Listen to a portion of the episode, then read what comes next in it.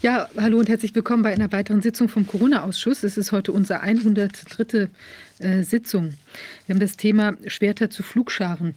Das ist ja tatsächlich was, was uns auch in letzter Zeit jetzt hier sehr stark beschäftigt angesichts dieses ganzen Kriegsgebarens und dieser immer sich wilder äh, darstellenden Bestrebungen. Also ich bin auch wirklich ein bisschen von den Socken, muss ich sagen, wie wenig Vernunft äh, behaftet die ganze Geschichte sich da so abspielt.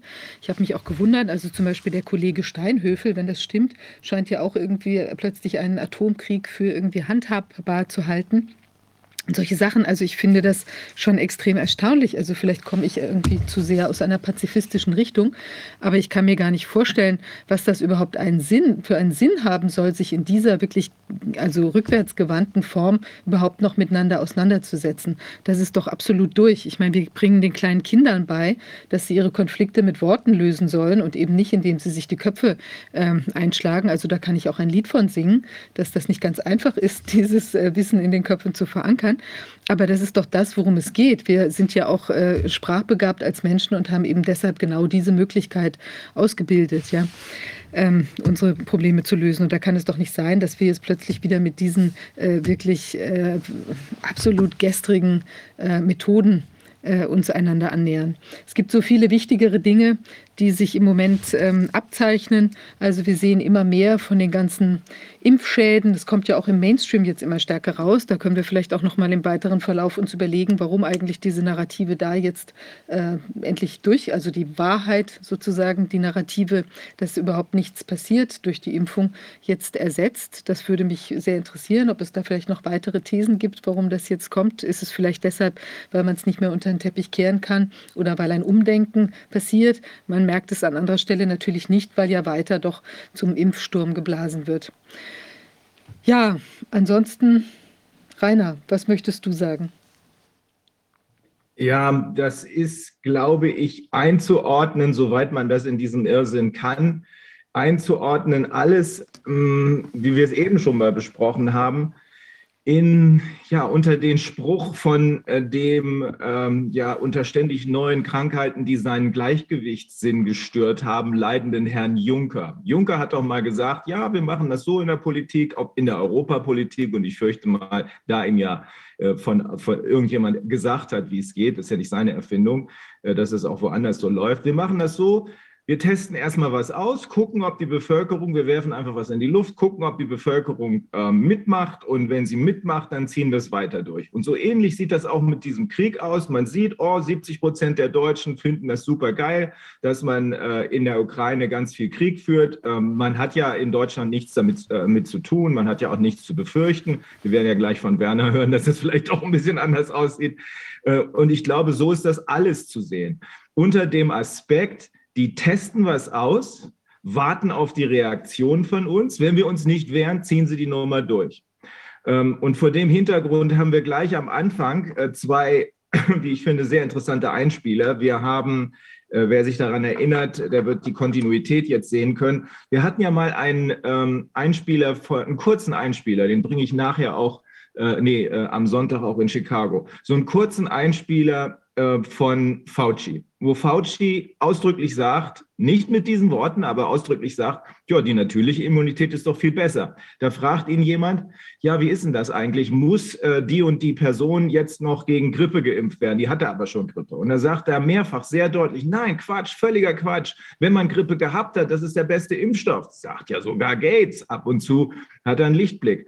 Also dieser Irrsinn, der hier ausgetestet wird mit sich widersprechenden Meldungen, der findet jetzt seine Fortsetzung. Merken wir uns also, Fauci sagt, nö, gar kein Problem, wer natürliche Immunität hat, der braucht nicht geimpft zu werden. Jetzt hören wir Drosten ähm, auf einer ähnlichen Wellenlänge schwimmen in dem ersten Video. Also man muss sich ja schon mal klar machen, ähm, wenn wir nicht testen würden, dann wüssten wir in vielen Ländern gar nicht, dass es dieses Virus überhaupt gibt. Heißt also, die Tests sind die müssen angegriffen werden, weltweit. Damit bringt man die Kiste zum Einsturz, nicht mit ähm, äh, Angemessenheit oder Unangemessenheit der Maßnahmen. Das setzt ja voraus, dass es eine Pandemie gibt. Auch nicht mit falscher äh, Behandlungsmethode, sondern die Tests sind Denn alles andere setzt ja voraus, dass es eine Pandemie gibt. Wenn ich sage falsche Behandlungsmethode, dann bedeutet das, es gibt eine Pandemie, die ist nur nicht richtig behandelt worden. Also die Tests müssen wir angreifen. Auf der Grundlage es gibt natürliche Immunität, die, wie wir alle wissen, inzwischen ist ja oft genug diskutiert worden, zehntausendmal besser wirkt als jede Impfimmunität. Die hier verschaffte Immunität gibt es gar nicht, denn wir wissen inzwischen, 95 Prozent stimmt nicht.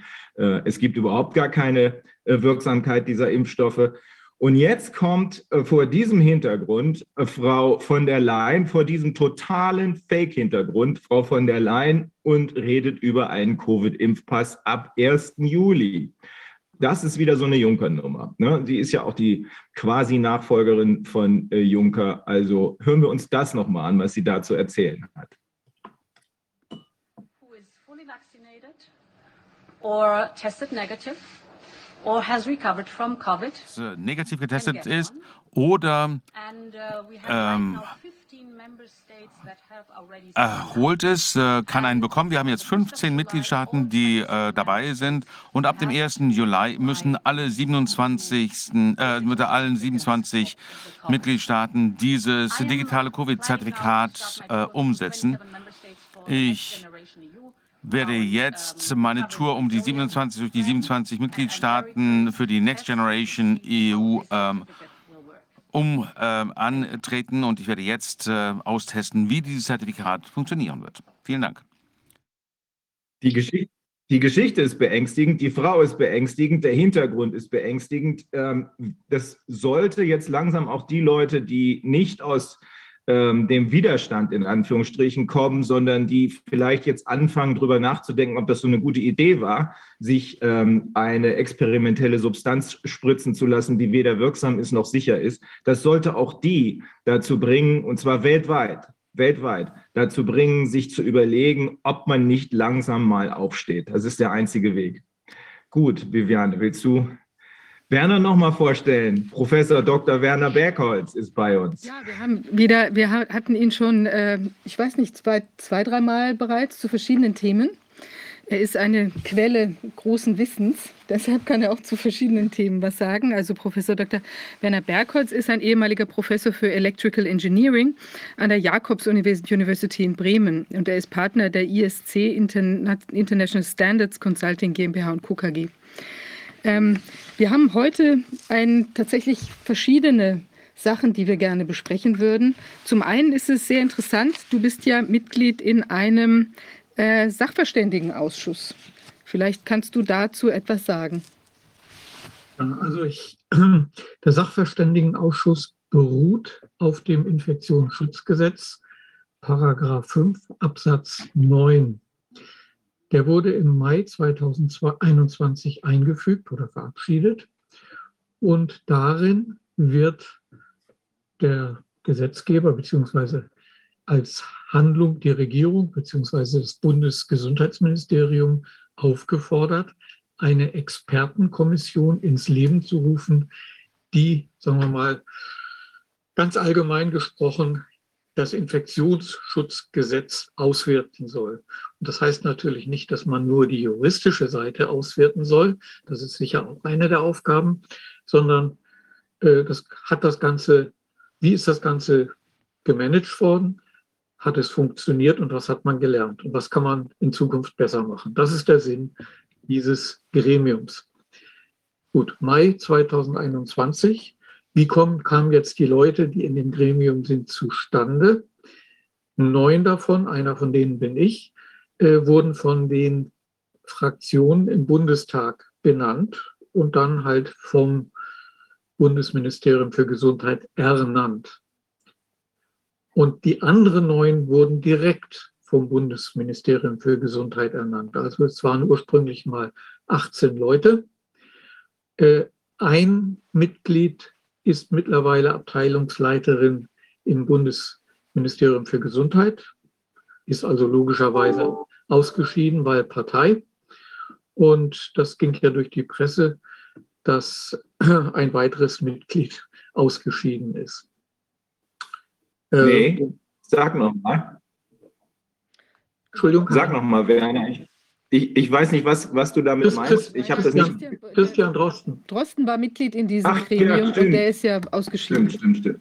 Ja, und Mhm. äh, gut, jetzt sind es noch 16. Und äh, ja, also ich kann, ich darf natürlich nichts sagen und tue das auch dezidiert nicht, was in dem Gremium besprochen wird. Und äh, weil es ist ja Vertraulichkeit vereinbart, die jetzt in der Vergangenheit von irgendwem offenbar gebrochen wurde. Äh, sehr bedauerlich. Aber was ich sagen kann, am 30. Juni wird der Bericht vorliegen. Das ist meine Vorhersage, die 99,999 Prozent sicher ist. Es gab ja die verschiedenen Diskussionen darum, ähm, ja, kann man denn überhaupt ernsthafte Schlüsse ziehen oder nicht? Meine Meinung dazu, unabhängig davon, was in dem Gremium besprochen wurde, äh, ich teile das, was in dem Bericht drinstehen wird, in meine drei Kategorien ein. Das eine ist, wie gut haben die Aktionen, Maßnahmen funktioniert. Also ich nenne das mal Prozessqualität in der Qualitätsmanagementsprache. Das kann man, denke ich, sehr gut beurteilen. Das zweite ist die Ergebnisqualität. Hat es denn so funktioniert, wie man gedacht hat? Da liegen, ich denke mal, das ist auch offensichtlich, doch deutliche Defizite bei der Datenerhebung vor, mit der man das sicher beurteilen könnte und wissenschaftlich fundiert beurteilen könnte. Aber es wird da, wo es geht, trotzdem Aussagen geben und es wird auch Aussagen geben, was denn an Daten fehlt, damit man da besser dastünde. Und die dritte Kategorie, das ist sicher, wo man am wenigsten sagen können wird, was sind denn gesicherte wissenschaftliche Erkenntnisse? Sowas hat man ja dann eher erst im Maßstab ein, zwei Jahre. Und äh, interessanterweise war ja ursprünglich der Abliefertermin der 31. Dezember, äh, wobei der ist verschoben worden, weil das Gremium ist zum ersten Mal Mitte Oktober zusammengetreten, hat sich konstituiert. Na, man beachte, im Mai wurde es beschlossen und im Oktober ging es dann wirklich los. Und dann haben natürlich logischerweise alle gesagt, nee, also so geht das jetzt wirklich nicht. Und da war aber auch ein Einsehen der Politik, nee, so geht das wirklich nicht. Und dann wurde die Deadline auf den 30.06. verlängert.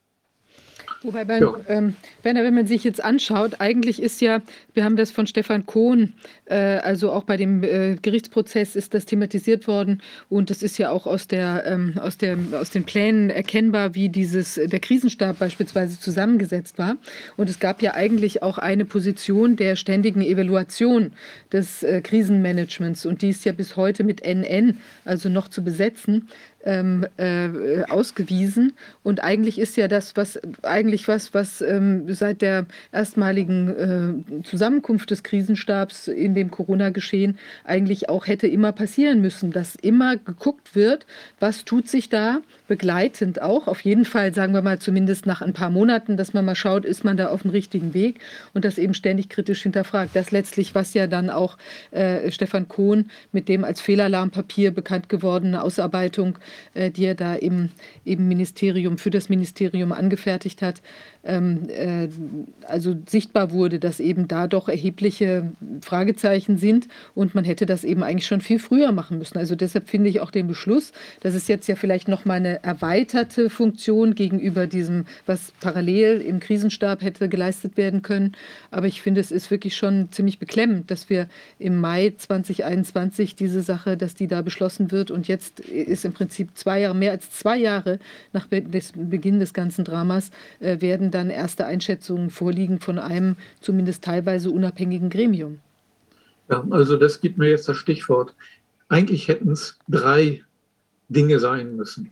Das erste, dass zeitnah und von März 2020, vielleicht sogar Februar 2020, hätte so etwas wie ein Krisenstab oder eine Taskforce ins Leben gerufen werden müssen, die regelmäßig schaut, das, was man so an Maßnahmen macht, zum Beispiel damals im März 2020 der Lockdown, äh, sehen wir denn, ob es funktioniert oder nicht. Na, also ich habe jetzt nicht parat äh, die Daten der sogenannten Inzidenz. Und äh, wenn man den Zeitpunkt einzeichnet in diese Kurve der äh, positiven Tests, dann sieht man von dem Zeitpunkt Lockdown plus andere Maßnahmen absolut null Effekt. Die Kurven sind glatt und haben keinen Knick oder keinen Sprung, nichts. Also das wäre zum Beispiel doch die naheliegende äh, Maßnahme gewesen. Elementare Regel von Projektmanagement, von Qualitätsmanagement, von ganz allgemeinem Management. Ich mache was und gucke dann zeitnah nach, funktioniert so, wie ich es mir gedacht habe. So, der Krisenstab ist, den du gerade genannt hast, ist ja was ganz anderes als dieses Evaluierungsgremium. Der Krisenstab, das sind Leute, die sind von der Regierung intern benannt worden. Da hatte das Parlament, soweit ich weiß, keinen Einfluss. Und die, ich bin nicht sicher, wie oft die sich treffen und die, was dann wohl ist, dass die relativ kurzfristig irgendwelche Statements abgeben, die ich aber nicht kenne. Und unser Gremium, also diese Evaluierungskommission, das ist das, was man auch, sagen wir mal, normalerweise bei Krisen dann macht, äh, dass man sagt, okay, aktuell die Taskforce managt die Krise, aber dann gibt es sozusagen eine längerfristige Betrachtung. Was haben wir denn jetzt insgesamt gelernt? Und äh, das ist unsere Rolle. Also, aber wie gesagt, das größte Versäumnis ist, dass man nicht von Anfang an äh, sagen wir mal, wenn nicht im Wochenmaßstab, dann im Monatsmaßstab immer wieder geschaut hat, wie ist die Lage jetzt, sind die Maßnahmen so, wie sie sein sollten, noch angemessen. Und jetzt komme ich mal ganz kurz auf das Urteil des Bundesverfassungsgerichts, äh, das die Bundesnotbremse ja abgesegnet hatte. Äh, dort steht ganz ausdrücklich drin, und zwar in sozusagen sehr ausführlich, ganz am Anfang, jede Einschränkung der Grundrechte muss mit äußerster Sorgfalt untersucht werden, ob sie überhaupt angemessen und geeignet ist. Nicht in den Worten, aber ich sage es jetzt mal so, wie ich es in Erinnerung habe. Dann wird gesagt, ja, also zum Zeitpunkt, als das ausgesprochen wurde, das können wir jetzt auf der Basis der Daten vom Robert Koch Institut nachvollziehen, dass das gerechtfertigt war und das hat ja größeres Befremden ausgelöst. Und danach steht dann aber auch, diese Aussage gilt nur bis Juni, glaube ich, stand da drin. Danach muss der äh, Gesetzgeber und der Verordnungsgeber regelmäßig und mit äußerster Sorgfalt prüfen, ob das jetzt alles noch so in Ordnung ist. Ich sehe das nicht, dass das passiert ist. Aber das gab ja schon, ich war im, das war doch im Früh, äh, Frühsommer 2020, da gab es ja schon dieses Urteil, was sich in Bezug auf die äh, Religionsausübungsfreiheit äh, bezogen hat, weil man da wurde gesagt, also das war ja auch das, dass die Leute zu Ostern nicht in die Kirche gehen konnten und so mhm. weiter. Und da erinnere ich, dass das Bundesverfassungsgericht damals schon gesagt hat, der Eingriff in die Religionsausübungsfreiheit ist so massiv, dass da eine ständige Evaluation erfolgen muss. Und es ist so, diese Krisenstäbe, die ja, die ja, die haben wöchentlich getagt.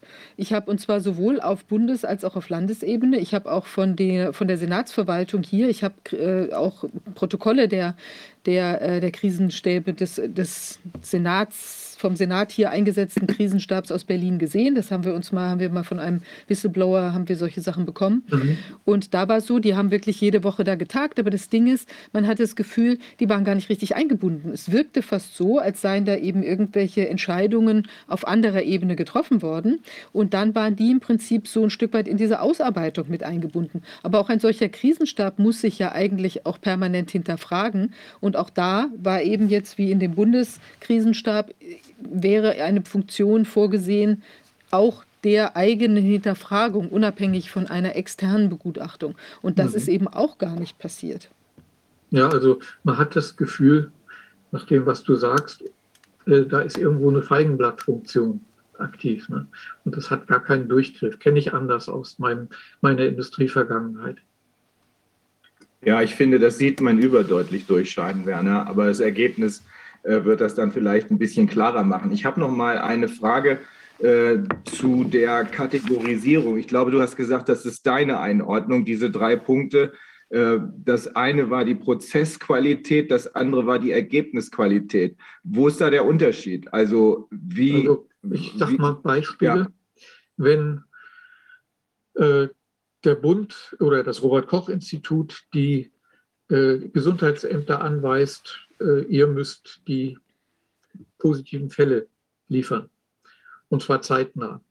Und es passiert, entweder es passiert oder es passiert teilweise in manchen Bundesländern, in manchen Land- oder Stadtkreisen und in manchen nicht. Wenn das so uneinheitlich ist, das ist zum Beispiel dann defizitäre Prozessqualität. Also wie wird es wirklich ausgeführt? Ne, die, die, das Räderwerk von dem, was da wirklich gemacht wird. Oder wenn jetzt, äh, meinetwegen mit den Tests, wenn, das habe ich ja schon im, im äh, Gesundheitsausschuss kritisiert, wird, wenn diese PCR-Tests äh, weder genormt sind, noch regelmäßig falsch positive, falsch negative ausgewertet werden, keine Qualitätsüberprüfungen dem Robert Koch Institut bekannt sind und die auch sich dafür nicht zuständig fühlen, was sie aber wären, weil sie sind ja diejenigen, die diese Daten in Verkehr bringen. Also das, was alles an Aktivitäten läuft, an Prozessen, also jetzt nicht im juristischen Sinne, da hätte ich vielleicht, sondern an Abläufen. Was wird mhm. da alles gemacht? Funktioniert das oder funktioniert das nicht? Unter anderem, wie ist die Datenqualität vom Robert Koch Institut? Und na, das ist diese Frage. Mhm. Aufbauen. Jetzt verstehe ich, jetzt verstehe ich automatisch, was die Ergebnisqualität ist. Wenn du oben Müll reinschmeißt, kann unten nur Müll rauskommen. Äh, ja, so äh, zumindest ist das, was hinten rauskommt, dann von Anfang an fragwürdig. Und es gibt ja aus der mhm. äh, Programmiererwelt den Spruch Garbage in, Garbage out. Also Müll rein, ja. Müll raus. Das mhm. ist natürlich so. Ne? Aber äh, sag mal, meine Auffassung ist ja, man versucht trotzdem irgendwie aus den Informationen, die vorliegen, den Daten mit der allen Eingeschränktheit eben doch noch irgendwas rauszubringen, was dann einigermaßen Aussagewert hat. Ja, da kann ich kurz fragen. Und zwar, es gab ja Damals, ich habe ja diese Petition am 27. März 2020 gemacht, dass wir so eine repräsentative Studie eigentlich bräuchten, um die ja. Ausbreitungsdynamik zu erkennen. Also im Prinzip, dass man wiederholt testet in bestimmten Gebieten, äh, um zu gucken, haben, haben, ist, sind jetzt mehr Leute erkrankt, wie ist die Gefährlichkeit des Virus, wie, wie dramatisch ist die Entwicklung. Und dann gab es ja ein Bemühen, ich meine, das war irgendwie in... Ähm, Irgendwas war mal angekündigt, glaube ich, für Juni 2020, dass da eine Studie begonnen, begonnen werden sollte. Dann gab es, ich glaube, die kam gar nicht ins Laufen. Dann gab es eine in München, die großkalibrig angelegt ja. worden ist auf zwei Jahre oder so. Ähm, und dann schließlich war auch noch das Deutsche Institut für Wirtschaftsforschung involviert mit dem sozioökonomischen Panel. Ich habe ja mal da gearbeitet. Ich war mal die persönliche Referentin von Herrn Professor Zimmermann damals, schon eine Weile her. Mhm. Und der ist ja auch so ein bisschen unrühmlich dann auch dort äh, verschwunden. Aber dieses sozioökonomische Panel habe ich aus der Zeit noch in bester Erinnerung. Das war nämlich toll. Die hatten eine Datenbank, wo sie eben auf, äh, die sehr gut strukturiert war, wo sie auf Leute zugreifen konnten, eben auch um so Untersuchungen zu machen. Die sollten damit eingebunden verbunden sein. Aber ich habe von diesen ganzen Studien, die da irgendwie abgelaufen sind, nie irgendwelche greifbaren Ergebnisse gehört. Hat sich da, also, weißt du da was von? Also auf der Webseite vom Robert Koch Institut gibt es einen Link äh, zu diesen ganzen Studien. Habe ich jetzt zwei, drei Monate nicht mehr reingeschaut. Äh, es gab da so ein paar Ergebnisse, aber sagen wir mal sehr bruchstückhaft und man würde ja meinen, dass bei solchen wichtigen Sachen, äh, insbesondere diese Münchner Studie, die war ja sehr groß angelegt, davon habe ich auch noch kein Ergebnis gesehen. Ich habe immer mal wieder gegoogelt, ob man da entweder auf der Webseite von dem Institut oder beim Robert Koch Institut was findet. Nein. Und das, was du dort gefordert hast, genau sowas macht zum Beispiel Island, das kleine Island, ne, was noch kleiner ist jetzt von der Bevölkerung als das Bundesland Bremen. Und die machen das alles sehr vorbildlich. Die haben nämlich, sagen wir mal, äh, relativ gut definiert, machen die ihre Tests und parallel dazu machen die solche Stat äh, Tests an äh, ja, so einigermaßen ausgewählt, statistisch ausgewählten Personen äh, und gucken nach, wie ist dann jetzt die Inzidenz in denen völlig rein unanlassbezogen, sage ich mal, Und ich glaube, die haben auch eine Seroprävalenzstudie gemacht, das, was ja das Robert-Koch-Institut versprochen hatte und hat. Aber also wie gesagt, nach meinem Wissen ist da nichts wirklich Handfestes bis jetzt äh, herausgekommen, aber mein Wissensstand ist vor zwei bis drei Monaten. Mag ja sein, dass es mittlerweile was gibt. Eins haben wir das ja. sehr lang. Und zwar, wir haben ja eine Sache, Viviane hat es schon angesprochen, äh, Stefan Kohn, ein äh, großartig ausgebildeter, hochqualifizierter Mitarbeiter des äh, Bundesministeriums äh, des Inneren, der zuständig ist für Risikoevaluierung und Bevölkerungsschutz. Der hat, ich meine, im März oder April gleich zu Anfang ein Papier geschrieben, das dann von irgendjemandem geleakt worden Ja, Im genau, Mai. er hat das okay. schon ich nicht. Er dachte, muss, das er muss das im März oder so begonnen haben, vermute ich. Ich weiß nicht genau, Mhm. von wann es ist, aber er hat, also ist ja im Mai herausgekommen, da muss er auf jeden Fall so umfangreich, wie das ist, hat er da bestimmt wahrscheinlich ein, zwei Monate schon dran gearbeitet, würde ich vermuten. Ja, muss er ja, denn das ist ja sein Job gewesen ähm, als Bevölkerungsschützer und jemand, der Risiken evaluieren muss. Also ich schätze, er wird da länger dran gearbeitet haben. Irgendwann hat es jemand geleakt, dieses Papier. Ich meine, es ist im Mai rausgekommen, aber wie du sagst, Anfang kann, Mai. so umfangreich wie das ist, da muss sehr viel Arbeit reingegangen sein. Ähm, ich habe mir das damals schon angeguckt und in irgendeinem Interview, ich glaube, da waren Martin und ich zusammen, bei Roger Bittel in irgendeinem Interview haben wir das auch angesprochen, weil das hatte Hand und Fuß von vorne bis hinten. Und das Besondere an diesem Papier ist, dass ja bis heute niemand, dessen Authentizität, die Korrektheit der Analyse in Frage gestellt hat. Das Einzige, was man gemacht hat, ist das übliche, rechts, rechts, Nazi, Nazi, der ist nicht zuständig gewesen, der muss weg. Das ist alles.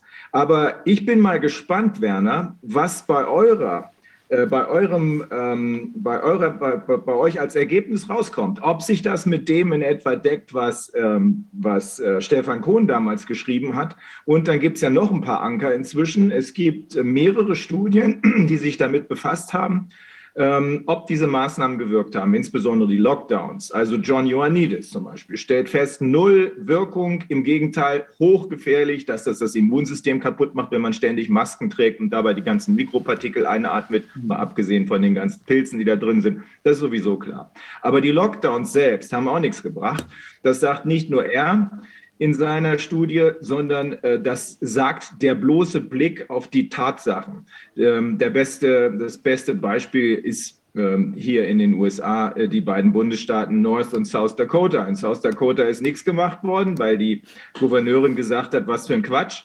Und in North Dakota ist die Nummer eisenhart durchgezogen worden. Und was sehen wir? Wir sehen, dass es in beiden Bundesstaaten das gleiche Ergebnis gegeben hat. Also die sogenannten Inzidenten, dieser Begriff geht mir auch schon auf den Geist, diese sogenannten Inzidenzen waren in beiden Fällen gleich, die Verläufe waren gleich, es ist alles gleich. Oder noch besser, äh, der Bundesstaat Florida macht auch nichts.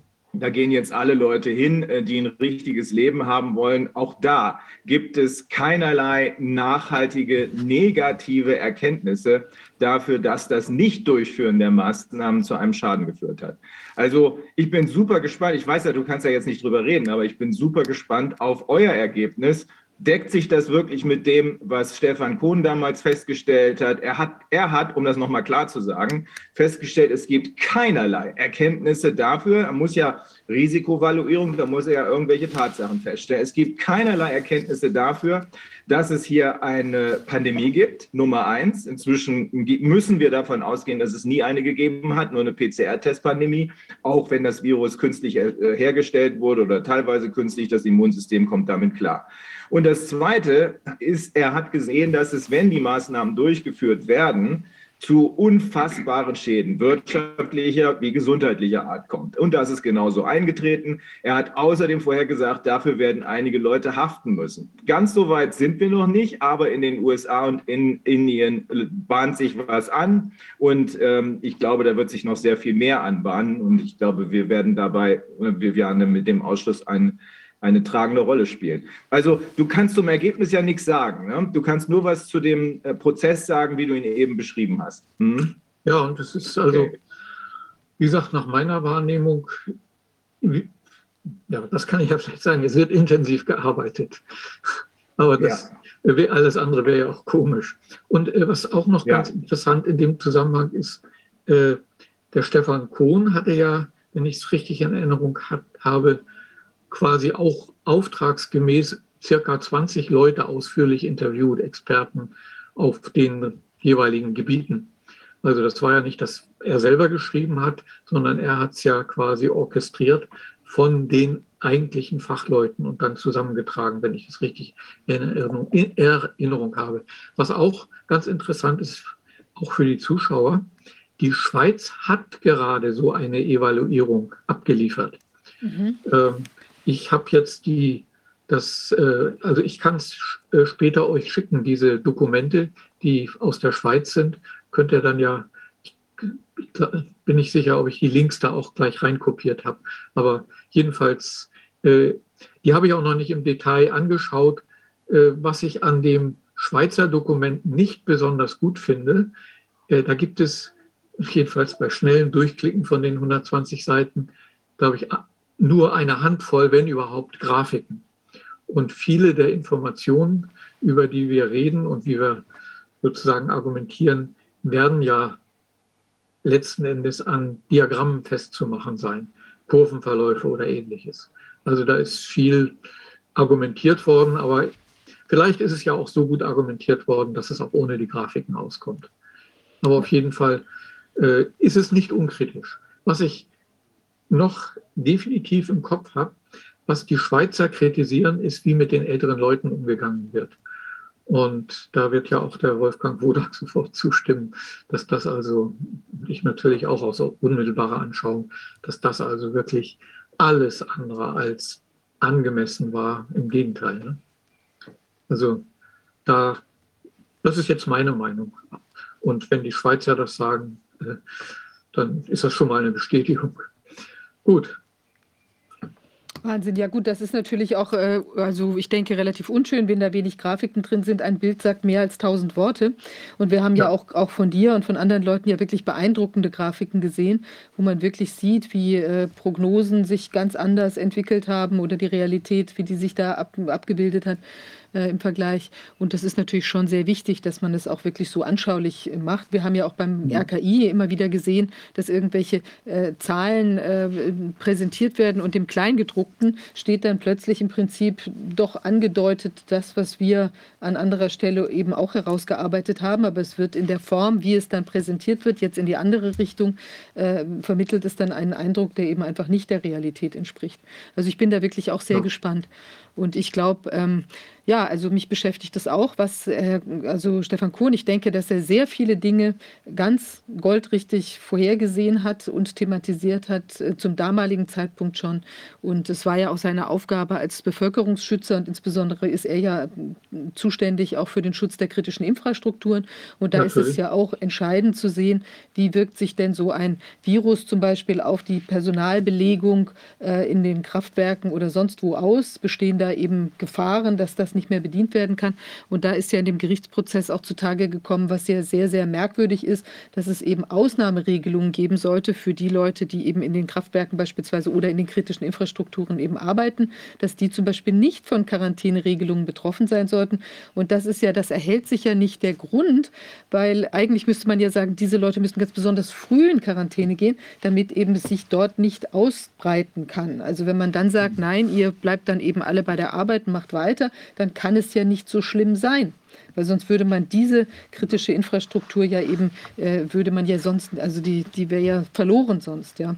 Also das ist spannend.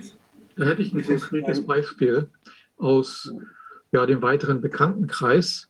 Es gibt in Deutschland ein Kraftwerk, da ist Folgendes passiert. Da war in der Tagschicht waren, na sagen wir mal, 15 Prozent der Leute waren da. Und da mussten natürlich dann sozusagen Leute, vermute ich mal, Doppelschichten machen. Also so kann es auch kommen. Ne? Das Wir haben ja ein großes Problem. Hallo allerseits. Ja. Ein, ein großes Problem ist, dass, dass unsere Gesellschaft ja normalerweise so Monitoring-Systeme hat, um Fehlentwicklungen rechtzeitig zu erkennen. Das gilt für die Qualität von Pflege, das gilt für die, für, für alle möglichen, auch für die, für die Arzneimittel, die zugelassen sind zum Beispiel. Das gilt für das Auftreten von Infektionskrankheiten. Wir haben also immer bestimmte Indikatoren, die da geprüft werden.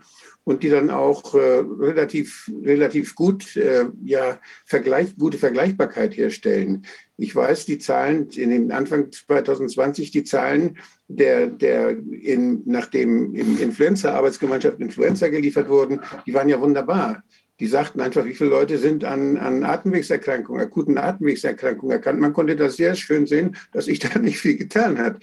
Aber das war ein etablierter Monitor, der weiterlief beim Robert-Koch-Institut. Das fand ich so, ja, fand ich beachtlich. Mhm. Und auch die SARI, die schweren Atemwegserkrankungen, das war auch ein guter Monitor. Wer kommt ins Krankenhaus mit diesen Erkrankungen? Auch da tat sich nichts. Und da wir haben auch sonst in der Gesellschaft viele solche Monitorsysteme. Und eines davon, das ist ja auch beim, beim ICWIC angesiedelt, die passen ja auch auf, ob da irgendwas passiert, ob eine Maßnahme dann, die wird evaluiert, ob eine Maßnahme was bringt oder nicht. Das machen die mit großer Akribie. Die sind ja alle ausgeschaltet worden, diese Monitoring-Systeme. Die, die Regierung hat dafür gesorgt, dass diese Monitoring-Systeme in allen möglichen Bereichen plötzlich nicht mehr zur Verfügung standen und nicht mehr, nicht mehr valide Ergebnisse liefern konnten. Und das war, finde ich, dass, dass, wir wurden, dass wir wurden praktisch in den Blindflug versetzt dann als Gesellschaft, was die Auswirkungen angeht dieser angeordneten Maßnahmen. Und das ist etwas, was jetzt mühsam durch, äh, was erstmal durch Einzelbeobachtungen ersetzt wurde. Wenn ich nur denke, wie ist die Qualität der Pflege? Da haben wir gesehen, dass alte Menschen keinen Kontakt mehr hatten, dass alte Menschen verdurstet sind, dass sie keinen, dass nicht mehr genug Pflegepersonal da. Wir haben also schlimme Geschichten, ganz schlimme Geschichten gehört, die alle sehr, sehr gut belegt sind und sehr glaubhaft sind. Aber wir haben natürlich keine wissenschaftliches, kein wissenschaftliches Monitoring der Pflegequalität gehabt in dieser Zeit. Das heißt, dass wer jetzt das Ganze wissenschaftlich aufarbeiten will, der ist auf viele Einzelerzählungen angewiesen. Und wie gefährlich Einzelerzählungen sind, das erfahren wir jetzt auch, denn wir kriegen ja viele Fake-Stories geliefert. Es werden ja Stories gemacht, die uns in die Irre leiten sollen, die, uns, die es ganz doll übertreiben, damit man, wenn man ihnen folgt, sich lächerlich macht. Auch diese Dinge sehen wir jetzt ja. Und dieses saubere Arbeiten, das saubere, das, die Möglichkeit der Verallgemeinerung des Wissens, äh, die die Wissenschaft ja liefern kann und soll, das ist etwas, was außer Kraft gesetzt wurde. Und auch die wissenschaftliche Diskussion darüber ist ja dann ziemlich äh, gecancelt worden. Von daher war, ich glaube, das kann man schon als, als gesellschaftlichen Blindflug ansehen, was wir jetzt durchgemacht haben die letzten zwei Jahre. Ganz am Anfang, als ich die Petition äh, gemacht hatte, da gab es auch einen sehr schönen Artikel der war von äh, Statistiken geschrieben worden. Ich weiß nicht, Wolfgang, ob du dich auch noch daran erinnerst oder Werner vielleicht. Der nannte sich auch direkt Blindflug. Und da hatten, das waren äh, zwei Statistiker, ich muss das mal heraussuchen, ähm, die hatten das, ich glaube, weiß gar nicht, ob der Artikel noch zu finden ist, aber die hatten zu dem Zeitpunkt, nämlich, ich glaube, der eine hatte selbst eine Petition am Laufen, wo es auch um irgendwie Statistiklieferung äh, von belastbaren Zahlen ging. Und die sagten, wir befinden uns im Blindflug. Damals schon gleich erkannt, wir haben nicht nichts, auf das diese Entscheidung wirklich valide gestützt werden kann. Und bis wie heute. Kann das sein? Wie, wie kann das sein? Ähm, Wolfgang und äh, Werner, dass das niemandem aufgefallen ist oder ist es Leuten aufgefallen? Ich glaube, jeder von euch, ich weiß es bei dir jedenfalls, Wolfgang hat immer wieder gesagt, es gibt sehr viele gute Leute im RKI oder auch in anderen Institutionen, äh, die machen ihren Job. Da sind ja auch immer wieder zutreffende Zahlen, mit denen, wie ich weiß, also ich habe mit denen gearbeitet in den Klageschriften, Martin arbeitet mit denen, Martin Schwab. Ähm, wie kann das sein? Heißt das, dass an der Spitze irgendwas nicht stimmt? Und dass die Mitarbeiter so in Angst versetzt sind, dass sie äh, nicht, mehr, äh, nicht mehr wagen, was zu sagen. Also mir fällt dazu nur eins ein. Wir wissen ja alle, Lauterbach will nicht, dass überhaupt irgendwelche äh, Studien durchgeführt wird. Er will nicht, dass in die Daten reingeguckt wird. Wie das schätzt ihr das ein? Eine Binsenweisheit in der Korruptionstheorie, dass die Korruption umso effizienter ist, also mit wenigen Mitteln am meisten erreicht, je höher sie an der Spitze ansetzen kann. Das heißt, wenn du die Regierung, wenn du die Amtsleiter korrumpieren kannst, dann hast du damit das ganze Amt erstmal gelähmt und hast du das ganze Amt äh, für dich praktisch gewonnen. Und genau das beobachten wir. Es sind ja die Regierungen, es sind ja die Amtsleiter. Es sind nicht die vielen Beamten, es sind die Amtsleiter, die Druck machen, wenn ihnen dann ihre, ihre unter, untergeordneten äh, Wissenschaftler plötzlich widersprechen. Das ist etwas, was, was wir die ganzen zwei Jahre gesehen haben. Und diese, die Not, die ja diesen guten ja, be wirklich beflissen arbeitenden Menschen entstanden ist, die kann ich mir sehr gut vorstellen, die, die das aushalten müssen, dass sie nicht mehr so arbeiten dürfen, wie sie mal erzogen worden sind, wie sie mal ausgebildet worden sind, die plötzlich da oben jemand haben, der, der Druck macht, dass sie, dass sie, ja, dass sie lügen müssen sogar. Das Gleiche gilt sicher für die Medien. Ja, auch das merken wir jetzt. Da gibt es ja immer mehr Journalisten, die so ein bisschen vorsichtig jetzt rausgucken. Die meisten sind schon geflogen, aber die, die anderen, die noch, die noch in Lohn und Brot sind, die sind sehr vorsichtig immer noch, ja. Aber Wolfgang, muss man wirklich davon ausgehen, dass die Leute im RKI dann, die da an den Zahlen direkt dran arbeiten, dass die sich bewusst sind, dass sie da lügen und dass sie sich da einfach also nicht verbiegen? Ein Teil, glaube ich nur. Das ist, wird ein Teil sein. Die, aber das sind meistens die Guten, die Kritischen. Das, das fällt dir ja nur auf, weißt du, wenn du kritisch bist. Wenn du immer dann, dann, wenn du das machst, was du machen sollst und das machst du ganz brav und egal, was dir gesagt wird, dann wirst du es nicht merken. Aber jemand, der in der Sache kritisch bleibt, und der seinen kritischen Sachverstand für das Amt sein Leben lang eingesetzt hat und auch mal gesagt hat, so geht's nicht, wir müssen das anders machen. Äh, wenn der jetzt das gesagt hat, so geht's nicht, das müssen wir anders machen, kriegt er Schwierigkeiten. Ja.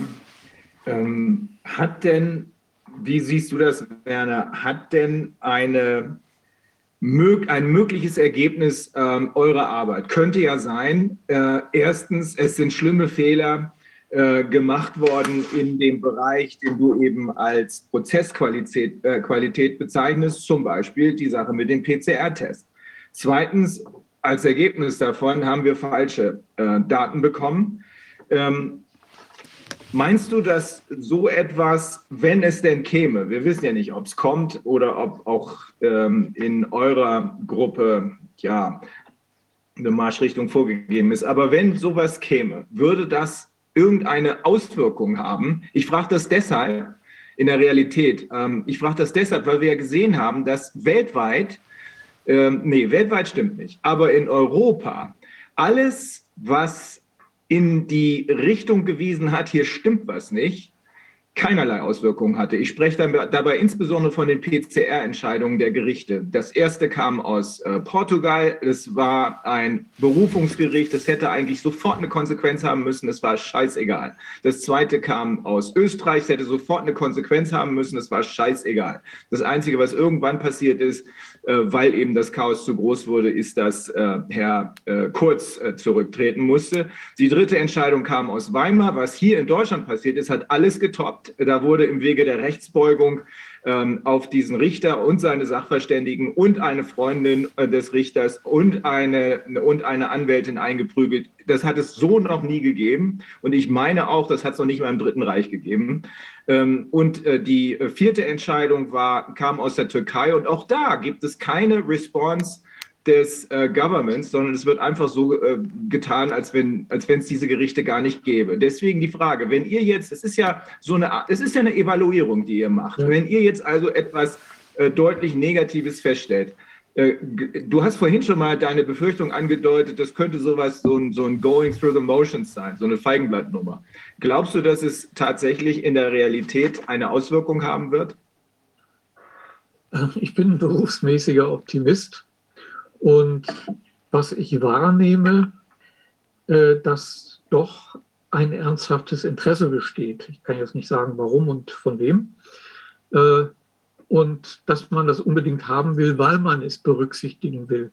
Wenn dann natürlich äh, irgendwelche sagen wir mal, deutlich negativen Sachen drinstehen, ob dann der Mut besteht, auch die entsprechenden notwendigen Konsequenzen zu ziehen, Gut, da möchte ich jetzt nicht meine Hand hier ins Feuer legen, aber zumindest ist die Sache, glaube ich, nicht hoffnungslos.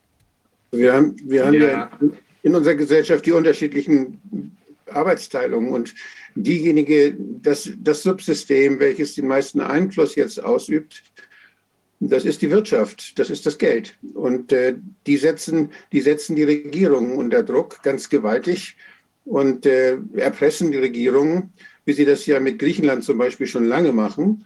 Und äh, haben das, machen das also auch in anderen Ländern, schaffen jetzt wirtschaftliche, schaffen wirtschaftlichen Druck, den die Politik dann auch nicht aushält.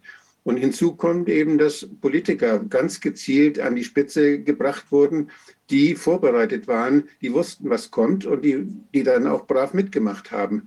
Also diese beiden Bereiche. Ich habe damals bei der, bei der Erstellung von Indikatoren für die Unabhängigkeit von Medien, da waren es auch zwei Bereiche, vor denen man Angst haben musste, die die Medien in ihrer, in ihrer Unabhängigkeit beeinflussen können. Das eine ist die Politik.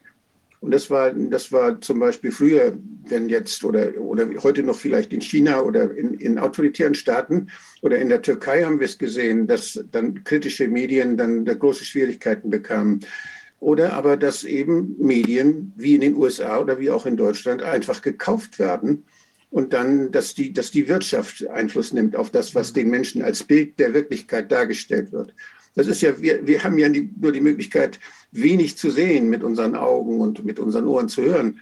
Wir sind angewiesen auf diese, auf diese Nachrichtenmedien, die uns die Welt darstellen. Und wenn jemand die Welt verändern will, dann kann er das am besten machen, indem er die Medien kauft oder die Medien unter Druck setzt. Und diese beiden Möglichkeiten, einmal durch die Politik, einmal durch, die, durch das Geld, die sind jetzt, die, das merken wir gerade, die haben verheerende Auswirkungen, was die gesellschaftliche Kommunikation und die gesellschaftliche Meinungsbildung angeht.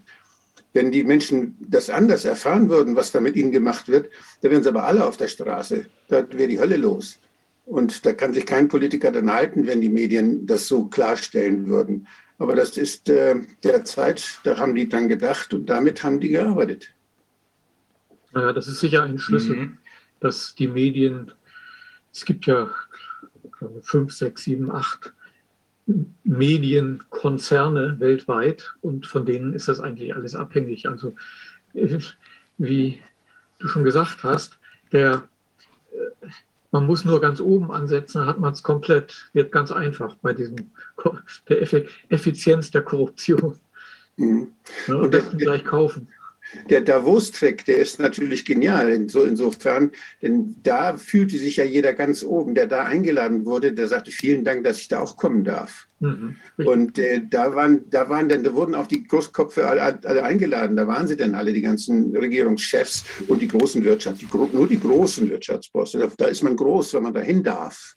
Und dieser, dieser psychologische Trick, dass diese, diese Hofschranzen, die dort äh, sich, sich dann versammeln, dass die sich selber erzählt haben, wie wichtig sie denn sind, das hat sich in der Tat, da kamen dann junge Leute, die wollten auch wichtig sein, die kamen dahin, die Global Young Leaders und die mhm. wollten alle, und das, das, war, das war innen. Man war eigentlich wer, man gehörte zur führenden Klasse. Und das Selbstbewusstsein, was sich dadurch verselbstständigt hat, dass die sich wirklich alle toll vorkommen, obwohl sie uns betrügen, obwohl da nichts dahinter ist als Wind, obwohl sie sich nicht mehr der Kritik aussetzen und das tun, wofür Politiker eigentlich da sind, nämlich die Leute, die, den Leuten zuzuhören und, und versuch, zu versuchen, äh, die unterschiedlichen Meinungen, die unterschiedlichen Wünsche unter einen Hut zu bringen und, und Einigungsprozesse herbeizuführen. Das war gar nicht mehr, haben die gar nicht mehr, die haben nur nach oben geguckt. Und wofür werde ich belohnt und wofür werde ich wichtig und wofür kriege ich irgendwann mal einen Job? Das ist das, was die letzten 30 Jahre die Politik und die Menschen, die an der Politik an der Spitze waren, geformt hat. Und das war von daher diese Schule dort, die dort in Davos eingerichtet wurde, für die sich verselbstständigende sogenannte selbsternannte Elite, das war etwas, was wir haben das nicht durchschaut. Wir hm. haben das viel zu spät durchschaut. Wir hätten, Mensch, was, wir denken, dass ich erinnere mich daran, dass ich selbst gedacht habe, oh, da in Davos, da sind ja wichtige Leute versammelt. Mhm. Es ist, also wir sind auf den Leim gegangen. Ja, wir haben das nicht gesehen und du hast das Datum eben genannt, genau 30 Jahre. 1992, da haben die mit ihrem Young Global Leaders Programm angefangen. Dazu nochmal wichtig, weil nicht jeder hat alles mitgekriegt, was wir gesagt haben. Das ist keine Erfindung von Klaus Schwab gewesen, sondern Klaus Schwab war in den 60ern in den USA auf der Harvard University und da war einer seiner Professoren äh, Henry Kissinger und der hat mit Hilfe eines CIA-finanzierten Programms auf, versucht, auf die europäische Politik Einfluss zu nehmen. Die haben damals ihre Außenpolitik geändert von ähm, lass uns mal Nuclear Deterrence machen, also nukleare Abschreckung zu, jetzt beeinflussen wir direkt die äh, Politik in Europa. Und dazu haben sie Klaus Schwab eingesetzt, der dann äh, während er äh, an allen Sanktionen vorbei, also kriminell, äh, versucht hat, in Südafrika äh, den Südafrikanern, damals Apartheid, man erinnert sich dunkel, äh, die ähm, nukleare Position zu verschaffen. Gleichzeitig hat er dann mithilfe dieses Programms, CIA-gesponserten Programms, das World Economic Forum aufgebaut. Also, dass diese Young Global Leaders damals an den Start gingen, die, beiden mit zu den ersten äh, Graduates gehörten ja Frau Merkel und äh, Bill Gates, das ist das Datum, was wir alle nicht gesehen haben. Und dass überhaupt Menschen sich so korrumpieren lassen, dass sie ganz offensichtlich, das ist ja nicht erst heute passiert, sondern dass sie ganz offensichtlich die Bevölkerung belügen nach Strich und Faden. Das kann ich mir nur so erklären, dass das, was wir jetzt als Produkt dieser Young Global Leaders äh, sehen, überwiegend Leute ohne Biografie sind oder mit gefakter Biografie, die allenfalls rudimentäre, ähm, sagen wir mal, rhetorische Kenntnisse haben. Andere als solche schwachen Personen wird man so nicht einordnen können, glaube ich. Werner, ich würde jetzt gerne noch ja, ähm, ähm, ja. Zu sprechen, zu sprechen, kommen wollen auf diese, du hast dir noch mal ein paar neue Statistiken angesehen, die auch mhm. zu den ähm, zu, äh, also zu den Impfungen und äh, die, die Probleme, Sterblichkeiten und so weiter. Ähm, ich habe ja jetzt auch noch mal mit dem Ärztenetzwerk, was wir hier haben, ähm, wo wir ja auch äh, Betroffene von, von äh, Impfschäden hinvermitteln, äh, da habe ich auch noch mal Gespräche geführt und es ist wirklich faszinierend. Also die sehen auch ganz neue Krankheitsbilder. Also zum Beispiel eben einmal bestätigt sich das, was Herr Professor Burkhardt von der Pathologiekonferenz gesagt hatte, diese, diese Infiltrationen in den Aorten, äh, wo eben in den Gefäßwänden sich äh, Durchbrüche ergeben und teilweise wohl auch Tumore entstehen an Stellen eben in diesen Aorten, wo mir Ärzte sagen, sowas haben sie noch nie gesehen. Also wir lassen jetzt auch gerade mal ein bisschen zusammenstellen, was die da an ganz neuen oder erstaunlichen Krankheitsbildern sehen, die vielleicht vorher äh, ganz, ganz, ganz selten vorkamen und die man jetzt häufiger so sieht. Also jedenfalls bestätigen sich da viele der Dinge und die Leute, die an diesen äh, Aortendurchbrüchen äh, versterben, dann auch, die scheinen wohl auch zusätzlich ähm, ganz viele von denen eine äh, ähm, äh, Myokarditis aufzuweisen, sind dann vielleicht nicht daran verstorben, aber man sieht, es ist eben insgesamt ein, ein, ein destruktives Gesamtgeschehen, was sich da abzeichnet. Was hat sich denn jetzt bei deiner Analyse der, der aktueller Zahlen ergeben? Gut, zeige ich das. Ich schaue mal, ob ich einen Bildschirm zeigen kann. Schaut so aus. Also man sieht jetzt äh, die deutschen Daten, welche haben wir? Verstorbene, die Sterbedaten von 2021 sind sicher in sehr guter Qualität vorhanden, aber es gibt keine Angaben zum Impfstatus. Äh, ich habe es jetzt bis zu einem gewissen Grad analysiert durch ein paar Tricks. Da deutet sich schon an, dass es da eine Übersterblichkeit insbesondere für die Älteren gibt, aber das ist nichts Handfestes. Damit würde ich nicht mich trauen, sozusagen da große Behauptungen aufzustellen. Äh, bei den Inzidenzen beim Robert Koch Institut haben wir auch das Problem. Wir haben auch dort kein, soweit ich weiß, noch nie eine Aufschlüsselung nach dem Impfstatus gehabt. Erst bei symptomatischen positiv getesteten. Da gab es das bis vor einer Woche. Witzigerweise im aktuellsten Wochenbericht gibt es dazu nichts mehr. Lasse ich jetzt mal unkommentiert ähm, so, jetzt muss ich erstmal schauen, dass ich hier weiter scrollen kann. Okay, die englischen Daten sind ganz anders. Es gibt das Office for National Statistics, ONS. Die haben auch die Sterbedaten für 2021 veröffentlicht mit detaillierten Angaben zum Impfstatus der Verstorbenen in den Altersgruppen. Ich hatte damals am Anfang Dezember solche Daten schon mal gezeigt von einem das war der Altersbereich 18 bis 59. Und dort zeigte sich, sagen wir mal, so ungefähr gute Verdoppelung der Sterbewahrscheinlichkeit für doppelt Geimpfte im Vergleich zu Nicht-Geimpften. Äh, das Gleiche gilt auch übrigens für UK Health, die auch die Inzidenzen mit der Aufschlüsselung nach Impfstatus machen. Und da gucken wir uns das jetzt gleich mal an. Das ist hier eine, ein erstes Analyseergebnis. Was sehen wir hier? Die blaue Kurve ist für Nichtgeimpfte in den jeweiligen Monaten. Wie verläuft die Anzahl der Verstorbenen pro 100.000 für hochgerechnet auf ein Jahr, aber dann immer im Monat geschaut. Hört sich jetzt kompliziert an, äh, muss man jetzt nicht im Detail nachvollziehen. Was wichtig ist, ist jetzt der Unterschied zu der roten Kurve. Das sind Leute, die geboostert wurden. Und da habe ich aus den Daten ausgerechnet, wie groß ist die Wahrscheinlichkeit, dass sie nicht an der ersten und nicht an der zweiten und nicht an der dritten äh, Impfung, Injektion verstorben sind. Und das Komplement dazu ist hier aufgetragen, also dass sie nicht gestorben sind. Und da sehen wir, es geht bei null los unten. Und hier, und der Durchschnitt ist da so, sagen wir mal, 40. Und hier sind wir bei 200. Das ist ein satter Faktor 5. Also, und das gleich, ich bin jetzt die zwei Altersgruppen drüber, habe ich mir auch schon angeschaut, kommt sehr was Ähnliches raus. Also das sehe ich jetzt als wirklich beinharte Evidenz, die äh, Impfung, die sogenannte, kostet Lebenszeit. Das sind hier in dieser Altersgruppe natürlich verhältnismäßig wenige Leute. Der wesentliche Punkt ist der Unterschied zwischen nicht geimpft und in dem Fall geboostert. So, da werde ich noch einiges zu machen.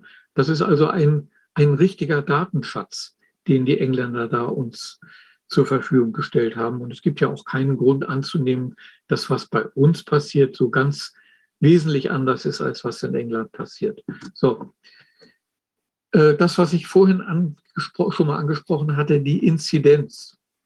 In dem Fall sind's, ist es jetzt auf vier Wochen gerechnet und aus den Kalenderwochen neun bis zwölf.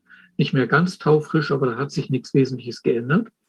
Und zwar verglichen die roten Balken.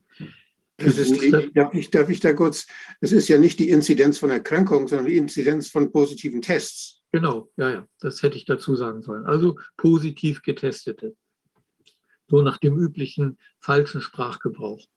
So, die roten sind die geboosterten, immer auf 100.000 Leute hochgerechnet, dass man die Zahlen also direkt vergleichen kann. Und die blauen für die angegebenen Altersgruppen sind die nicht geimpften. Was sehen wir? Faktor drei, vier, fünf, je nach Altersgruppe. Die Geboosterten sind wesentlich anfälliger, eine Infektion oder positiv getestet zu werden. So, ob das jetzt wirklich SARS-CoV-2 ist, und es ist ja bekannt, dass der PCR-Test auch auf alles mögliche andere reagiert, ist in dem Fall eigentlich egal. Die Leute werden positiv getestet. Punkt. Also wenn überhaupt von jemandem die Gefahr ausgeht, dann ist es von den Leuten. Ne? Also mit Hinblick auf das, was die einrichtungsbezogene Impfpflicht. Das ist ja völlig widersinnig, dass die Leute, dass man die Leute zwingt, infektiös oder sich häufiger mit irgendwas zu infizieren. Und es ist ja auch bekannt, dass es keinen Unterschied in der Virenlast gibt. Das heißt, wenn die mal krank sind, dann geben sie das auch munter weiter. Das heißt, die sind die viel größere Gefahr. So, und jetzt habe ich mir gesagt, okay, wir haben in Deutschland zwar nicht diese Daten, aber wir haben pro Bundesland nach, äh, wir wissen, wie ist die Impf, äh, der Prozentsatz an Boostergeimpften und wir haben die Inzidenz. So, und wenn wir uns mal links, das sind die äh, konzentrieren wir uns nur mal auf die Boosterimpfung. Äh, ich weiß nicht, die Zahlen kann man vielleicht nicht lesen, aber man sieht deutlich Sachsen am wenigsten und wenn man so nach links oben geht, wird es immer mehr. Äh, Inzidenz, also wie, ne, da, äh, Niedersachsen ist, in dem ich ja wohne, ab Spitzenreiter, glaube ich, mit 1100 und Sachsen hat so irgendwas bei 400, 500. So, und wenn wir jetzt, äh, na Quatsch, das waren also Impfungen. 40, 50 Prozent bis, äh, da habe ich mich jetzt schon vergaloppiert, äh, Bremen 64 Prozent Booster, äh, Hamburg 61 Prozent, Niedersachsen 64 Prozent. So, und wenn wir hier rechts damit die Inzidenzen vergleichen, das sieht doch sehr ähnlich aus. Ne? Also auch wieder ganz unten hier unten, auch Thüringen und nach oben zur Küste hin wird es immer mehr. Und das ist interessanterweise genau das Gegenteil von dem, was wir im Jahr 2020 hatten. Je weiter an der, man, dichter man an der Küste war, desto weniger hat man positiv getestete und auch desto weniger Erkrankte gehabt. So, ja, was habe ich gemacht? Geguckt, das ist ja jetzt schon mal verdächtig. Ich habe einfach mir die Zahlen jeweils genommen und eine lineare Regression ausgerechnet. Und siehe da, für solche Daten ist das erstaunlich gut. Und das Ergebnis ist, äh, na, hier unten, das ist entweder Sachsen oder Thüringen und da oben, ja, habe ich jetzt vergessen zu gucken, welches Bundesland das ist, aber wir gehen hier von ungefähr 500 auf 1100. Und wenn ich mich nicht verrechnet habe, bedeutet also 25 Prozent mehr Booster die doppelte Inzidenz. Und wenn wir das auf Null Booster extrapolieren, ungeimpfte, dann kommt ja sehr was Ähnliches raus, wie was wir gerade in England gesehen haben. Das heißt, hier haben wir nicht nur eine Korrelation, sondern aus dieser Grafik haben wir zumindest mit gewisser Wahrscheinlichkeit auch eine Kausalität. Also lange Rede, kurzer Sinn. Die Impfung verhindert weder eine Ausbreitung und es muss ja auch noch, dass es schwere Verläufe bzw. Tod gibt. Das sieht man an Statistiken in England, in Schweden, in Dänemark, Kanada, Neuseeland, die mir jetzt im Hinterkopf sind. So, das bedeutet, lange Rede, kurzer Sinn, diese Impfung nützt offenbar nichts, aber sie schadet. Die mag kurzfristig vielleicht, da gibt die Daten, muss ich natürlich auch nennen, der Fairness halber, äh, wenn man die Antikörperstati sich anschaut, äh, je nach äh, Impfstoff dauert es zwei bis sechs Monate, bis es nichts mehr gibt, jedenfalls, wenn man das Kriterium Antikörper nimmt. Aber am Ende, das gibt das schöne englische Sprichwort, the proof of the pudding is the eating. Wir sehen es an den Infektions- oder positiven Testzahlen, in Inzidenzen, man muss sich mal überlegen, wir sind jetzt im Durchschnitt bei, glaube, glaube ich, 5, 6, 700 und vor zwei Jahren waren wir um dieselbe Zeit bei 40. Wie kann denn das sein, wenn wir gleichzeitig so hohe Durchimpfraten haben? Na, aber offensichtlich ist, ist, fällt also, die logische Erklärung ist einfach, ja, die Impfung nützt nichts, aber sie ist offensichtlich mindestens in etwas längerem Maßstab kontraproduktiv. Ja, mit Viren hat das nichts zu tun. Ja, gut, äh, dazu sagt, kann ich nicht viel sagen als Nichtmediziner, aber die Statistik sagt mir, das ist alles andere als das, was es tun soll. Ne? Es ist kontraproduktiv. Sag mal, Werner, das Ganze wird ja also zumindest das, wie soll man sagen, ähm, Geschehen nach Impfung, sowohl die schweren Nebenwirkungen als auch insbesondere natürlich die Todesfälle. Das wird ja nun auch äh, weltweit immer mehr von den Mainstream-Medien äh, beachtet, weil es eben offenbar so gravierend ist, dass es nicht mehr unter den Teppich zu kehren ist. Wir gehen äh, hier im Rahmen der Arbeit des Ausschusses davon aus, dass Teil des sogenannten Great Reset, äh, dessen wichtigste Plattform wahrscheinlich doch das WEF ist, äh, eben nicht nur diese Pandemie ist, weil auch denen war klar, früher oder später merken die Leute was, sondern eben auch noch das im Moment ähm, in, in der Ukraine laufende Kriegsgeschehen ist. Also möglichst viel Chaos, um die Menschen davon zu überzeugen, dass wir jetzt dringend ein One World Government brauchen, weil die Figuren, die sie uns bisher präsentiert haben, vermutlich auch zu dem Zweck ja nicht in der Lage sind, äh, das Chaos einzugrenzen. Ist es wirklich so, wie manche Leute sagen, ach, ist ja nicht so schlimm, wenn die da in der Ukraine rumtoren und selbst wenn es hier dann plötzlich strategische Nuklearschläge gibt, äh, das wäre ja noch die günstigste Lösung, das betrifft uns alle eigentlich gar nicht. Kann man das wirklich so sagen oder ist äh, die Entwicklung da doch wesentlich gravierender, als äh, das jetzt teilweise diskutiert wird? Also ich nehme jetzt erstmal diese Grafiken wieder raus. Ich war in Nagasaki und in Hiroshima und habe da entsprechend auch gesehen, wie schaut es dort aus. Und da gibt es ja sehr viel Informationsmaterial wie es nach dem Bombenabwurf war. Und das war ja eine kleine Bombe, ne? 25.000 Kilotonnen im Vergleich zu den Megatonnenbomben, die es jetzt gibt. Und es waren ja damals nur eine Atombombe und jetzt sind es ja die Wasserstoffbomben, die äh, viel gravierende Auswirkungen noch haben. Wenn man das, alleine wenn man das dort in Japan gesehen hat, dann würde niemand mehr, glaube ich, sagen, ach, vor dem Atomkrieg habe ich keine Angst oder da wird schon nichts passieren. Und als Physiker kann ich das auch äh, relativ gut nachvollziehen und begründen, was da eigentlich passiert ist. Und ich gehe mal zurück in die 60er Jahre, kann mich noch erinnern, einer meiner ersten Professoren hat so als, das war dann 1970 gesagt, Anfang, irgendwann in den 60er Jahren, ziemlich am Anfang, da gab es, haben, sind wir alle sehr erschrocken, also die Physiker dort in Göttingen. Äh, wir haben gemessen, was dort an Fallout von den Atombombenversuchen sich plötzlich akkumuliert hatte. Und das war der Grund, warum überraschend schnell und wirklich äh, hat sich auch wohl fast jeder daran gehalten, die oberirdischen Atomtests eingestellt wurden. Der Fallout war richtig beunruhigend und es wurde ja immer mehr. So, da hat sich die Vernunft durchgesetzt. Ähm, wir wissen ja von Tschernobyl und von Fukushima, dass also die Menge an Radioaktivität, die frei wird, egal ob das jetzt eine Atombombe ist oder ein Unfall in einem Kernkraftwerk, dass das irre Mengen sind. Und äh, nicht umsonst wird ja, wenn jetzt in einem Atomkraftwerk ein Störfall ist, radioaktives Jod ausgegeben, um eben die Plätze in der Schilddrüse, die sonst von dem radioaktiven Jod heimgesucht würden, zu besetzen und damit die Effekte in Zaum zu halten. Was will ich damit sagen?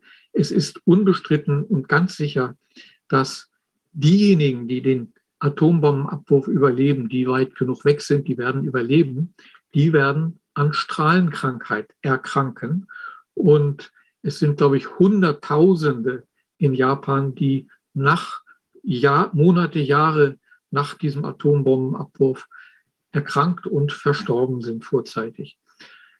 Äh, aber jedem, der meint, na so schlimm wird das nicht sein, empfehle ich zwei Filme anzuschauen aus den 80er Jahren. Der eine ist aus England, der andere aus Amerika. Und diese Filme sind ja, also wenn man, die sollte man sich nicht anschauen, bevor man ins Bett geht. Da kann man nicht schlafen. Das ist eine sehr realistische Darstellung. Ich kann also, was dort dargestellt wurde, alles nachvollziehen. Man kann es sich nicht vorstellen. Äh, na, also wenn ein größerer Atomkrieg stattfindet, dann werden wir einen nuklearen Winter haben. Das heißt, die Ernte, also von dem, was dann übrig bleibt, es wird dann mehr oder weniger der Ackerbau nur ganz gering im ersten Moment möglich sein.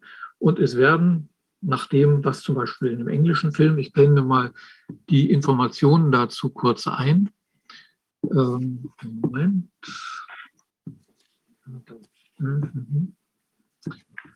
Dazu muss ich den Bildschirm nochmal teilen.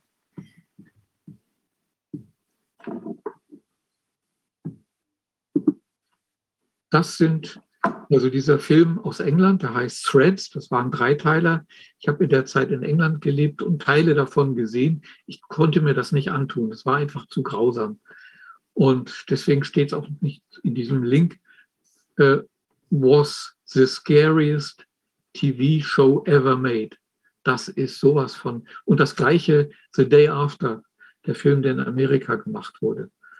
Also mein Fazit ist, ich kann das als Physiker 100 Prozent nachvollziehen und was ich auch als Mensch, der 10, 15 Jahre mit radioaktiven Stoffen gearbeitet hat und natürlich ein Training bekommen hat am Karls, äh, an dem äh, Karlsruhe Kernforschungszentrum. Äh, nach einem Atomkrieg wird die Welt nicht mehr sein, wie sie war. Und es wird nur Verlierer geben.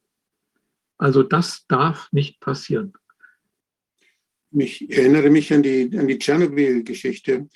Wir haben dort damals ein, ein lokales Messprogramm gemacht und haben dann nach äh, Cäsium gesucht und äh, nach anderen äh, Isotopen äh, zusammen mit, den, mit, den, mit der Hochschule, wo die Ingenieure für Kernkraftwerke ausgebildet werden. Die haben ja die Messtechnik gehabt und mhm. ich als Gesundheitsamtsleiter habe das damals organisiert. Und wir haben dann auch Lebensmittel, wir haben den Erdboden, wir haben die Gräser, wir haben dann die, die, Erd, die Früchte, wir haben die Milch. Also wir haben die Nahrungskette dann verfolgt über ein Jahr oder länger als ein Jahr. Und was uns dabei aufgefallen ist, dass die höchsten Werte, die gefunden wurden, dass die gar nicht die Tschernobyl-Werte waren. Denn das Cäsium zum Beispiel hat ja auch gar nicht so eine lange Halbwertszeit, sondern da waren immer noch Strontium, da war immer noch Strontium dabei. Und in den Pilzen und in, in anderen, äh, bestimmten, in anderen bestimmten Biotopen, da fand man wirklich sehr, sehr hohe äh, Strahlenbelastung. Und das war alles die Strahlenbelastung aus diesen Kernversuchen, immer, die immer noch da war und die überall da war. Das, fand, das hat damals auch die Augen geöffnet, so ein bisschen den Menschen, die Angst hatten vor Tschernobyl, dass da auch noch andere Sachen waren, die immer noch wirksam waren. Und sowas wäre natürlich nach einem Atom, nach einem, in einem Atomkrieg wäre das ja eine wahnsinnige Freisetzung, die, das, da kann sich keiner vor schützen. Und das wird ja ganz hoch in hohen äh, stratosphärischen Schichten wird das ja ganz schnell dann auch global verteilt. Und der mhm. Fallout, der wird verstetigt dadurch. Der hört nicht plötzlich auf, wie es aufhört zu regnen, sondern das kommt immer wieder. Und ja. das ist etwas, was dann Generationen vermutlich belasten wird. Ich halte es für sowas von unverantwortlich, dass es überhaupt noch diese Waffen gibt. Und die ja. vielen Versuche, die vielen Versuche, das dann abzuschaffen, die haben ja, sind ja alle gescheitert. Ja, dass es auch jedem nochmal klar ist, was dann passieren wird. Selbst, also ich, ich fürchte, Deutschland wird natürlich nicht verschont bleiben. Aber was auf jeden Fall in so einer größeren Auseinandersetzung als einer der ersten Maßnahmen passieren wird, dass in großer Höhe eine sehr große Bombe gezündet wird und dann wird durch den elektromagnetischen Puls alles, was wir an Elektronik haben, kaputt sein. Und das ist ja dann, ne, dann ist. Sind wir alle allein. Ja, und diejenigen, äh, sagen wir mal, paar tausend Privilegierten, die dann in irgendwelche guten Bunker kommen, die sollten sich nicht zu sicher sein, dass sie es überleben werden, weil es ist, den jeweiligen Gegenseiten ist natürlich genau bekannt, wo sind diese Bunker. Und ein Volltreffer führt ja alleine, selbst wenn der Bunker noch halbwegs intakt bleibt, zu so großen Beschleunigungen, so ähnlich wie für die Leute, die mit einer Rakete zur Raumstation fliegen, äh, aber nicht G10, sondern G100. Und das überlebt niemand. Das heißt, diese Leute sollten sich nicht sicher fühlen. Äh, insbesondere unsere Regierung oder die ganzen Regierungen der Welt, die da denken, naja, wir werden es ja überleben. Ich habe da vor ein paar Tagen sowas vom Herrn Habeck gehört, er würde da ja nicht persönlich involviert sein. Oh ja, sehr wohl, wenn es dazu kommt, dann würde ich sagen, dann gibt es unsere Regierung nicht mehr aus dem genannten Grunde. Das ist nicht wohl nicht so bekannt, dass das, und wird wohl auch nicht drüber gesprochen, aber das ist dann so. Ne? Die, die Wucht, die von so einem äh, äh, Kern, also von so einer Kernexplosion ausgeht, die ist so gewaltig, dass das Beschleunigung gibt, die kein Mensch in der unmittelbaren Umgebung überleben kann. Und alle, die dann noch irgendwo weit weg in irgendwelchen Erdlöchern sitzen, die werden keinen mehr haben, mit dem sie telefonieren können oder mit dem sie ja. kommunizieren können. Wird alles nicht mehr funktionieren.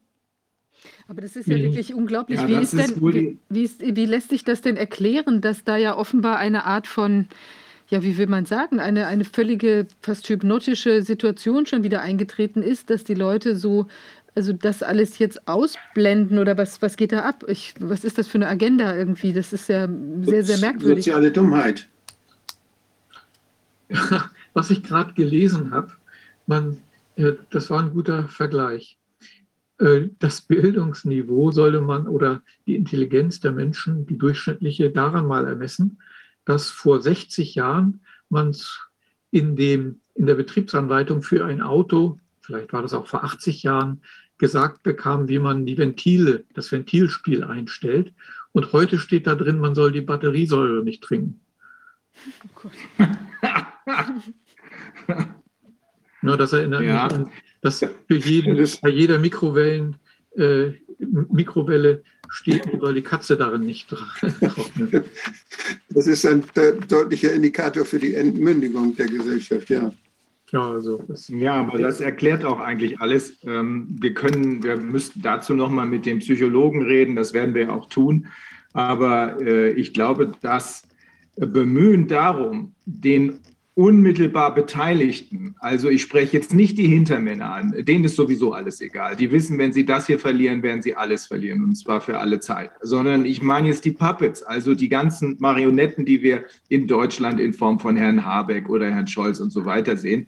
Ich glaube, es macht keinen Sinn, die anzusprechen, weil die schlichtweg nicht klug genug sind zu verstehen, was du da gerade erklärt hast, Werner. Äh, und äh, da kommt noch ein anderes Problem dazu. Ähm, die sind sich natürlich nicht mal im Ansatz darüber im Klaren, dass sie gerade nicht mit am Tisch sitzen werden, wenn alles vorbei ist. Da sitzt wahrscheinlich gar keiner mehr am Tisch, sondern sie werden vorher, wenn sie ihren Job gemacht haben oder wenn sie ihren Job eben nicht gemacht haben, dann braucht man sie nicht mehr und dann werden sie unter den Bus geworfen.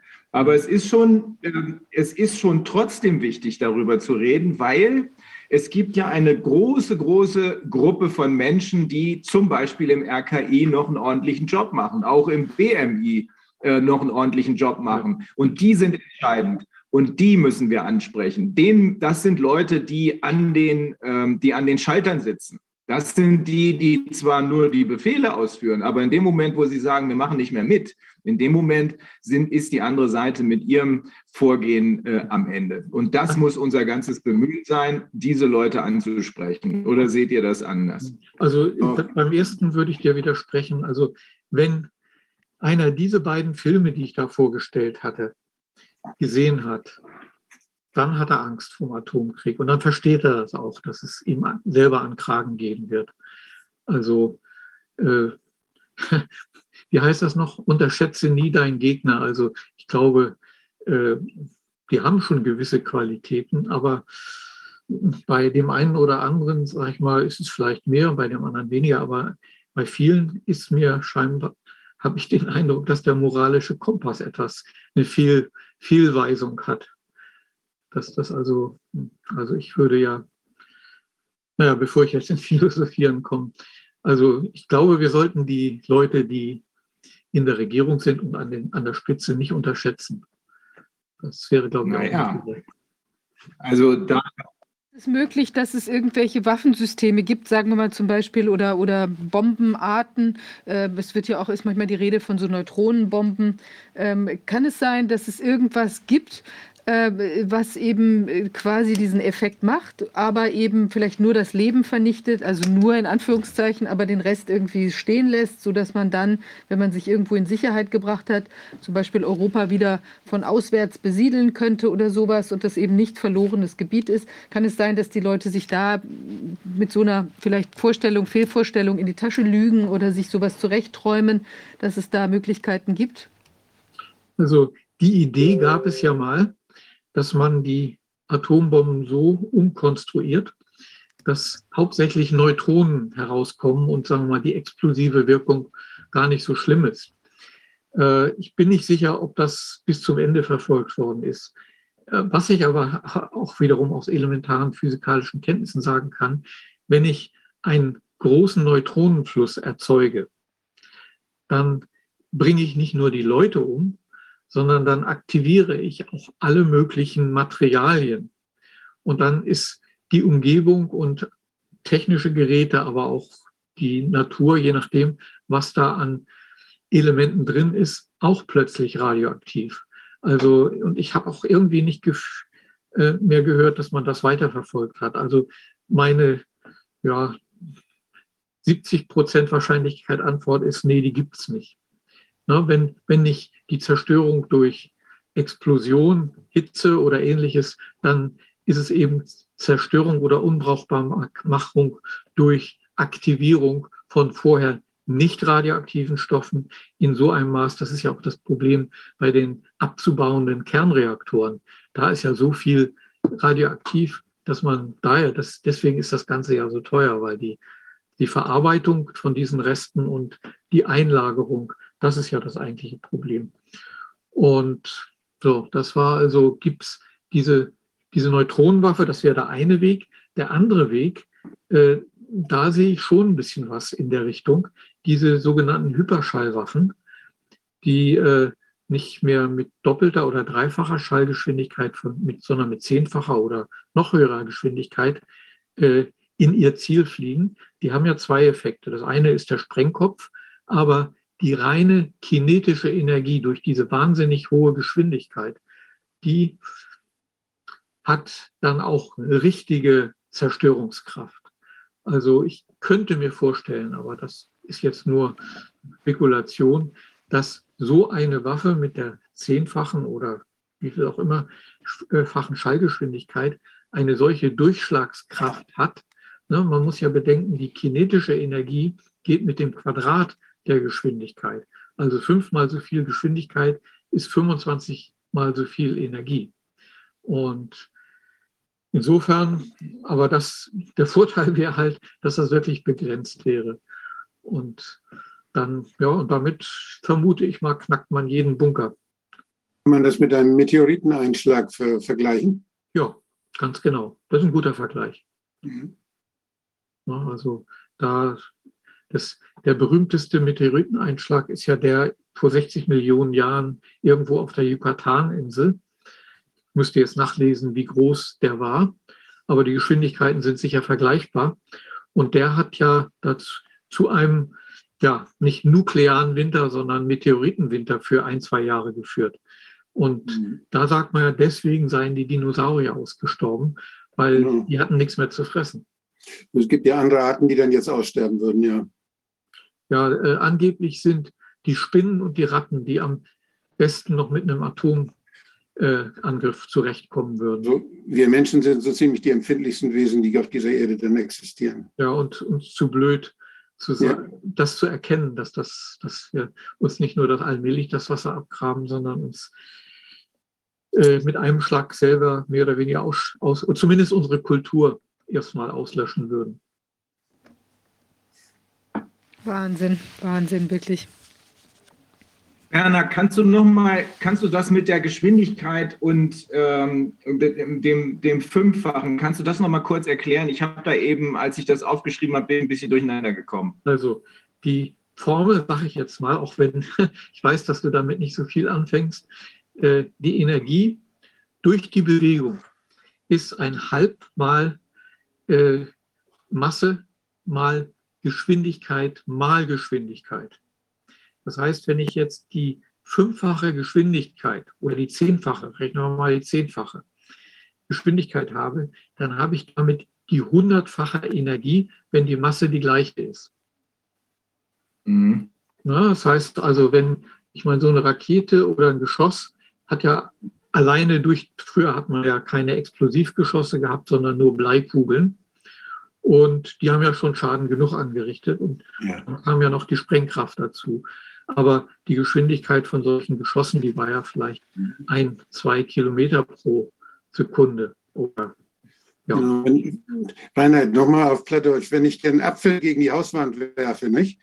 Dann macht das normalerweise Platsch. Aber wenn ich den mit zehnfacher Geschwindigkeit, zehnfacher Geschwindigkeit entwickle, hast du ein Loch in der Wand. Das ist ein guter Vergleich. Sehr gut, danke Wolfgang. Sehr gut. So habe ich es verstanden. Für, und, für, für äh, Rechtsanwälte. Und äh, der positive Aspekt davon ist, dass man damit gegebenenfalls tatsächlich strategisch zuschlagen kann, um dann ähm, ja sozusagen chirurgisch einzugreifen. Ja. Kann man das so sagen? Das mhm. kann man so sagen, ganz genau. Ja, und vor allen Dingen dann genau die Ziele sich vorzunehmen, wie zum Beispiel Regierungsbunker oder äh, die Bunker vom Strat äh, also das Hauptquartier der NATO in, irgendwo in Belgien und ähnliche strategisch bedeutsame Sachen. Mhm. Also ich würde, oh mich, ich würde mich als entweder hochrangiger Militär oder hochrangiger Regierungsmensch überhaupt nicht mehr sicher fühlen im Falle einer solchen Auseinandersetzung. Deshalb kann man davon, und das wissen die, Deshalb kann man davon ausgehen, dass sie uns jetzt mit diesem ganzen Kram Angst machen wieder. Und dass sie das nur benutzen, um uns weiter zu lähmen, damit sie ihre Agenda weiter durchsetzen können, an die wir nicht denken. Die lenken uns ab mit diesen Dingen. Wir, wir reden von, von Viren, die uns töten. Wir reden von, von Atombomben, die uns töten können. Und in der Zwischenzeit machen die ihre Geschäfte. Das ist das, was wir erleben. Ja, das ist sozusagen die eine Facette des, aber die andere Facette ist eigentlich, ich finde es ganz positiv, dass es jetzt so ist, dass sich gerade die Leute, die die Fäden in der Hand haben oder an den Hebeln sitzen, sich nicht mehr sicher fühlen können. Das beeinflusst sicher auch, was sie machen oder was sie unterlassen. Wenn ich weiß, mir geht selber an Kragen, dann denke ich zweimal nach. Also es hat wenig Sinn, aus Angst vor einem Atomkrieg irgendwo in der Welt sich zu bewegen und in irgendein Land zu gehen, von dem man meint, man bliebe dann verschont. Das hat auch wenig Sinn. Das ist richtig. Das heißt, der Tod kommt dann einmal ein bisschen schneller in, innerhalb von Bruchteilen von Sekunden. Und das andere Mal dauert es vielleicht ein paar Stunden oder vielleicht auch zwei, drei Tage oder ist sehr viel qualvoller. Ja, ja beziehungsweise auch Jahre. Ne? Sieht man ja, wie gesagt, an dem Beispiel Japan. Es gab ja diese Geschichte äh, der Überlebenden von entweder Nagasaki oder Hiroshima, ein 15-jähriges Mädchen, was schwer strahlengeschädigt war. Und die hat ja diese ähm, Origami-Figuren ähm, gefaltet in Hunderten, Tausenden, Zehntausenden, in der Hoffnung, dass es sozusagen sich irgendwie positiv auswirken würde. Und ich glaube, sie ist so nach einem Jahr dann trotzdem verstorben. Aber in Nagasaki wird immer noch an dieses Mädchen erinnert und mit einer überdimensionalen Darstellung von diesem Origami-Falt. Ich weiß nicht mehr, was es für eine Figur ist. Also das ist die eine der Geschichten, die mich besonders beeindruckt hat. Oder das andere, ne, dass die kleinen Kinder, da hat, äh, ne, da hat der Vater dann sein Kind zusammen mit dem Dreirad beerdigt, selber beerdigt können. Er hatte halt überlebt. Und ich meine, sowas geht wirklich an die Nerven, an die Nieren, wenn man solche Geschichten hört. Grässlich, wirklich grässlich. Und ich finde, also ich meine, entweder wenn man wirklich diese Pläne hat, äh, dann ist es also so abgrundtief bösartig und verblendet. Und wenn man damit nur spielt und mit unseren Ängsten spielt, äh, dann ist es natürlich auch total daneben. Aber wahrscheinlich muss man wirklich davon ausgehen, dass sie möglicherweise damit auch nur spielen, weil sie werden ja, also ich kann mir gar nicht vorstellen, dass sie das nicht irgendwo auch wissen. Und dass man das eben immer als Chimäre präsentiert, äh, um die Leute einfach in Angst und Schrecken weiterhin zu versetzen. Weil es ist auch so wie dieses wieder aufgelebte HIV-Narrativ ist ja irgendwie auch so stuck in the 80s. Also es kommt wieder irgendwie so dieses ganze alte Zeugs, was vielleicht bei vielen Menschen einfach noch als Angst äh, ganz tief in den Knochen sitzt. Mhm. Zum Beispiel dieses Tschernobyl. Erlebnis war ja auch fundamental, also hat auch ungeheure Ängste ausgelöst, zu Recht aber ja. war auch eine, eine, eine prägende, ein prägendes Erlebnis. Also ich war, ich war da noch klein, aber ich erinnere mich, dass das, äh, dass das ähm, ich auch beeindruckt war, dass wir da irgendwie alle guckten, ob da irgendeine Wolke daherkommt und ob die jetzt irgendwie ja. auf uns niederregnet und dass dann alle irgendwo ähm, sich verstecken mussten und man konnte keine Milch trinken und alle diese Dinge. Ja, das war ja eine ja, Zeit. Ich könnte dazu auch noch ein persönliches Erlebnis beisteuern. Als jemand, der sich damit auskannte, sobald ich das erfahren habe, habe ich meinen Kindern gesagt und auch den Nachbarskindern, äh, wenn ihr draußen, wenn es regnet, sofort reinkommen. Schuhe im Flur in einen Behälter tun, die dann regelmäßig gesäubert werden und Hände waschen, mindestens. Weil äh, den Fallout gibt es. Da, unsere Umgebung, die haben gedacht, wir wären ein bisschen doof. Und äh, ne, weil die Regierenden, damals Innenminister Zimmermann, hatte gesagt, nee, ist alles halb so schlimm und nee, müsst ihr euch keine Sorgen machen. Eine Woche später kam genau diese Anweisung. Kriminell. Also äh, vielleicht kann man so ein bisschen ähm, Positives als Licht am Ende des Tunnels erkennen, wenn man äh, das Gesamtbild nochmal sieht. Das Gesamtbild ist, äh, wenn wir das nicht komplett falsch einschätzen, und es ist ja alles offen und alles nachlesbar, das ist das, was wir im Great Reset sehen können, äh, was der Herr Schwab da geschrieben hat. Und ähm, er sagt ja in 2030, da muss ja noch Menschen geben, ne? sonst würde er nicht über 2030 reden. In 2030 äh, werden wir da alle nichts mehr haben, weil er hat alles und seine Leute und äh, wir werden dann alle sehr glücklich sein, nur er wird eben noch sehr viel mehr glücklich sein. Das deutet doch darauf hin, dass man auch hier wieder mit einer Illusion arbeitet, dass auch hier wieder mit den Ängsten der Menschen gearbeitet wird, dass also die äh, Ukraine-Krise und der da hinten im Hintergrund drohende Dritte Weltkrieg ähm, Teil der Panikmache ist, Teil der Panikmache, Fortsetzung letzten Endes der Corona-Geschichte, denn Corona funktioniert nicht mehr so richtig. In vielen Teilen der Welt, insbesondere in den USA, haben nach dieser legendären, muss man sagen, Entscheidung, die Leslie Manukians NGO da erfochten hat, keine Masken mehr, haben eben 90 Prozent der Menschen gesagt, okay, keine Masken mehr und haben in den Flugzeugen getanzt, was ja dafür spricht, dass die öffentliche Meinung eine völlig andere ist als das, was in den Mainstream-Medien zum Besten gegeben wird. Mit anderen Worten, wenn der Plan derjenige ist, uns so weit einzuschüchtern, dass die totale Kontrolle errungen wird über uns, nämlich durch Einführung eines One World Government, nämlich durch Einführung ähm, einer digitalen Währung, dann muss es uns ja noch geben, denn sonst müsste man uns ja nicht kontrollieren müssen. Insofern kann man sagen, da ist schon noch Licht am Ende des Tunnels, aber natürlich müssen wir alles tun, weil in so einer brisanten Lage, äh, da kann ja ein einziger Funke plötzlich etwas zum Explodieren bringen, was eigentlich gar nicht explodieren soll. Das heißt, wir müssen so weitermachen.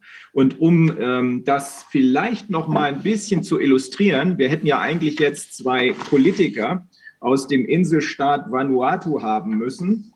Äh, die, äh, da haben wir irgendwie den Kontakt im Moment nicht hinkriegen können. Das wird wohl neu, ähm, neu terminiert werden müssen die machen sich ganz große Sorge darüber, dass sie faktisch übernommen werden vom WEF oder von der UN. Und das ist inzwischen gleichbedeutend. Wir haben da einen kleinen Einspieler, den will ich zwischendrin mal äh, zeigen. Und zwar ist das ein, äh, da wird ein Memorandum of Understanding, äh, ja, schönes Wort, das ist kein Vertrag, sondern es ist die Juncker-Nummer. Wir zeigen euch mal was und dann, wenn ihr nicht richtig reagiert, dann ziehen wir die Nummer durch ein Memorandum of Understanding gemacht. Da geht es jetzt um die Zusammenarbeit der, des WEF, wem der gehört, wissen wir, äh, mit der UN. Auch in der UN gibt es sicherlich noch ein paar gute Leute, aber an der Spitze ist nichts mehr, wie es gewesen ist. Und die UN gehört faktisch, das werden wir aus diesem kleinen Clip gleich sehen können, die UN gehört faktisch dem WEF. Können wir das mal kurz hören, bitte? This afternoon, the Secretary General and Klaus Schwab, the founder of the World Generalsekretär und Klaus Schwab äh, ein, werden einem äh, der Unterzeichnung eines Absichtserklärung einer Partnerschaft zwischen der UN und dem EWF vor äh, beisitzen. Eine Partnerschaft zwischen diesen beiden Institutionen, die die Agenda 2030 äh, schneller umsetzen wollen. Aus 2019. Und das ist der Moment, wo viele Leute anknüpfen, Experten, äh, der ich nicht bin. Wir sind ja als Anwälte nur diejenigen, die die Tatsachen aufnehmen und dann versuchen, das juristisch zu würdigen, rechtlich zu würdigen. Experten sagen, das ist der Moment, als spätestens die UN äh, vom World Economic Forum von Klaus Schwab und seinen Leuten übernommen wurde. Auch da, wie gesagt, genau wie im RKI gibt es gute Leute noch, aber an der Spitze geht nichts mehr. Deswegen müssen wir, um dann nochmal drauf zurückzukommen, die Strategie beibehalten. Wir müssen die Menschen ansprechen, informieren, in dem Wissen, dass wir da oben sowieso nichts ändern, aber in der Hoffnung, dass diejenigen, die in dem mittleren äh, Management unterwegs sind und im unteren Management, dass die reagieren und dass sie endlich aufstehen und sagen, es reicht. Es reicht eigentlich schon seit zwei Jahren, aber jetzt muss wirklich mal ähm, der Alarmbutton gedrückt werden, denn ähm, das könnte sonst außer Kontrolle geraten. Ich hoffe es nicht und ich bin ja immer der Meinung, ähm, ich bin ja genauso wie du, Werner, eigentlich ein Optimist. Äh, ich bin immer der Meinung, wir reißen es rum. Spätestens, ähm, wenn die Karre fast aus dem Ruder läuft, wird uns jemand oder etwas zur Hilfe kommen. Aber wir sollten alles tun, damit es eben nicht so weit kommt. Ich hätte noch eine Geschichte im Rahmen der Kuba-Krise, wenn da noch Zeit wäre. Die ist, also Klar. gesagt, der kleinste Funke kann das auslösen. Es gab ein U-Boot, ein russisches U-Boot, äh, das nach Kuba beordert wurde, als diese äh, ja, die Seeblockade dort umgesetzt wurde auf Anweisung von Kennedy. Und dieses U-Boot hatte sogenannte Atomtorpedos an Bord. Und es gab einen politischen Kommissar auf diesem U-Boot und den Commander. Es waren, glaube ich, sogar drei U-Boote. Und es gab jedenfalls einen, der war der Commander von den dreien. Und einer von beiden, ich glaube, das war der politische Kommissar und auch die anderen Kapitäne, weil man sie sozusagen unter Druck gesetzt hatte, wollten so ein Atomtorpedo einsetzen. Und der Commander in Chief hat gesagt, nee, mache ich nicht. Das so ungefähr. Und der ist dann ein bisschen mit Schimpf und Schande behandelt worden, als er nach Hause gekommen ist.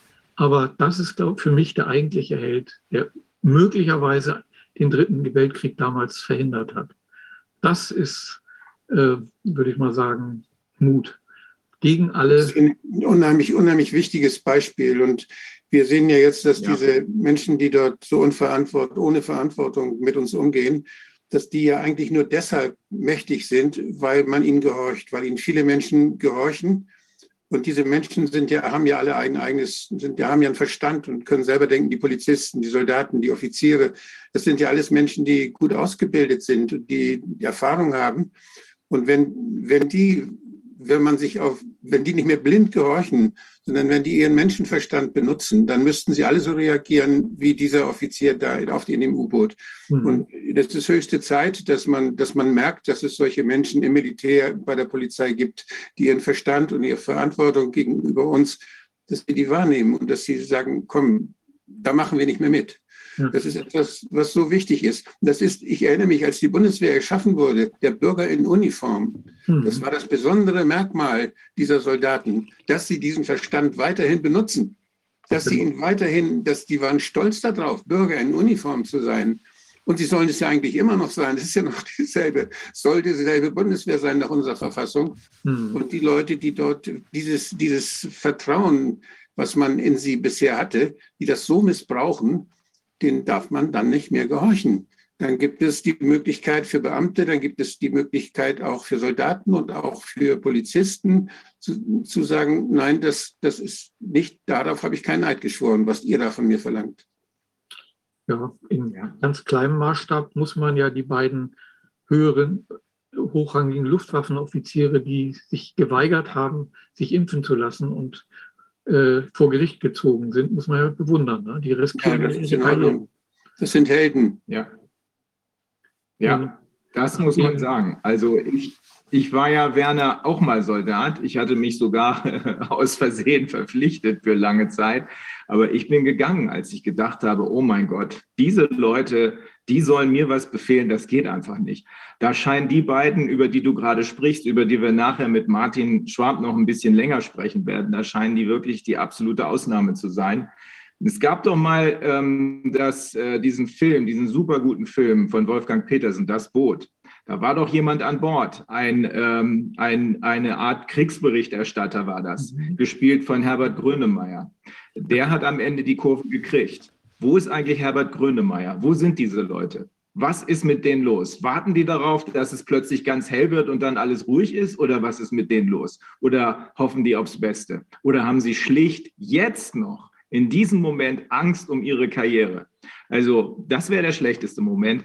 Nur um mal zu zeigen, ähm, Werner und Wolfgang, ähm, was das für ein Pulverfass ist und mit was für Leuten wir uns da einlassen, wen wir da unterstützen in, der, äh, in der Ukraine. Wir haben noch einen Einspieler, der äh, betrifft ein Interview, das äh, von Tucker Carlson geführt wird mit einem englischen, ich habe vergessen, wie er heißt, mit einem englischen Partner und das betrifft ähm, Herrn Zelensky. Wir wissen ja inzwischen eine Menge über ihn, aber ähm, hören wir uns das mal an, äh, damit die Leute, die jetzt noch glauben, äh, ja, wir decken mal lieber unsere Karriere ab, es wird schon alles gut gehen, damit denen klar ist, was das für ein Pulverfass ist und was das für eine Katastrophe ist, die da in der Ukraine mithilfe der NATO und der USA und auch mit unserer Hilfe angerichtet wurde. Fünf Milliarden Dollar an Training für 600.000 Soldaten, viel Schmiergeld dabei und dann kommt sowas dabei raus. This question that you've got a country led by a man uh, who, even before the war, Axios, uh, The Guardian, uh, the Atlantic Council, all of them were reporting that Zelensky, even though he ran on an anti-corruption ticket, uh, has, through the uh, Panama Papers and other such leaks, uh, has stashed his millions offshore like most corrupt oligarchs have. And so even before the war, his corruption was known. And then you fast forward to what he's done over this weekend with the banning of 11 opposition parties. And I want to note at this stage that uh, he banned these opposition parties, including, as you mentioned, Tucker, the second largest in his parliament, while the Nazi elements, and I use the word Nazi, not neo-Nazi, because these are actual Nazis that aren't neo in any sense. They're the continuation of Nazis as we know them and study them in history. Uh, and Bandera, the man that they uh, revere, uh, was actually a Nazi, and they've made him into a national hero and icon. The Nazis in Ukraine have not been banned uh, by uh, Zelensky. And so this is a very interesting point that you've got a man that's, uh, that we're hailing as a democratic icon who's fighting for freedom and democracy in our way of life, banning all opposition parties, controlling this, uh, through the state the media narrative, while refusing not only to ban Nazis, but having after not banning them, incorporated them into his state as of as a battalion, formally serves in the Ukrainian National Guard. Now, people say to that in response, yeah, but Majid, there are racists in every country. No, the analogy here is imagine Tucker in America, the KKK had a formal battalion in the US military. That's what we've got with swastikas and Nazi insignia inside uh, the Ukrainian army. And then. Yeah. Was soll man dazu sagen? Und das ist äh, niemand, der irgendeinen Grund hat, irgendeinen Stuss zu erzählen. Mal abgesehen davon passt es zu allen anderen Berichten, die zumindest in den alternativen Medien äh, kommen. Da gab es auch ähm, Bilder von äh, Herrn Zelensky, äh, wo er offenbar äh, äh, Kokain zu sich nimmt. Ähm, da gibt es diese seltsamen Videos, wo er in irgendeiner Band mit High Heels und Frauenklamotten angezogen tanzt. Also das kann man ja alles versuchen irgendwie wegzuerklären, aber in der Gesamtschau kann man das nicht mehr wegerklären. Und darum glaube ich, dass jetzt wirklich jeder wach werden muss und jeder, auch äh, die eben angesprochenen und insbesondere die Leute, die an Schalthebeln sitzen, die müssen sich überlegen, wenn wir jetzt nicht agieren, dann wird die Lage möglicherweise außer Kontrolle geraten. Und dann können wir wirklich nur noch auf Hilfe von oben hoffen. Aber man sagt doch immer, hilf dir selbst, dann hilft dir Gott. Also weitermachen, ähm, denn das da könnte sonst zu einer wirklichen gigantomanischen Katastrophe werden. Und genau das wollen die ja auch. Aber sie wollen uns eben nicht umbringen, also zumindest nicht in dem Maße, denn sie brauchen uns ja noch. Sonst würde man diesen Great Reset mit dem Jahr 2030 als Marke äh, ja nicht im Auge haben. Ja, wir werden die beiden ja, Entschuldigung, Wolfgang. Äh, äh, Viviane hatte noch mal angefragt, äh, das Thema der, der Hepatitis erkrankten Kinder wollte sie gerne, dass wir da noch ganz kurz drüber sprechen. Und ich habe noch mal geguckt, es gibt da jetzt ja einige wissenschaftliche Arbeiten, die diese neue Form von, von Leberentzündung analysieren. Und sie, sie geht äh, ziemlich in die Richtung, wie der Pathologe Borchert, Anne Borchert das auch beschreibt. Es sind in der Leber dann äh, T-Killerzellen gefunden worden, die die Leberzellen äh, zerstören. Das heißt, es sieht so aus, als wäre es eine neue Form der Leberentzündung, eine Lebererkrankung, die es vorher noch nicht gegeben hat. Und man hat dort auch dann äh, eine Reaktion oder eine, eine, eine ja, durch, durch Laboruntersuchung hat man die hat man identifiziert, dass sehr wohl die Spikes, die durch die Impfung dann, äh, durch, durch die Spritze dann ähm, hervorgerufen werden, dass die eine Rolle dabei spielen können. Das heißt, es handelt sich offenbar hier um eine neue Form der Autoimmunerkrankung. Und das Immunsystem zerstört hier die, diese Leberzellen. Und äh, was, was mir noch nicht ganz klar ist, wir haben ja äh, die mit Schrecken habe ich das und da habe ich auch früher dagegen gekämpft. Das war nicht so einfach in der Gesundheitsverwaltung, dass man Kinder gegen Hepatitis B impft. Das halte ich für einen Wahnsinn. Das Hepatitis B wird so übertragen durch Geschlechtskranken, durch intime Kontakte und so weiter, durch, durch Spritzen, durch Blutübertragung. Und äh, man, hat, man hat Kinder dann ein, durch einen neuartigen Impfstoff, hat man sie regelmäßig geimpft. Das ist jetzt in der Vielfachimpfung mit drin die sind alle gegen Hepatitis B geimpft. Und ich weiß nicht, welche Rolle dann hier dann diese Impfstoffe spielen. Wir denken immer nur an den einen Impfstoff. Wir denken immer nur an das, was in diesen Spritzen von BioNTech und so weiter drin ist. Aber es gibt viele andere äh, Techniken und, und Impfstrategien und Impfsubstanzen mit Verstärkern, mit Immunverstärkern, denen unsere Kinder regelmäßig ausgesetzt werden. Das ist so, dass das empfohlen wird, schon, schon Jahrzehnte empfohlen wird und in zunehmendem Maße in den USA, wenn, weiß nicht wie viel, 16 oder 17 Routine-Impfungen jedes Kind. Und es gibt diese Beobachtung ja, dass die Allergien und die Autoimmunerkrankungen erst seitdem diese Impfkampagnen so äh, angelaufen sind, dass, dass die erst seitdem so richtig äh, Opfer fordern. Ich weiß, dass ich bin Präsident der Rheumaliga gewesen in Schleswig-Holstein und ich habe äh, die, die vielen Autoimmunerkrankungen, die rheumatischen Erkrankungen sind ja Autoimmunerkrankungen. Und äh, da war es immer ziemlich unklar, äh, woher die kommen und weshalb, es, weshalb auch Young Rheumatics äh, dort jetzt immer mehr werden. Es kann sein, dass diese Autoimmunerkrankungen, dass die, genau wie, wie, äh, wie die MS zum Beispiel, die ja auch immer häufiger wird, dass diese durchaus Folgen sind von Impfstrategien. Und äh, die, das wissen wir nicht. Aber wir müssen daran denken, dass es daher kommen kann. Und die wissenschaftlichen Untersuchungen, die epidemiologischen Untersuchungen, die jetzt vergleichen müssten, Geimpfte und Nicht-Geimpfte und Inzidenz dieser Erkrankung, die versuchen müssten, Indikatoren zu finden, woran kann man dann erkennen, ob Impfen, Impfungen solche Spätschäden haben, die gibt es nicht. Es gibt keine Forschung da. Da wird kein Geld für ausgegeben. Wir geben unser Geld für, einen, für Impfstoffe aus, die unzureichend beobachtet werden die unzureichend kontrolliert werden und wo große wirtschaftliche Interessen dahinter stehen, dass diese Impfstoffe einfach äh, breit gestreut werden und verkauft werden. Das, was wir jetzt sehen, ist ja nur eine Folge dessen, dass das so schön geht. Wir haben das ja gemacht immer. Und jetzt wird es noch, jetzt, wenn wir das uns alles gefallen ließen, schon, ohne da genau hinzugucken, jetzt hauen sie so richtig zu. Jetzt werden wir alle diese Spritzen kriegen. Was ich finde, ist, wir sind unvorsichtig und vor allen Dingen mit unseren Kindern. Da müssen wir viel, viel vorsichtiger sein, müssen viel, viel mehr vertrauen auf das, was wir, was wir mitkriegen, natürlicherweise im Zusammenleben mit Viren, im Zusammenleben mit Bakterien und miteinander. Also da, ich bin da sehr, sehr viel vorsichtiger geworden. Und äh, ich habe ein riesen Misstrauen vor der Impfindustrie, welches in den letzten, in den letzten zehn Jahren gewaltig gewachsen ist. Ich, früher habe ich Impfprogramme gemacht als Amtsarzt.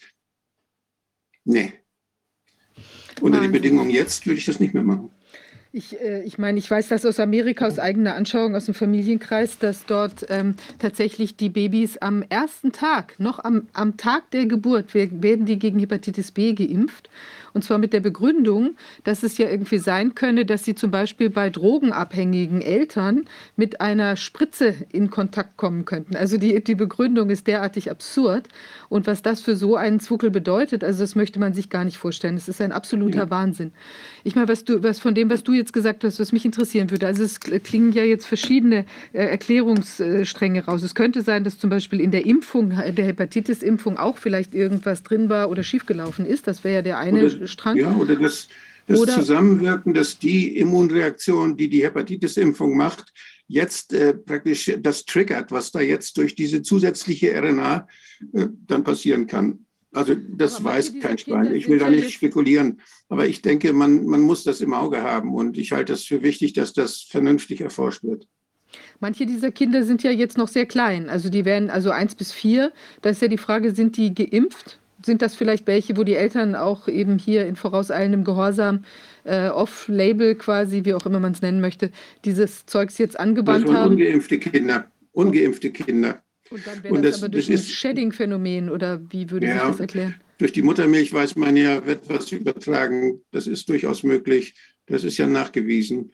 Aber ob das, das ist, da, da brauchen wir wirklich, da brauchen wir Forschung. Was klar ist, diese Hepatitis-Formen das ist kein Virus gefunden worden. Keine der, keines der üblichen Hepatitis-Viren spielt hier eine Rolle, sondern es ist eine Autoimmunerkrankung. Das heißt, das Immunsystem hat bei diesen Kindern, äh, es hat nicht mehr funktioniert. Die Immunzellen haben, sind durcheinander gekommen, haben nicht mehr koordiniert ihre Arbeit tun können. Und deshalb äh, haben, sie sich, haben sie die Leberzellen zerstört. Das sind ja Killerzellen, also äh, T-Killerzellen, die das, die diese, dieses Lebergewebe zerstören, T-Lymphozyten, T8-Lymphozyten, die dann diese Leberzellen hauptsächlich zerstört haben. Und äh, das, das ist etwas, das sind äh, Thymuslymphozyten, das heißt, die man, die eine erworbene Immunreaktion benutzen. Die haben was gelernt, was dazu führt, dass die Leber, dass sie den eigenen Körper zerstören. Und wo haben Sie das gelernt? Wie kommt, das? wie kommt das? Woher kommt diese, dieses, diese Immunfehlreaktion? Das sind Sachen, die sind unklar, weiterhin unklar. Es wird daran geforscht. Besonders wieder in England ist das ja aufgefallen auch. Da wird, äh, gibt es einige Gruppen, die daran arbeiten. Die haben dann Leberzell, Lebergewebe genommen, auch bei, vor allen Dingen aber jetzt, bei, das ist ja nicht nur bei Kindern, sondern auch bei Eltern aufgetreten und da hat man auch die Untersuchung gemacht. Wahnsinn. Und aber was also ist denn die Prognose, wenn man sowas hat, dass da die Leberzelle ständig selbst ja. angegriffen wird, die Leberzellen? Was äh, kann man das überhaupt behandeln? Ja, das ist, die haben das erst versucht äh, mit Budesonid und dann haben sie nachher Cortison genommen und durch Cortison haben sie dann einigermaßen, das war aber allerdings beim Erwachsenen, wo sie das, wo sie das beschrieben haben, da haben sie dann wohl hingekriegt, dass diese Symptomatik oder dass sich dieser Prozess auf, aufhalten ließ, wie, wie lange und was das für die, für die Zukunft dieser Menschen bedeutet. Cortison hat ja auch viele Nebenwirkungen, da muss man hochdosieren. Aber da hat man eigentlich viele Erfahrungen, weil es ja viele Autoimmunerkrankungen gibt, die durch Immunsuppression behandelt werden. Nicht die rheumatischen oder, oder auch ja andere Autoimmunerkrankungen werden mit Cortison behandelt. Aber jeder, der das mal mitgemacht hat, der, das, der dann ein, ein solcher Patient ist, der weiß, was das bedeutet an Lebensqualität und an, an Risiken, äh, jetzt andere Erkrankungen zu kriegen. Da gibt es ja sehr viel Erfahrung. Wolfgang, du hattest ja schon ein paar Mal darauf hingewiesen, ähm, dass du davon ausgehst, angesichts der Tatsache, dass unsere Aufsichtsbehörden, unsere, äh, in den USA, hier in Deutschland, in praktisch allen europäischen Ländern ihren Job nicht mehr machen, dass du davon ausgehst, dass hier derzeit mit den sogenannten Impfstoffen experimentiert wird. Wir wissen nicht, was drin ist. Wir äh, haben, wenn ich das richtig verstanden habe, ähm, innerhalb der Aufsichtsbehörden nur noch die äh, Response, ja, wir haben darauf vertraut, dass das, was die Hersteller sagen, auch wirklich drin ist. Aber in Wahrheit wissen wir nicht, was drin ist. Ist doch korrekt, ne? Ja, wir haben jetzt, wir stehen vor der Frage, ist das, ist das willentlich, geschieht das willentlich, werden da viele verschiedene Stoffe gespritzt? Oder ist die Qualität der hergestellten Stoffe so unterschiedlich, je nachdem, wo sie hergestellt werden, wie sie behandelt wurden, wie lange sie lagern und wie sie benutzt werden, dass dort unterschiedliche Wirkungen dann äh, entstehen. Ob, das, ob diese, diese Variationen, die man beobachtet, dass nur fünf Prozent der Chargen, bei FAIRS zum Beispiel, äh, dann schwere toxische Nebenwirkungen haben, ob die jetzt eine Folge von ja, isolaten Produktionsprozessen sind oder ob die, die eine Folge sind von geplanten Veränderungen der Inhaltsstoffe, mit denen man dann experimentiert. Das bleibt zu klären. Das ist noch nicht ganz klar. Und ich habe gestern äh, zum Beispiel einen, einen, sehr interessanten Vortrag gehört von jemand, der mit einer völlig neuen Methodik dann diese, diese äh, Kristalle, äh, die in den Impfstoffen gefunden worden sind, analysiert und er meinte eben völlig klar, dass das, was die in Spanien gesehen haben, dass das äh, mit großer Wahrscheinlichkeit nicht Graphen ist, sondern dass das mit großer Wahrscheinlichkeit Cholesterolkristalle äh, sind, die sich dann in unterschiedlicher Weise so manifestieren, wie die Bilder dann, die da auch gezeigt worden sind. Diese Wissenschaftler unterhalten sich aber jetzt direkt und die versuchen das rauszukriegen, wer denn da wohl der Wahrheit am nächsten kommt. Das ist von, von Ernst Hammel. Ne? Ja, genau. Ja, genau. Äh, ja, das, das kenne ich und hm? ähm, er hat bestimmt recht, dass es das auch gibt und vieles von dem, was man sieht, das macht mir einen Sinn. Äh, ich habe in diesen spanischen Untersuchungen, es gibt jetzt auch englische und es gab eine deutsche, die, die ich leider nicht wiederfinde.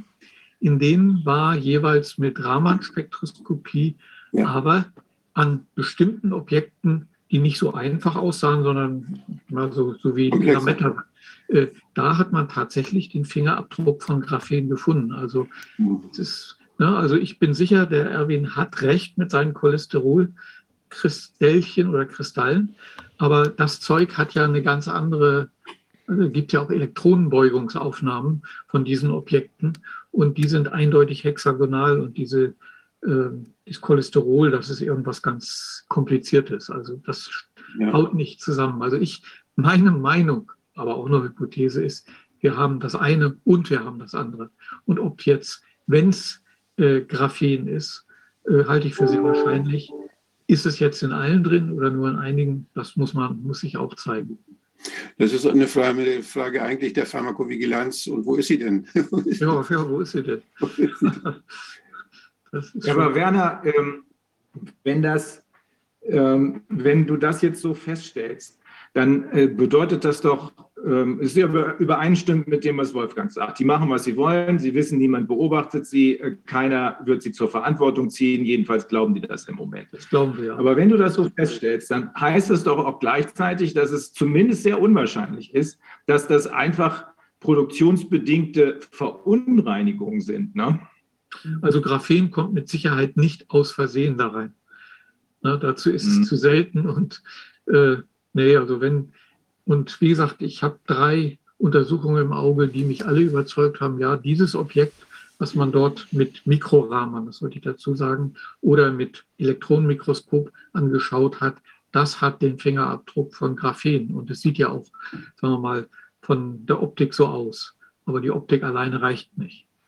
So, und, und wie gesagt, äh, das, der, der Erwin hat auf jeden Fall recht, dass ein guter Teil da diese Cholesterolkristalle sind. Und er hat so erklärt, dass diese Nanolipide, die zerfallen dann in ihre Komponenten irgendwann und einer davon ist eben Cholesterin, die dann also wenn ich so richtig, hoffe ich, habe ich richtig verstanden. Und daraus bilden sich diese Kristalle. Wäre eigentlich dann folgerichtig, dass man das in allen äh, mRNA-basierten äh, Inject Injectables, würde ich lieber sagen, als Impfstoffen, dass man die dort findet, wenn, wenn das Zeug lange genug gestanden ist. Könnte es denn irgendeinen nachvollziehbaren Grund geben, irgendeinen Wirkzusammenhang, warum, wenn jetzt da Graphen drin wäre, warum das in einem solchen Impfstoff drin sein könnte? Was, was ja, kann das bewirken? Gibt es. Äh, ich habe ein paar wissenschaftliche Veröffentlichungen gefunden. Das war halt mich auch gefragt. Und zwar Krebsimmuntherapie. Und dort wurde das ausdrücklich gesagt, statt Aluminium hätte man als Wirkverstärker dort Graphen reingetan. Das wäre fünfmal so effektiv. Das ärgert das Immunsystem fünfmal so stark mit anderen Macht richtig rebellisch, ja. Mhm. Aber das wäre doch sicher das, auch eine Substanz, die eigentlich angegeben werden müsste, gerade wenn die zu so einer aggressiveren Reaktion äh, führen würde. Ja, na klar. Ja, es ist ein ziemlicher Sumpf, das Ganze. Ich habe in der Diskussion habe ich auch gestern gefragt, ob da jemand weiß, ob bei der bei FDA oder bei der EMA dann diese Veränderungen in der Zusammensetzung, ob die registriert werden müssen, ob man das angeben muss. Und das wusste keiner. Und das ist natürlich, das wäre eine spannende Frage, die man an die EMA stellen könnte. Äh, es ist ja wohl möglich, dass man im laufenden Verfahren, also wenn diese Spritzen appliziert werden jetzt bei Millionen von Menschen, dass die Firmen die Möglichkeit haben, die Zusammensetzung zu variieren, ein bisschen zu ändern. Das dürfen sie offenbar. Aber ich weiß jetzt nicht, unter welchen Bedingungen, ob sie das jetzt äh, registrieren müssen oder ob sie einfach so experimentieren dürfen. Das wäre natürlich eine Katastrophe. Also das müsste man die immer fragen. Hm. Ja, gut. Gut, Werner, du hast uns äh, sehr geholfen, auch die Lücke zu überwinden, die dadurch aufgetreten ist, äh, dass wir äh, die beiden Mitglieder des Parlaments des Inselstaates Vanuatu, kein Mensch weiß, wo es ist, das ist, äh, ich glaube, nordöstlich von Australien. Da hätten wir eigentlich mit Andrew Napuat und äh, John Salong reden müssen, aber da ist irgendwas schiefgegangen. Du hast uns sehr geholfen und du natürlich auch, Wolfgang, äh, diese Lücke zu überbrücken. Ähm, und jetzt sind wir unmittelbar in den Konsequenzen der Katastrophe, soweit wir sie jetzt schon sehen können, nämlich in Israel. Ähm, mal sehen, wenn du Zeit hast, Werner, bleib ruhig da und Wolfgang muss, sowieso. muss jetzt leider weg, weil alles gut ist schon ein bisschen unter den Nägeln. Aber wir können ja die, Aufze nee. ja die Aufzeichnung mir dann anschauen. Danke, Werner. Ne? Jo, Vielen gerne. Dank. Und bis zum nächsten Mal. Bis dann. So now we will switch to English again and we will switch to you, Dr. Joshua Gesko. Dr. Joshua Gesko. Spreche ich das richtig aus? Erstaunlicherweise schon, ja.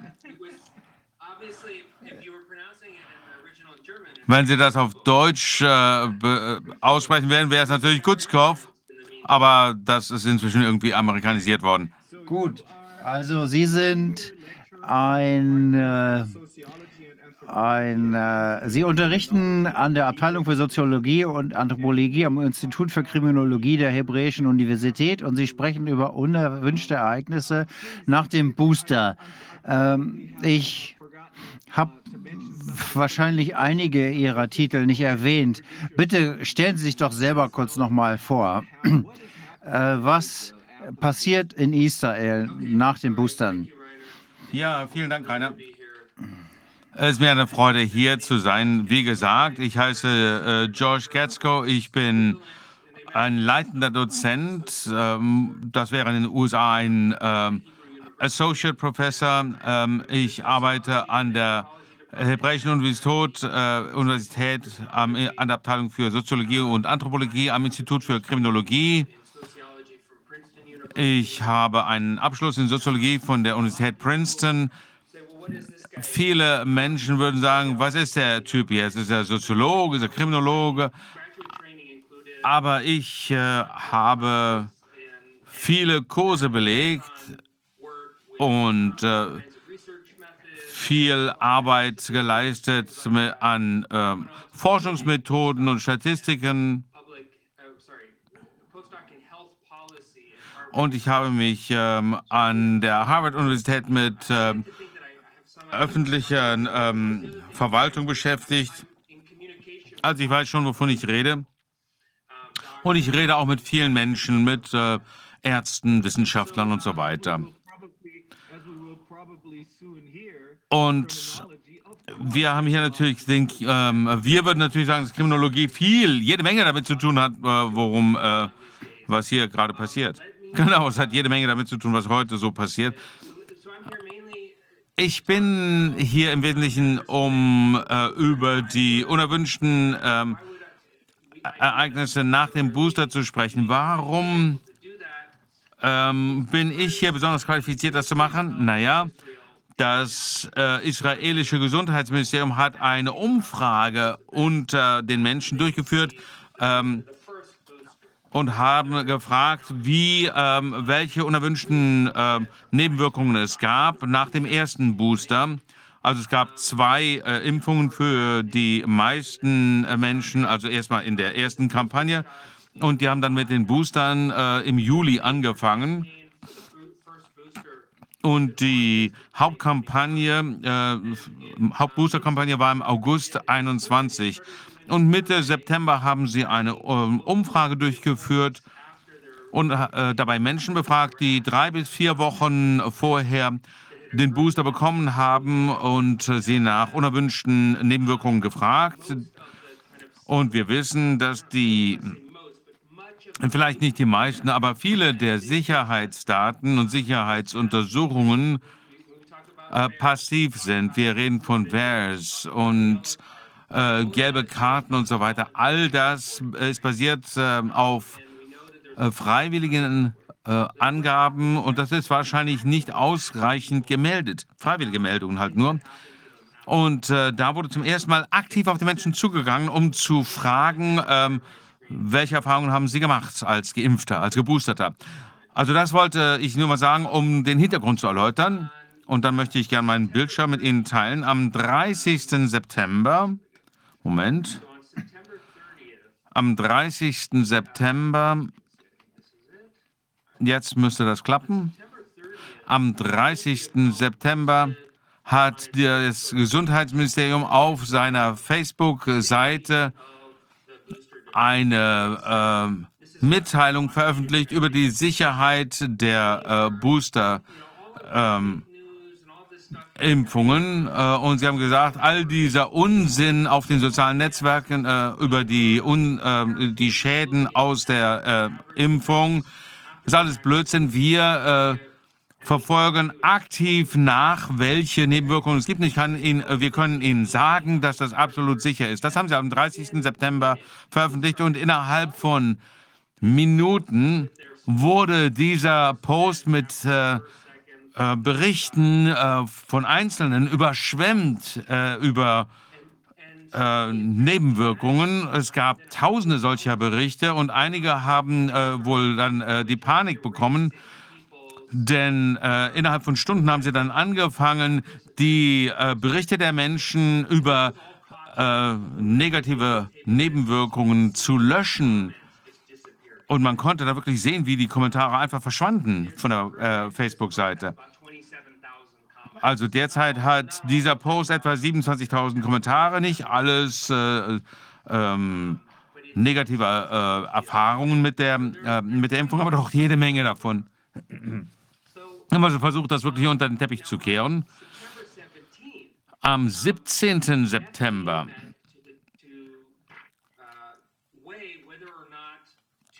hat die FDA ähm, darüber beraten, ob die äh, Booster-Impfung für die Amerikaner zugelassen werden sollte und haben äh, das Gesundheitsministerium in Israel gebeten, die Sicherheitsdaten vorzulegen, die bis Juli äh, erhoben worden waren. Und in diesem äh, Meeting am 17. Äh, September wurde äh, gesagt, dass es bei drei Millionen Booster-Impfungen 19, 19 negative äh, Nebenwirkungen gegeben hätte, 19 Impfschäden. Aber wie gesagt, es ist ja ein passives System, das die Impfschäden nachverfolgt. Ähm, den, die Ärzten, ähm, den Ärzten werden ähm, Hindernisse in den Weg geworfen, ähm, wenn es darum geht, Meldungen zu erstatten. Und das Ministerium kann entscheiden, ob eine Meldung angenommen wird oder nicht, äh, je nachdem, äh, wie das Ministerium das einschätzt, ob sie denken, dass das mit der Impfung zu tun haben könnte oder nicht. Am 17. Äh, September haben sich die Vertreter des äh, Gesundheitsministeriums getroffen und die haben gesagt, 19 ähm, Impfschäden. Und zwei Tage später haben sie mit dieser Umfrage angefangen. Und die Ergebnisse dieser Umfrage wurden dann auf dem Telegram-Kanal des Gesundheitsministeriums äh, veröffentlicht. Und zwar, ich glaube, Ende Januar. Und äh, die haben es also nicht auf ihrer Webseite veröffentlicht.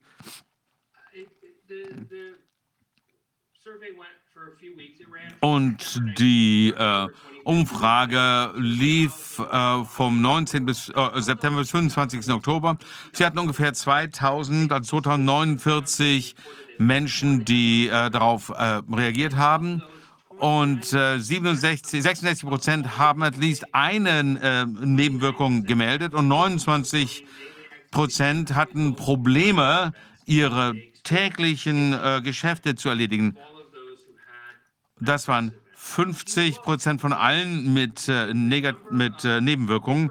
Wenn man sich das anschaut, wie viele äh, Nebenwirkungen es hier gibt, wenn man sich, wenn man eine Million Menschen interviewt hätte, wie viele Nebenwirkungen hätte man dann wohl erwartet pro Million Dosen äh, Booster? Ähm, und ich habe einfach nur ein paar der wichtigeren ähm, oder ernsteren äh, Sachen mir mal angeschaut. Also zum Beispiel ähm, über 5000 Fälle äh, von äh, Gesichtslähmungen. Das ist ähm, jetzt natürlich nicht ähm, repräsentativ, weil es eine sehr kleine Umfrage war. Ähm, da gibt es also noch relativ viel Unsicherheit drin, aber wir kriegen da so eine äh, grobe Vorstellung. Es gab etwa 3000 Krankenhauseinweisungen, fast 2000 Menschen mit äh, äh, Krampfanfällen ähm, innerhalb von drei bis vier Wochen nach dem Booster, äh, Ohnmachtsanfälle oder ähm, Gürtelrose. Wir haben die Daten nicht, wir haben nicht die tatsächlichen Fragen, die gestellt wurden. Wir versuchen das äh, über die äh, Informationsrechte ähm, äh, Gesetzgebung ähm, zu bekommen. Und jede Menge, wie gesagt, Gürtelrose, das wird fast schon vom Mainstream als eine tatsächliche Nebenwirkung dieser äh, Impfungen akzeptiert. Wenn man sich diese Zahlen nimmt und sie auf die USA überträgt, ich habe das irgendwie gemacht. Es wurden 93 Millionen Menschen, die schon geboostert waren, als ich das da äh, mir mal angeschaut habe.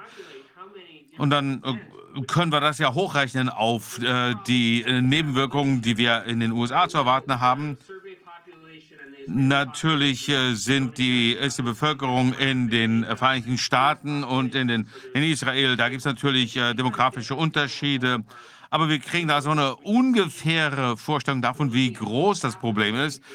Wir hätten also ungefähr eine halbe Million äh, Fällen von Gesichtslähmungen, äh, irgendwie 280.000 Krankenhauseinweisungen und über äh, 100.000 Menschen mit ähm, Krampfanfällen, ähm, ebenfalls mehr als 100.000 Menschen mit Ohnmachtsanfällen oder äh, Gürtelrose. Und äh, das eben auf der Grundlage dessen, äh, wie viele Booster äh, in den Vereinigten Staaten durchgeführt wurden. Wenn man die Menschen fragt, welche Vorerkrankungen hatten sie? Und diese Vorerkrankungen, äh, da wurde gefragt, bei wie vielen wurden diese Vorerkrankungen nach dem Booster schlimmer? Bei vielen war das der Fall. Zum Beispiel Menschen, die äh, schon vorher an Depressionen oder Angstzuständen litten oder äh, Autoimmunerkrankungen. Etwa ein Viertel dieser Menschen sagten, dass das nach der, dem Booster schlimmer wurde. Und äh, das sind die Menschen, die sowieso schon äh, ein Risiko hatten. Äh, Diabetes, fast 10 Prozent sagten, dass äh, die Krankheit schlimmer wurde. Lungenerkrankungen, äh, Bluthochdruck, ähm, äh, Herzerkrankungen. Ähm, ein gewisser Prozentsatz dieser Menschen haben alle gesagt, dass äh, das nach dem Booster schlimmer wurde. Jetzt kann man sich fragen, woher wissen wir, dass das irgendwas mit der Impfung zu tun hat? Da habe ich einige ähm, Dinge, die darauf hindeuten. Aber ich würde erstmal noch fragen, äh, was ist denn alles nicht ausreichend gemeldet? Ich habe ja gesagt, dass der Gesundheitsminister die Bevölkerung, dass die FDA beruhigt hat, dass diese ähm, Impfstoffe wirklich sicher waren. Wenn wir uns anschauen, wie genau sie das nachvollziehen, und das vergleichen mit den äh, Zahlen aus diesem äh, Bericht, dann können wir abschätzen, dass es äh, nicht ausreichende Meldungen gibt. Also es wurden ja eine bestimmte Anzahl von Fällen von Nebenwirkungen dem Gesundheitsministerium gemeldet und dann kann ich mir diese Zahlen anziehen und dann sehe ich, dass äh, wir hier ähm, eine Untererfassung haben. Und äh, was ich bei unterschiedlichen schweren Nebenwirkungen sehen kann, sehe ich eine Untererfassung, die wirklich unfassbar groß ist. Also Atemschwierigkeiten, 50.000-fach weniger äh, Meldungen, als sie tatsächlich aufgetreten sind wenn man äh, den Ergebnissen des, der Umfrage äh, glauben darf. Also das ist nach der dritten Dosis, ne? nach, der, der, nach dem Booster, nicht nach der ersten Dosis oder der zweiten Dosis. Also riesige Untererfassung. Und das äh, israelische Gesundheitsministerium hat sich äh, das nicht genau angeschaut. Wenn die sich wirklich mal ernstlich empirisch angeschaut hätten, dann hätten sie nicht so eine unfassbare Untererfassung. Wenn wir noch einen Schritt weiter gehen, dann können wir sagen, vergleichen wir das mal mit den äh, Zahlen sehen, äh, was in den USA ähm, erfasst wird. Da gibt es wieder mal unterschiedliche Extrapolationsstufen, weil es gibt unterschiedliche Bevölkerungszusammensätze, es gibt ähm, Fehlermargen. Also das ist wirklich nur ganz grob. Aber wir können uns einige bestimmte Nebenwirkungen anschauen, und wenn wir äh, uns anschauen, wie stark wäre es das untererfasst, dann sehen wir auch hier eine riesige Untererfassung. Die FDA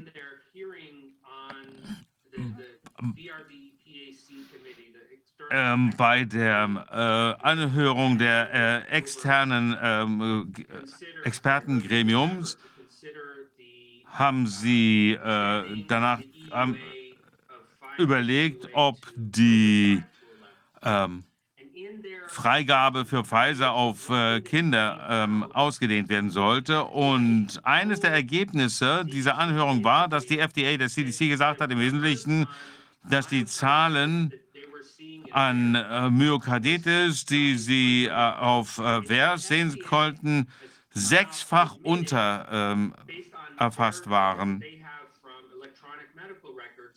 Sie haben sich also die medizinischen äh, Unterlagen angeschaut, die Sie haben, und dann haben Sie gesagt, das zeigt doch eine sechsfache Untererfassung dieser ähm, Myokarditis-Fälle. Das war also eine offizielle ähm, Schätzung, aber wir können natürlich andere Datenquellen nutzen. Manche sagen äh, hundertfach untererfasst, 40-fach untererfasst. Wir können uns diese ähm, Untersuchung, diese Umfrage anschauen. Dann kommen damit unseren, äh, haben wir unsere eigenen äh, Zahlen. Das ist höher als äh, sechsmal oder 40 Mal oder auch 100 Mal. Sie meinen, verstehe ich das richtig? dass äh, das äh, Gesichtslähmung 2825 Mal unter, also nicht berichtet worden ist? Ja.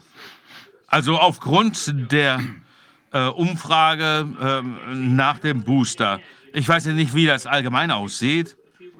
Und das muss man, wie gesagt, ein bisschen äh, vorsichtig genießen, weil, man, weil wir hier hochrechnen von Israel auf die USA und so weiter.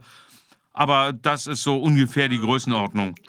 Ist es richtig, dass die FDA ihre Entscheidungen darauf ähm, äh, zu den Booster-Shots darauf äh, basiert hat, was Israel ihnen gesagt hat? Israel war ein großer Teil, ähm, hat eine große Rolle gespielt bei äh, dieser Entscheidung, ja, weil die entsprechende Sicherheitsinformation zur Verfügung gestellt wurde und der, die, die äh, Vertreter des Gesundheitsministeriums haben gesagt, es gab ja nur diese 19 schweren Nebenwirkungen. Die meisten hatten mit der Impfung gar nichts zu tun, die meisten, die da gemeldet worden waren. Und äh, in ihrer Liste hatten sie eine Frau, ähm, die ähm, in, über 60 Jahre alt war, die sofort nach der äh, Impfung einen Schlaganfall hatte. Und die haben gesagt, oh, das hat überhaupt nichts damit zu tun. Also ich weiß nicht wie die da drauf kommen. Also wirklich ein ganz komischer Zufall. Das ist noch eine Frage, die sich mir hier aufdrängt, äh, die auch jeder eigentlich stellen müsste. Wenn man sich anguckt, was in den USA passiert ist, die FDA hat ja mindestens äh, überlegt, ob sie die Booster-Shots ver ordnen sollte oder nicht. Wie hat Israel das entschieden? Auf welcher Grundlage? Ja, genau.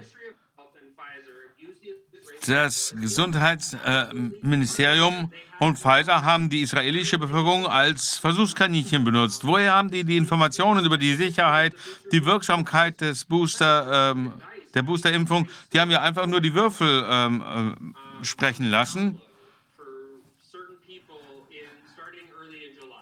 Die haben da ein paar äh, Untersuchungen durchgeführt mit Menschen ähm, Anfang Juli, als sie damit angefangen haben.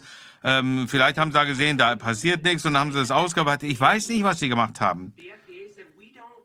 Aber die FDA hat gesagt, wir glauben nicht, dass es genügend Informationen gibt auf der Grundlage dessen, was die Israelis gesagt haben, äh, zu jungen Menschen, sowohl was die Wirksamkeit äh, als auch die äh, Sicherheit angeht.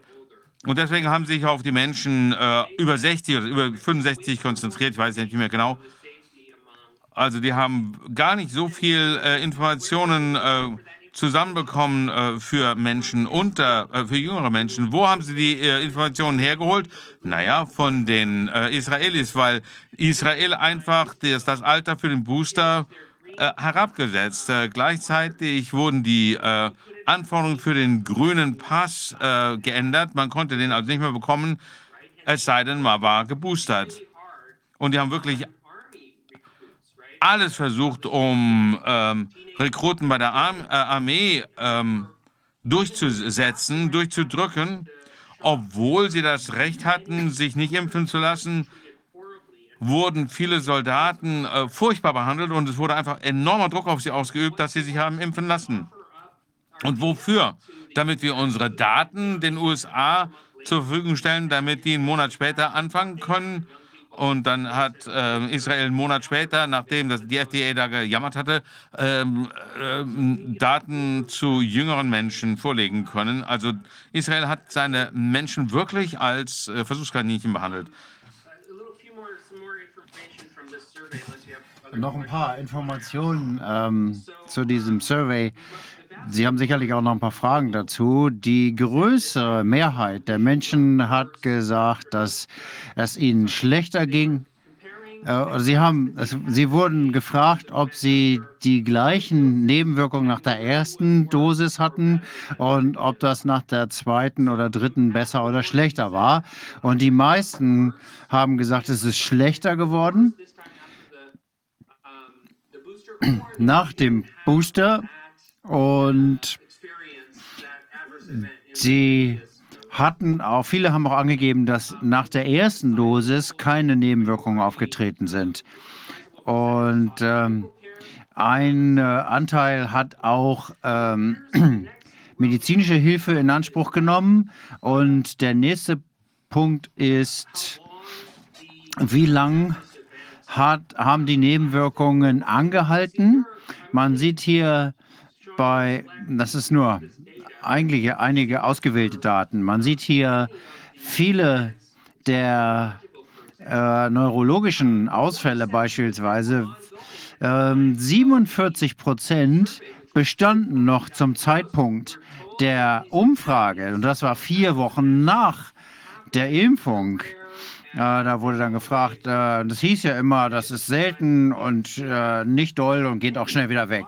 Wir sehen hier, dass viele, viele Menschen, äh, viele der Nebenwirkungen nachhaltig und anhaltend sind. Und dann hier nochmal die als letzte Zeile die Frage, nach welcher Zeit das eingesetzt hat.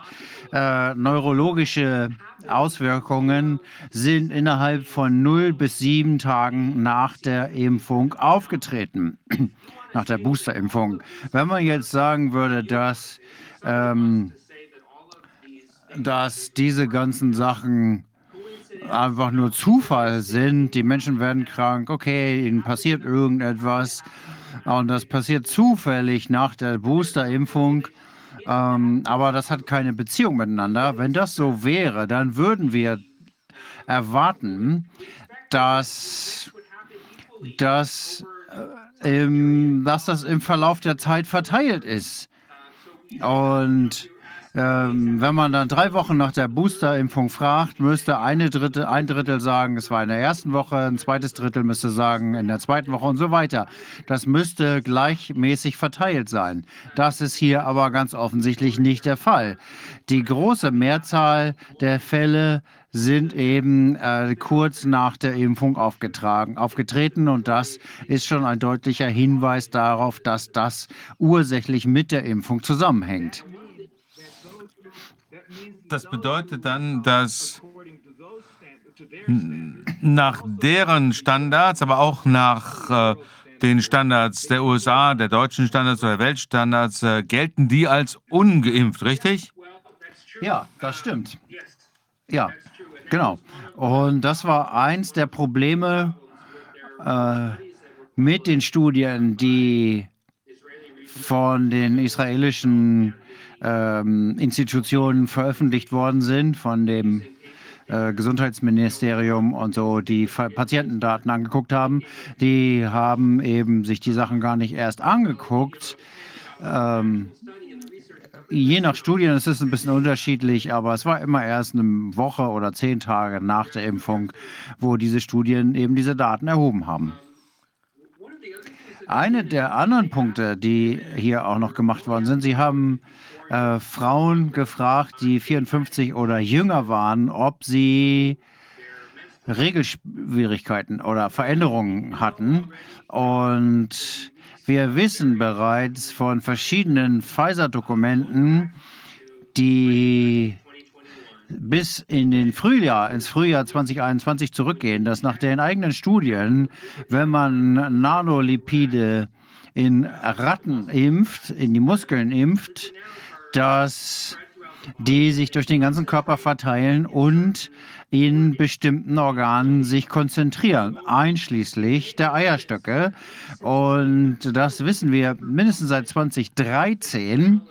Das ist im Journal of Nuclear Medicine äh, veröffentlicht worden, wo die Ansammlungen verschiedener Nanopartikel untersucht worden ist, die auch in diesen Impfstoffen sind. Und es wurde gezeigt, dass die sich ähm, in den Steroid produzierenden Organen, einschließlich der Eierstöcke, wie man hier auf den Bildern sieht, konzentrieren. Und es zeigt sich also damit, dass 10 Prozent der Frauen unter einem Alter von 54 Regelschwierigkeiten bekommen haben.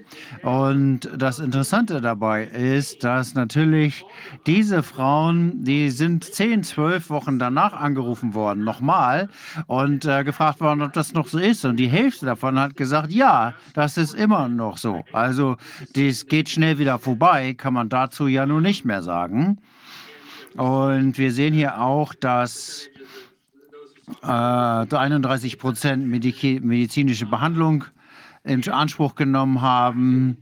Und interessanterweise, ein Drittel der Frauen hat gesagt, dass sie Schwierigkeiten hatten ähm, vor dem Booster. Sie hatten also ähm, nach den ersten äh, Spritzen Nebeneffekten und äh, haben sich dann trotzdem nochmal boostern lassen und haben diese Probleme dann eben verschwert. Also was sind die Schwierigkeiten, was sind die äh, Dinge, die hier passieren? Äh, verschiedene Veränderungen. Und wenn man die Tatsache nimmt, dass ein großer Anteil der Frauen diese Veränderungen an sich wahrnehmen und man das mit dem Wissen verbindet, dass diese Nanopartikel ähm, in Verbindung mit dem mRNA in diesen Nanopartikeln, ähm, das dann in die ähm, Ovozyten, Oozyten ähm, überlagert wird und damit dort eine Immunreaktion auslöst, die die Eierstöcke angreift und äh, man, äh, die äh, Eier äh, in der Frau, die wachsen ja nicht nach. Die äh, heißt, das heißt also, dass es ganz deutliche Auswirkungen auf die Fortpflanzung haben wird.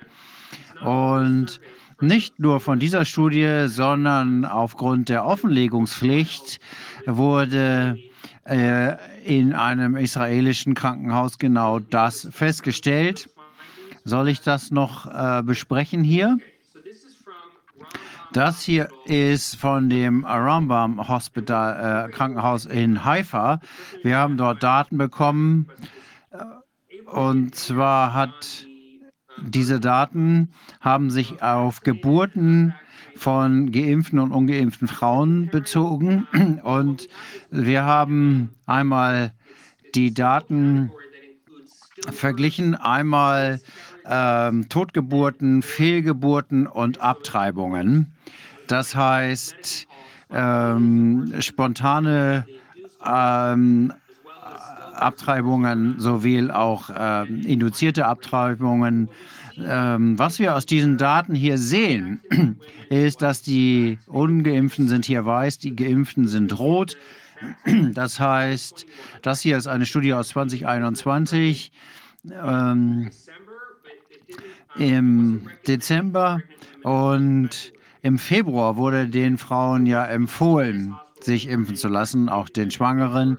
Das heißt, ähm, im Februar, wenn man sich hier mal ein paar Monate später das anguckt, dann sieht man eben, dass das hier nach oben schießt, eben äh, der Anteil der geimpften Frauen, die eben diese Probleme bei der Geburt haben, die ich genannt habe.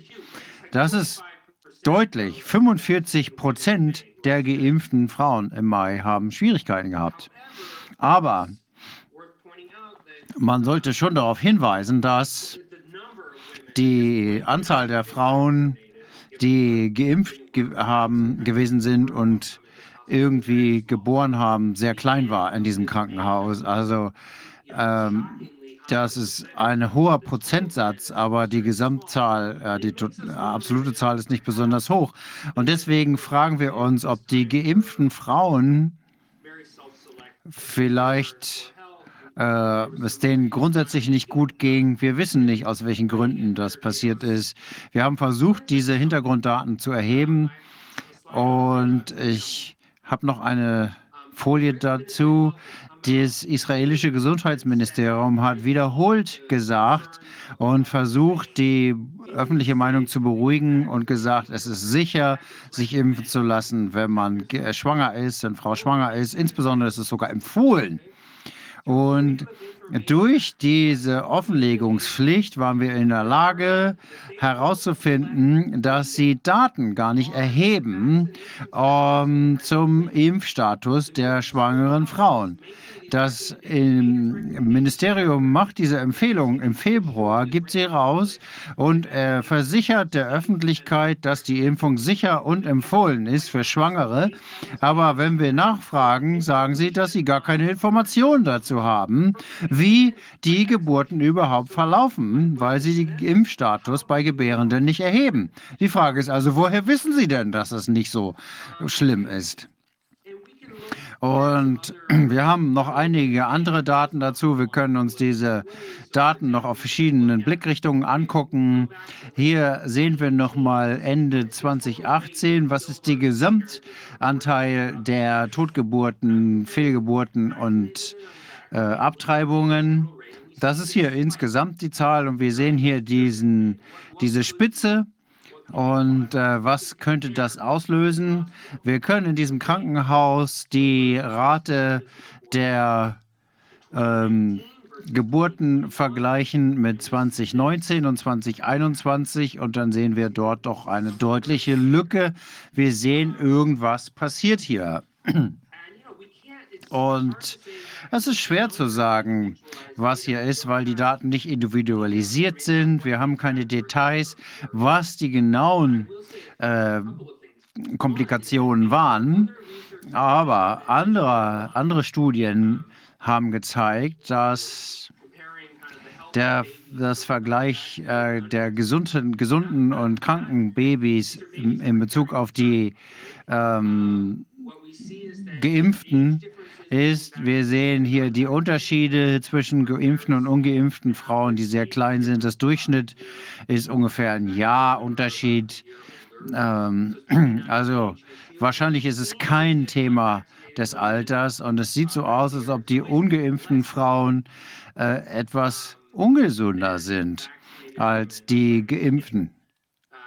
Die haben eher sind eher Raucher oder eher übergewichtig, das sind die Ungeimpften. Das heißt, das Ergebnis sollte eigentlich anders aussehen.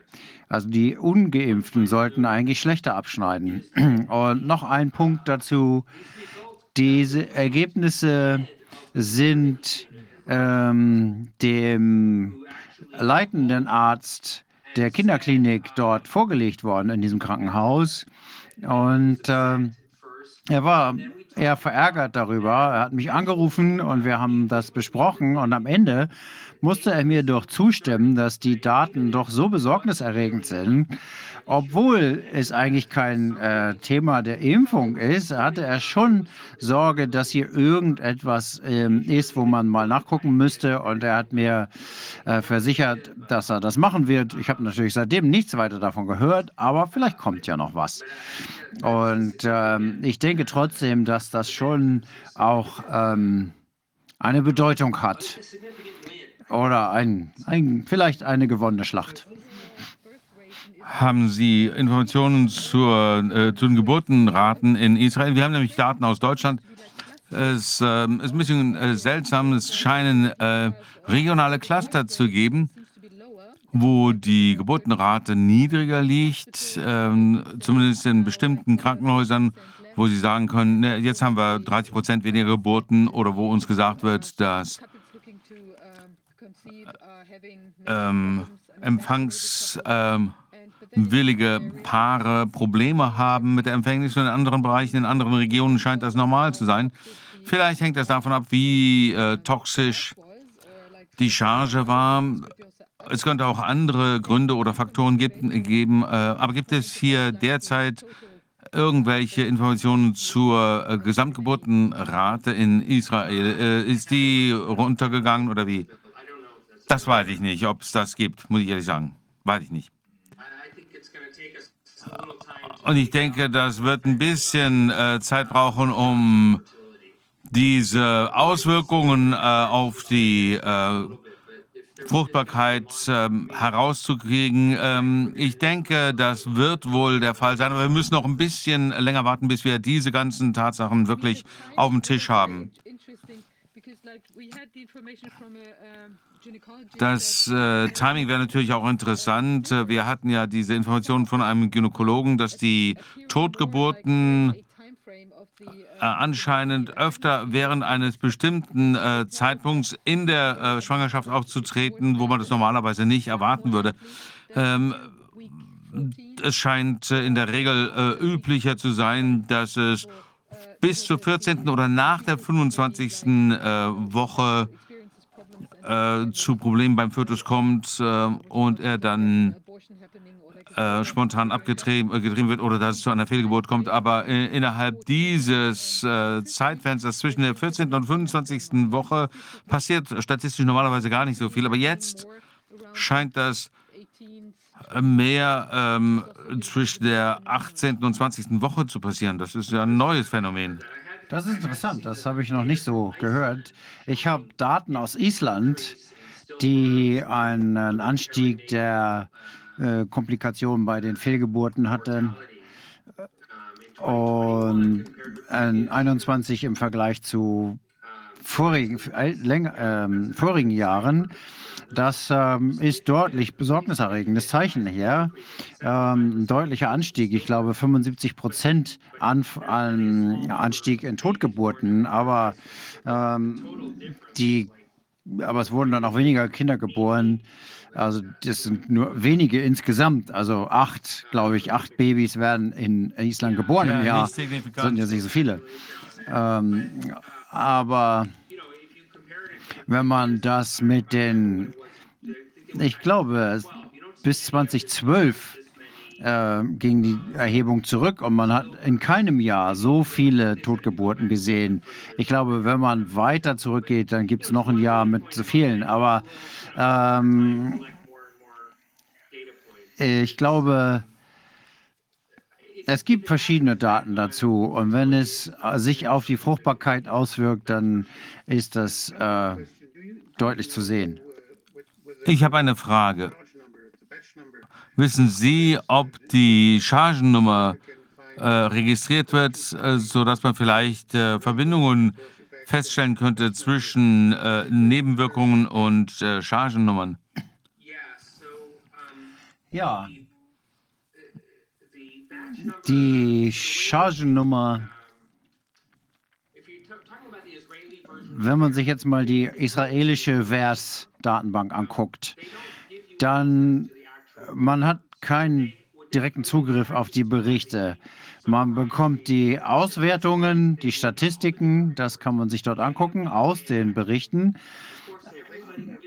Das äh, natürlich jeder, der geimpft ist, hat eine Chargennummer, die auch dort hinterlegt ist. Also äh, diese Menschen, äh, wenn sie äh, ihre Impfschäden melden, dann weiß die Verwaltung, äh, welche Losnummer das ist? Ja, die könnten das rausfinden. Ich kann dazu sagen, dass von Anfang an für einige Monate war es so, dass das Wehrsystem in Israel überhaupt keine persönlichen Informationen erhoben hat. Man konnte dort seinen äh, Bericht abgeben, aber niemand ähm, ohne, ohne persönliche Daten. Das Gesundheitsministerium konnte dem also gar nicht nachgehen. Noch mal das war möglich. Schon eher absurd. Natürlich gibt es elektronische Patientenakten und da ist einiges auch an äh, Recherche reingegangen mit elektronischen Nachforschungen. Ähm, da gibt es verschiedene Möglichkeiten, diese Studien durchzuführen und auch zu manipulieren und den ganzen Problemen, denen die behaftet sind. Also, wenn man ähm, Entschädigung bekommen möchte für, eine, äh, für einen Impfschaden, könnte man wirklich vor Gericht gehen äh, und wäre das Gericht dann in der Lage, diese Daten ähm, von der äh, Verwaltung zu bekommen, welche Chargen verwendet wurden. Diese Information bekommt man, wenn man geimpft wird. Das steht auf dem, auf dem Impfpass, ja. Das heißt, man muss nicht vor Gericht ziehen, um das rauszukriegen. Ach, die hat man selber schon, okay. Ich muss hinzufügen, ähm, dieses, wie schlecht ist mein Badge, das war ganz schön, hat Furore gemacht in äh, Israel. Ich bin nicht unbedingt überzeugt. Ich glaube, da sind viele methodologische Probleme mit dieser Analyse. Und ich glaube, da wird es andere Erklärungen für geben, äh, wie das alles zusammenhängt.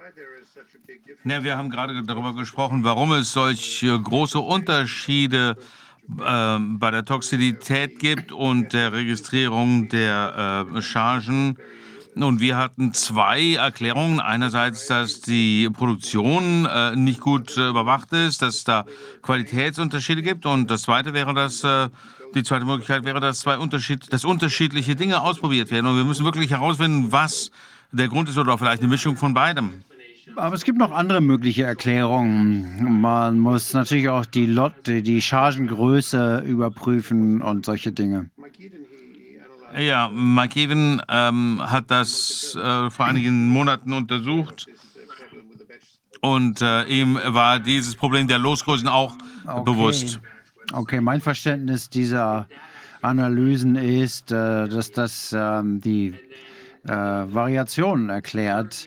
Und dann gab es vielleicht noch einige Chargen, die komplette Ausreißer waren. Aber da können auch andere Dinge eine Rolle spielen. Beispielsweise, wenn der Großteil einer Charge an ältere Menschen verimpft wird, könnte das das erklären. Es könnte auch, ähm, Markierdo hat verschiedene unterschiedliche Aspirationspraktiken ähm, beim Verimpfen äh, besprochen. Wenn man nicht aspiriert, dann äh, kann man das leicht in eine Vene spritzen und äh, die Spike-Proteine direkt in den, in, die Blut, in den Blutkreislauf einimpfen es, und so weiter. Es gibt ja die These, dass wenn äh, die Impfung das tut, was sie machen soll, dass sie dann äh, Antikörper produziert, dass sie dann im Blut gefunden werden können. Und wenn es einen äh, starken äh, Effekt gibt äh, und es starke Nebenwirkungen gibt, dass man dann keine Antikörper im Blut hat. Das sollte doch möglich sein, das herauszufinden. Ich weiß nicht, ob es da systematische Forschung gibt, aber das wäre doch sinnvoll, das mal nachzufassen. Ja, da stimme ich komplett zu. Es kann sein, dass viele der Nebenwirkungen eigentlich Immunreaktionen sind und die sind bei einigen stärker und bei anderen schwächer. Da ist also viel dabei, was wir noch nicht wissen. Und es ist äh, eine Schande, dass wir die Ressourcen gar nicht haben, um diese Dinge alle zu untersuchen. Und dass die, die die Ressourcen haben, sagen uns, dass alles äh, bekannt ist und wir uns keine Sorgen machen müssen. Also, äh, ich glaube, jetzt äh, ist Israel ja schon am äh, zweiten Booster, am vierten, äh, an der vierten Impfung. Und was sind die Auswirkungen? Gibt es da noch schlimmere Auswirkungen? Was ist Ihre Erfahrung? Ja, schwer zu sagen, denn da wurde keine Umfrage durchgeführt zu dem Thema. Ähm, ich finde es absurd. Die hatten ja die Ergebnisse ähm, aus dieser äh, Umfrage, als sie die vierte Impfung empfohlen haben. Und dann kann ich äh, nicht so ganz verstehen, wenn Sie solche Ergebnisse sehen, die so äh, schlechte Sicherheit dieser äh, Impfung äh, nahelegen und dann die vierte Impfung zu empfehlen. Ähm, und das hätte man auch schon bei der dritten Impfung sich denken können. Aber hier hatten sogar die Umfrageergebnisse äh, vorliegen. Also ich weiß nicht, was ich weiß, ist, wenn immer mehr ähm, äh, Impfungen empfohlen werden, dann lassen sich immer weniger äh, wirklich impfen. Also die vierte Impfung wurde für alle über 60-Jährigen empfohlen und nur eine, nur die Hälfte dieser Kohorte hat sich impfen lassen. Also ein viertes Mal. Die ersten beiden Dosen für kind, äh, Kinder wurden empfohlen und nur etwa 20 Prozent der Kinder in Israel sind geimpft worden und immer noch weniger ähm, äh, unter den arabischen Eltern oder orthodoxen Eltern haben ihre Kinder impfen lassen. Also in einem Land, das wirklich äh, impfverrückt war, äh, das äh, diesen Enthusiasmus entwickelt hat und wo es wirklich einen nationalen Stolz drauf gab, ähm, die ähm, die äh, besonderen Status äh, von Pfizer zu bekommen, das hat sich wirklich in Luft aufgelöst. Die äh, Öffentlichkeit verliert das Vertrauen in diese Impfungen. Entweder denken sie nicht, dass sie wirksam sind oder sicher sind. Und äh, viele Menschen werden natürlich krank oder kennen jemanden, der krank geworden ist, und dann fragen sich, was soll das? Also sie haben sich impfen lassen, dann wurden sie trotzdem krank. Äh, haben das von anderen gehört oder haben selber äh, schwere Nebenwirkungen erfahren.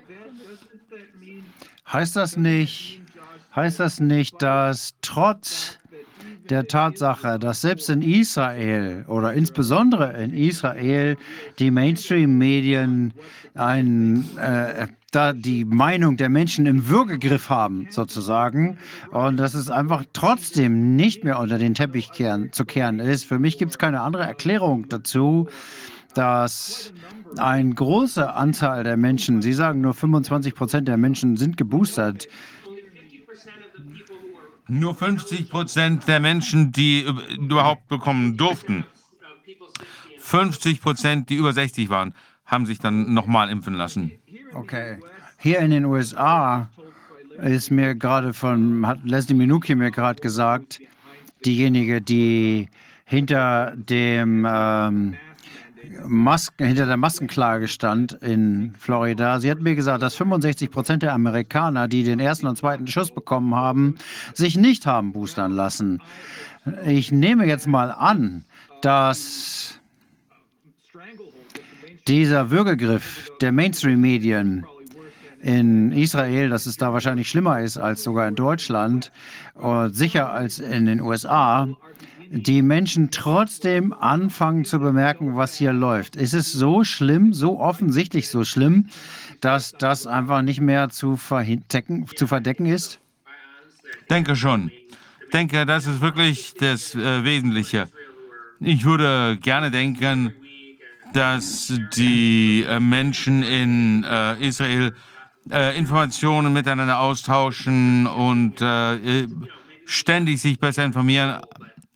Aber ich glaube, dass das Wesentliche wirklich ist, dass diese Stoffe so schlecht sind, dass das nicht mehr ähm, verdeckt werden kann. Ähm, ähm, vielleicht ähm, ähm, erkennen die Leute das so langsam. Ist es immer noch so, dass man in Israel nur arbeiten darf, wenn man geimpft ist und den Pass hat? Trifft das noch zu?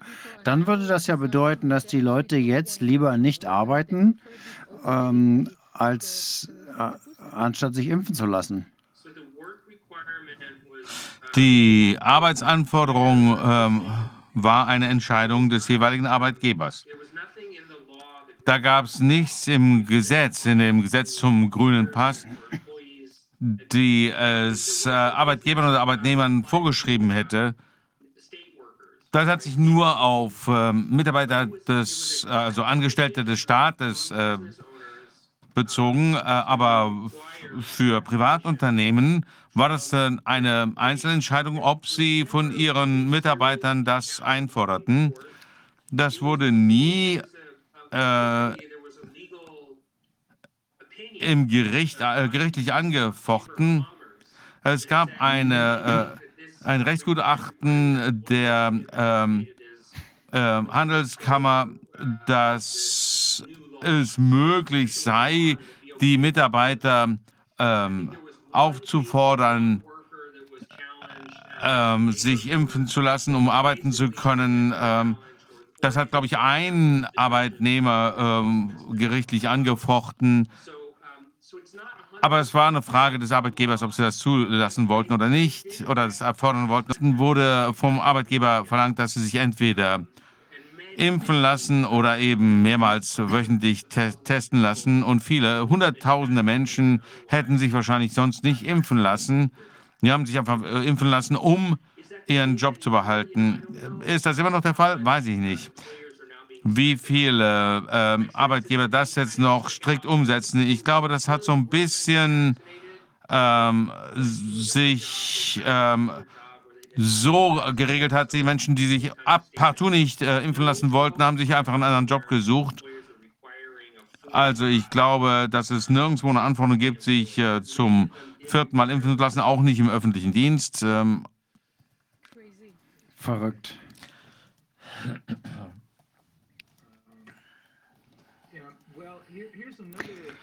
Ja gut, ähm, hier ist noch was, äh, das ich erst vor kurzem erfahren habe hinsichtlich.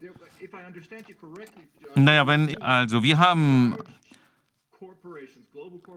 große äh, internationale Unternehmen gesehen, wie McDonald's und andere, die sich aus Russland zurückgezogen haben.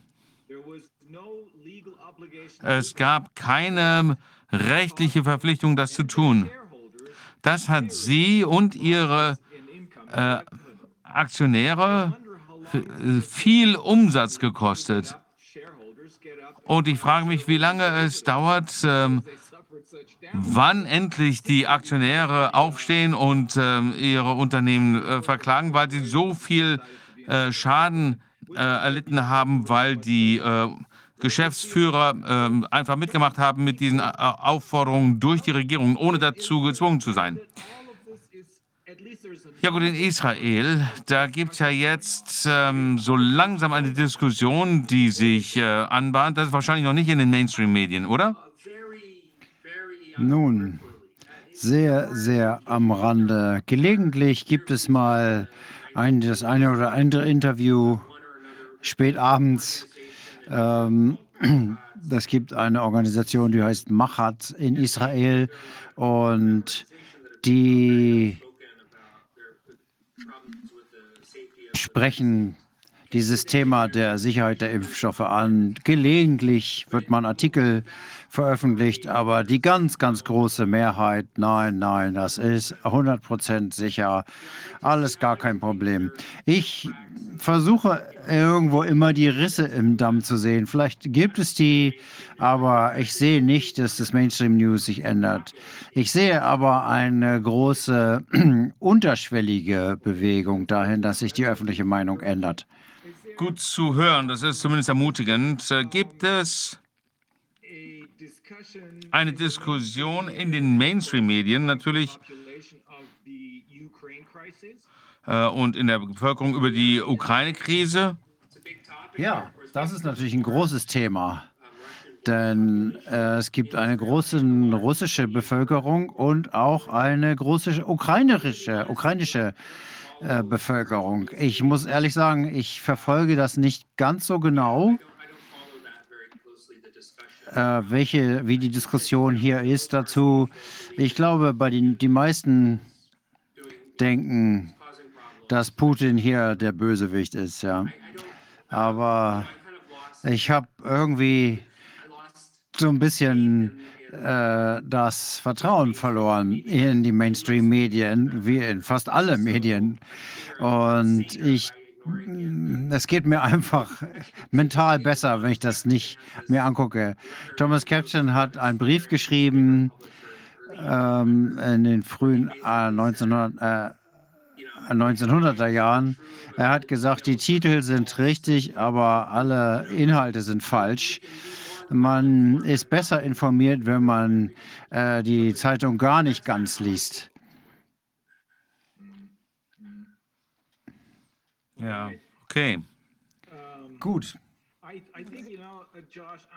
Ich denke, Josh, ich werde äh, einen Teil der Informationen, die äh, Sie mir jetzt gerade gegeben haben, in meiner nächsten Pro äh, Präsentation verwenden. Es ist nämlich ganz wichtig, dass die Menschen verstehen, dass die Entscheidung, die äh, Boosterimpfung äh, zuzulassen, auf äh, un, nicht existenten Daten aus Israel äh, basiert. Ja, falsche Daten sogar aus Israel. Falsche Angaben zum Thema Sicherheit und so weiter. Ich kann Ihnen äh, gerne auch meine, meine Präsentation dazu schicken. Ja, bitte. Tun Sie das. Ich denke, wenn Sie, äh, wenn Ihnen das recht ist, werde ich ähm, äh, einige dieser Informationen nutzen. Ich werde natürlich sagen, wo ich sie her habe. Ähm, das ist eigentlich eine, nicht nur eine gigantische Truman-Show, aber im Sinne eines Albtraumes. Ja, wirklich. Ähm, äh, wenn man, wo wir von den israelischen Medien sprechen, es gibt einen sehr reichen äh, Geschäftsmann, der in Russland geboren wurde.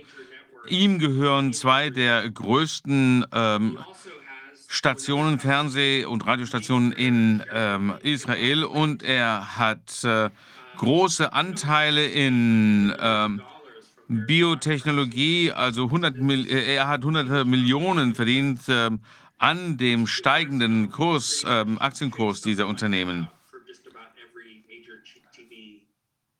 Ähm, speziell bei BioNTech. Also ähm, da, da gibt es schon ganz üble Machenschaften. Ich weiß nicht, wie er heißt, Lev irgendwas. Ich werde Ihnen das nochmal äh, zuschicken, wie er heißt. Sehr interessant. Gut, Josh, wir müssen in Kontakt bleiben, denn das ist natürlich eine laufende äh, Ermittlung hier. Ja, also ich habe einige ähm, Vorschläge, mit wem ihr euch noch unterhalten könntet. Sehr, sehr gerne. Vielen Dank. Trotz der Tatsache, dass das meiste, was Sie gesagt haben, eher schlechte Neuigkeiten waren. Aber es gibt einen Hoffnungsschimmer am Horizont. Selbst in Israel fangen die Menschen jetzt langsam an zu erkennen, dass irgendwas nicht stimmt. Auch wenn es nur unterschwellig ist. Sie fangen an zu sehen, dass irgendwas hier nicht richtig ist. Das hoffe ich durchaus. Ja, vielen Dank und ein schönes Wochenende. Ja, vielen Dank an euch beide auch, dass ich hier sein durfte. Gerne. Und schönes Wochenende. Und viel Erfolg bei euren Untersuchungen. Vielen Dank. Wir bleiben dran. Gut, Viviane. Also, wo man hinguckt, es ist ein Sumpf und ja. schlimmer. Ja, jetzt haben wir als nächsten Gast haben wir Professor Dr. Martin Schwab. Wir kennen ihn gut. Er ist ja äh, ein Rechtsgelehrter und ist auch ein Spitzenkandidat von der Partei Die Basis für die jetzt anstehende Wahl in Nordrhein-Westfalen. Und ähm, äh, Martin Schwab äh, wird uns jetzt auch ein bisschen was, also hat äh, erlebt einiges an Zensur im Moment. Wir haben gerade dazu auch einen Artikel auf 2020 News veröffentlicht, wo man auch dazu noch mal was nachlesen kann. Und er hat aber auch wichtige Informationen für uns von einem sehr interessanten Gerichtsprozess. Martin, wir freuen uns, dich zu sehen. Du bist stumm. Du bist stumm. Martin, du bist stumm. Nicht stumm geschaltet. Sondern? Wir können dich nicht hören, Martin. Irgendwas ist mit dem Audio nicht in Ordnung. Sein Mikro wird nicht erkannt. Jetzt gucken wir mal, ob Corbin das beheben kann. Sonst musst du dich einfach nochmal ausklinken und wieder einklinken. Ist vielleicht der schnellste Weg. Denn du bist, man sieht nicht, dass du stumm geschaltet bist. Also da muss irgendwas mit dem Mikro sein. Okay, also Corwin schreibt gerade, er wird sich kurz. Martin, er setzt sich mit dir in Verbindung. Und Rainer, wir sprechen in der Zwischenzeit über andere Dinge. Ja, also wir können ja noch ein bisschen genauer erklären, was Martin uns gleich im Detail sagen wird. Also Martin ist kein Anwalt, sondern Rechtsprofessor, äh, Zivilrechtslehrer in, äh, an der Universität in Bielefeld. Ähm, er ist spezialisiert auf Verfahrens- und Unternehmensrecht aber ich glaube, er hat auch eine Venia in äh, Prozessrecht. eine Venia Legendi, also eine, eine, eine Lehrbefugnis in Prozessrecht.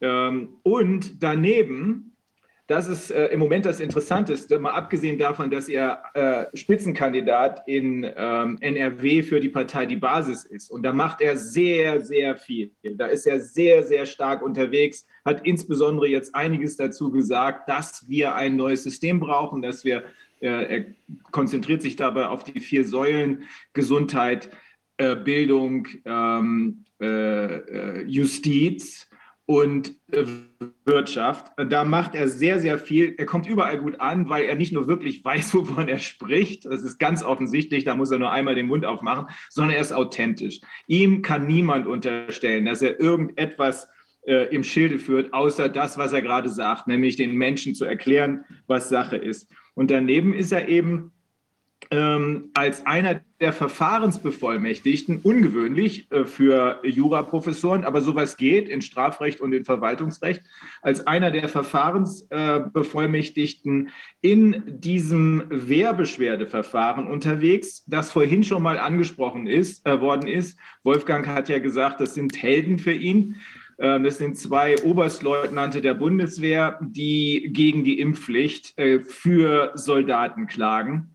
Ähm, da ist eine Gruppe von Anwälten unter der Führung von unserem Kollegen äh, Wilfried Schmitz unterwegs. Äh, Beate Bahner ist da drin, eine Kollegin namens Dr. Röhrig ist da drin und aber auch Martin ist da drin. Und ich weiß, dass Martin auch sehr viel Arbeit äh, da reingetan hat und er war so lange, bis er zurück musste nach Bielefeld, weil er eben Lehrverpflichtungen hat.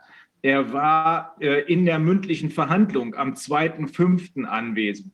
Da hatte ich, muss ich ganz offen sagen, schon damit gerechnet, dass äh, da äh, der Fall abgebügelt wird. Ist aber nicht passiert, sondern sie haben sich Sachverständige äh, angehört, unter anderem auch Susharit Bhakti angehört und äh, Professor Dr. Susharit Bhakti angehört. Und es gibt einen Fortsetzungstermin jetzt irgendwann im Juni. Aber dazu muss er uns gleich noch ein bisschen was genaueres erzählen.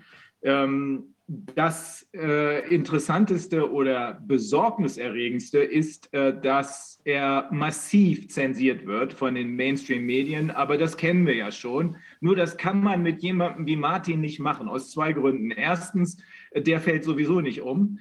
Äh, dafür ist er viel zu sicher und dafür weiß er viel zu genau, äh, was äh, passiert.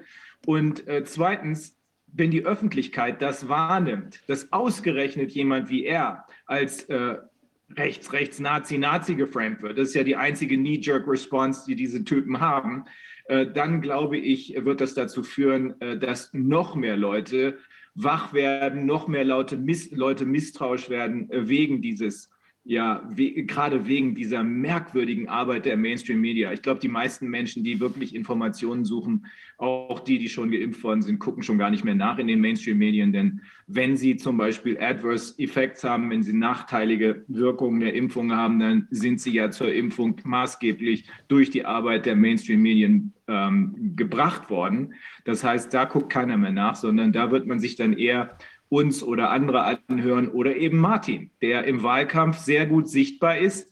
Und das dürfte auch der Grund sein, warum man versucht, Martin äh, zu ignorieren oder ihn in irgendwelche Interviews zu bringen, deren Wortlaut seine Antworten dann gar nicht mehr gebracht werden, sondern man bringt dann nur die Fragen und denkt sich irgendeinen Quatsch äh, dazu aus. Also ich gehe davon aus, dass Martin jetzt gerade einen Neustart macht ähm, und dann können wir nur hoffen, dass das äh, gleich ein bisschen besser funktioniert. Ähm, dieser, dieses Verfahren ist jedenfalls von wahnsinniger Bedeutung beim Bundesverwaltungsgericht anhängig als Wehrbeschwerdeverfahren.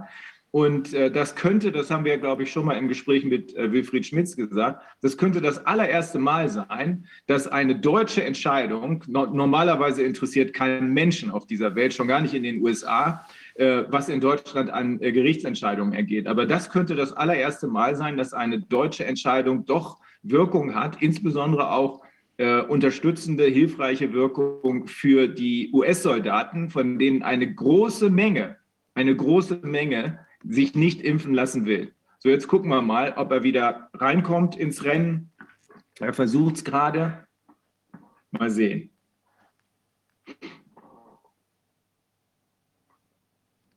Oh, immer noch nicht. Und wenn er sonst ähm, über das Handy vielleicht reinkäme? Sonst müssen wir es übers Telefon machen, ja.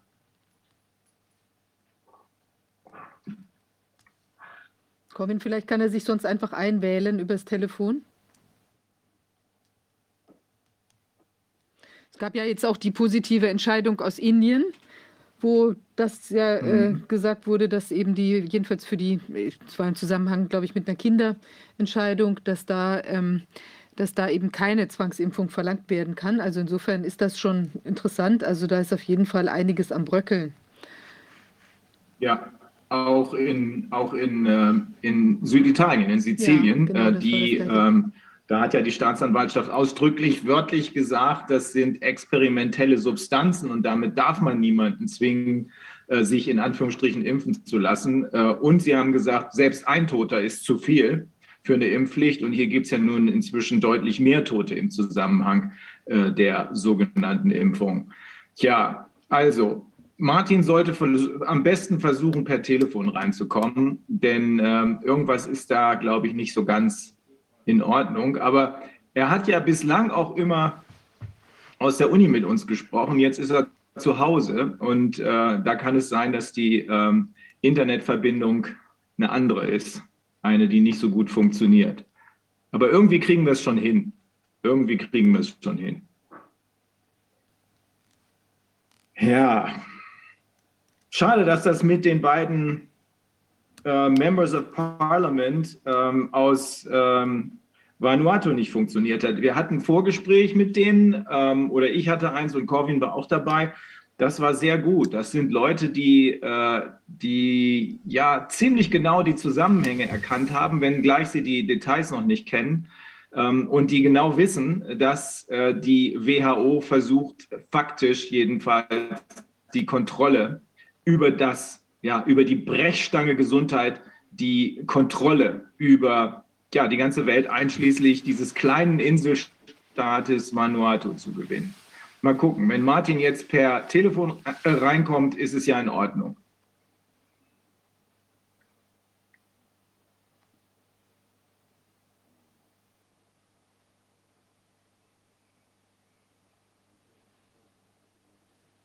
Sonst könnten wir in der Zwischenzeit vielleicht noch mal einen, ich weiß nicht, ob wir noch einen Film zu zeigen haben. Vielleicht könnten wir das einfach sonst ähm, machen. Ich gucke mal nach. Ähm, es gibt einen neuen äh, Film, der so kleine Flaws hat und ein bisschen sensationell aufgebaut ist. Aber ich glaube nicht, dass wir den hier haben. Der nee, ist, aber, aber den sollte Killis, man sich ruhig. Wir hatten von Killis Moore diesen Film, der eigentlich ganz schön war. Dieses, äh, weiß nicht, ob du den gesehen hast. Den fand ich eigentlich ganz also wie die ganze. Nee, wenn, der, wenn der greifbar ist. Wenn ja, der, der greifbar geht, ist, also können vielleicht können wir den angucken, weil der geht zehn Minuten und vielleicht können wir das einfach, vielleicht ist der bis dahin die Problematik gelöst. Gut, versuchen, versuchen wir es. Okay, Hallo, wir sind vom Bundesministerium zur Bewahrung des Narrativs und heute wenden wir uns mit einer dringenden Warnung an Sie. Hören Sie auf, das Narrativ in Frage zu stellen und gehen Sie nicht auf Demonstrationen. Ich weiß, Sie haben noch nie von uns gehört, denn normalerweise agieren wir im Hintergrund. Aber wir sind die, die bestimmen, was Sie hören und sehen. Und vor allem, was Sie glauben. Denn wenn wir Ihnen sagen, das hier ist eine grüne Banane, dann glauben Sie das. Denn Sie glauben uns alles. Glauben Sie nicht? Wie sieht dann das für Sie aus? Das spielt überhaupt keine Rolle, denn wir sagen Ihnen, dass diese Menschen mit den Grundgesetzen antidemokratisch und gegen das Grundgesetz sind. Und Sie glauben das. Oder was denken Sie bei diesen Menschen? Am besten Sie denken gar nicht, denn wir sagen es Ihnen. Die sind rechts, rechts, rechts, alle rechts. Das funktioniert. Selbst wenn herauskommt, dass das komplette Gegenteil der Fall ist ist uns das egal und Ihnen auch. Wir lassen Sie glauben, dass jeder Kritiker unseres Narrativs nur ein unwissenschaftlicher Schwurbler ist, selbst wenn es Ärzte und Wissenschaftler sind. Egal wie angesehen sie sind, beziehungsweise mal waren. Verdammt sind wir gut. Wenn Demonstrationen wegen der Pandemie verboten werden, ist das antidemokratisch. Außer wir machen das. Das ist was komplett anderes. Für ihre Gesundheit. Denn jede Versammlung ist gleich. Aber manche sind gleicher.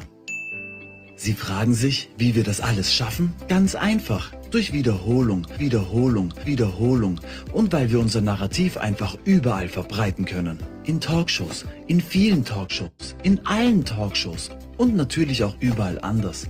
Und die Gegenseite schafft es nicht mal mehr auf YouTube. Mal ehrlich, könnte dieses Lächeln lügen? Denn wir achten auf ihre psychische Gesundheit, damit sie nicht unnötig mit Widersprüchen zu denken haben. Darum werden sie Formate wie bei unseren Nachbarn mit internationalen Wissenschaftlern, die Gott bewahre, eine komplett andere Meinung haben, bei uns niemals zu sehen bekommen. Für ihre Gesundheit. Denn wir bestimmen, was Realität ist. Alles andere ist Verschwörungstheorie. Wenn wir zum Beispiel sagen, dass es keine Einschränkungen geben wird, dann ist alles andere Fake News bis sie da sind. Wenn wir sagen, dass es keinen weiteren Lockdown mehr gibt, dann ist alles andere Verschwörungstheorie bis er dann da ist. Wenn wir ihnen sagen, dass es keine Impfpflicht geben wird, dann ist alles andere Fake News und Verschwörungstheorie. Bis Sie wissen schon, was ich meine. Sie fragen sich, warum Ihnen das nicht auffällt?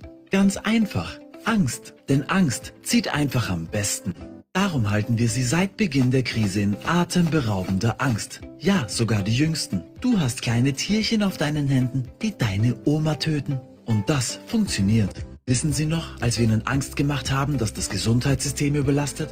Dabei hatten wir historisch niedrige Bettenauslastung. Doch als das rauskam, da hatten Sie schon wieder Angst vor immer tödlicheren Varianten. Waren sie zwar nicht, aber als das rauskam, da waren sie schon wieder in Schockstarre wegen der immer jüngeren Intensivpatienten.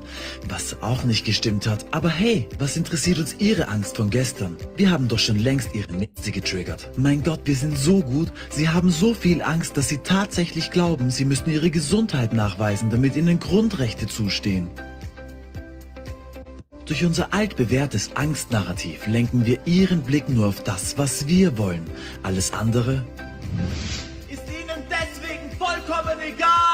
Und Schweden existiert nicht. Aber der größte Verdienst des BBN ist, dass wir mit eiserner Härte gegen Kritiker vorgehen können. Denn wer unser Narrativ kritisiert, gefährdet ihre Gesundheit. Klingt jetzt total, muss erstmal immer um zwei Ecken denken. Darum sagen wir Danke, denn so können wir Videos löschen oder ganze YouTube-Kanäle sperren. Wir kündigen mittlerweile sogar Bankkonten und bei ganz hartnäckigen Fällen entfernen wir sie komplett aus der Google-Suche kündigen ihre Geschäftsräume oder entfernen sie direkt von ihren Posten. Für ihre Gesundheit. Auch wenn wir mit aller Härte auf friedliche Demonstranten einprügeln lassen, bekommen wir von ihnen dafür Beifall. Selbst dann, wenn schon der UN-Sonderberichterstatter für Folter ermittelt. Verdammt sind wir gut. Aber keine Sorge, wir sind natürlich ein Rechtsstaat, denn sie können uns ja verklagen. Exekutive und Judikative sind bei uns streng getrennt. Lassen Sie sich von privaten Abendessen hinter verschlossenen Türen nicht verunsichern. Vertrauen Sie uns. Und falls ein Richter doch mal Anweisungen, die es nicht gibt, missachtet, dann besuchen wir noch gerne mal zu Hause. So wie die Zeugen, Ärzte und Gutachter. Hatten noch jemand Kritik? Sie sehen, wir geben uns wirklich allergrößte Mühe, um Ihr Leben weiter widerspruchsfrei in Angst zu halten.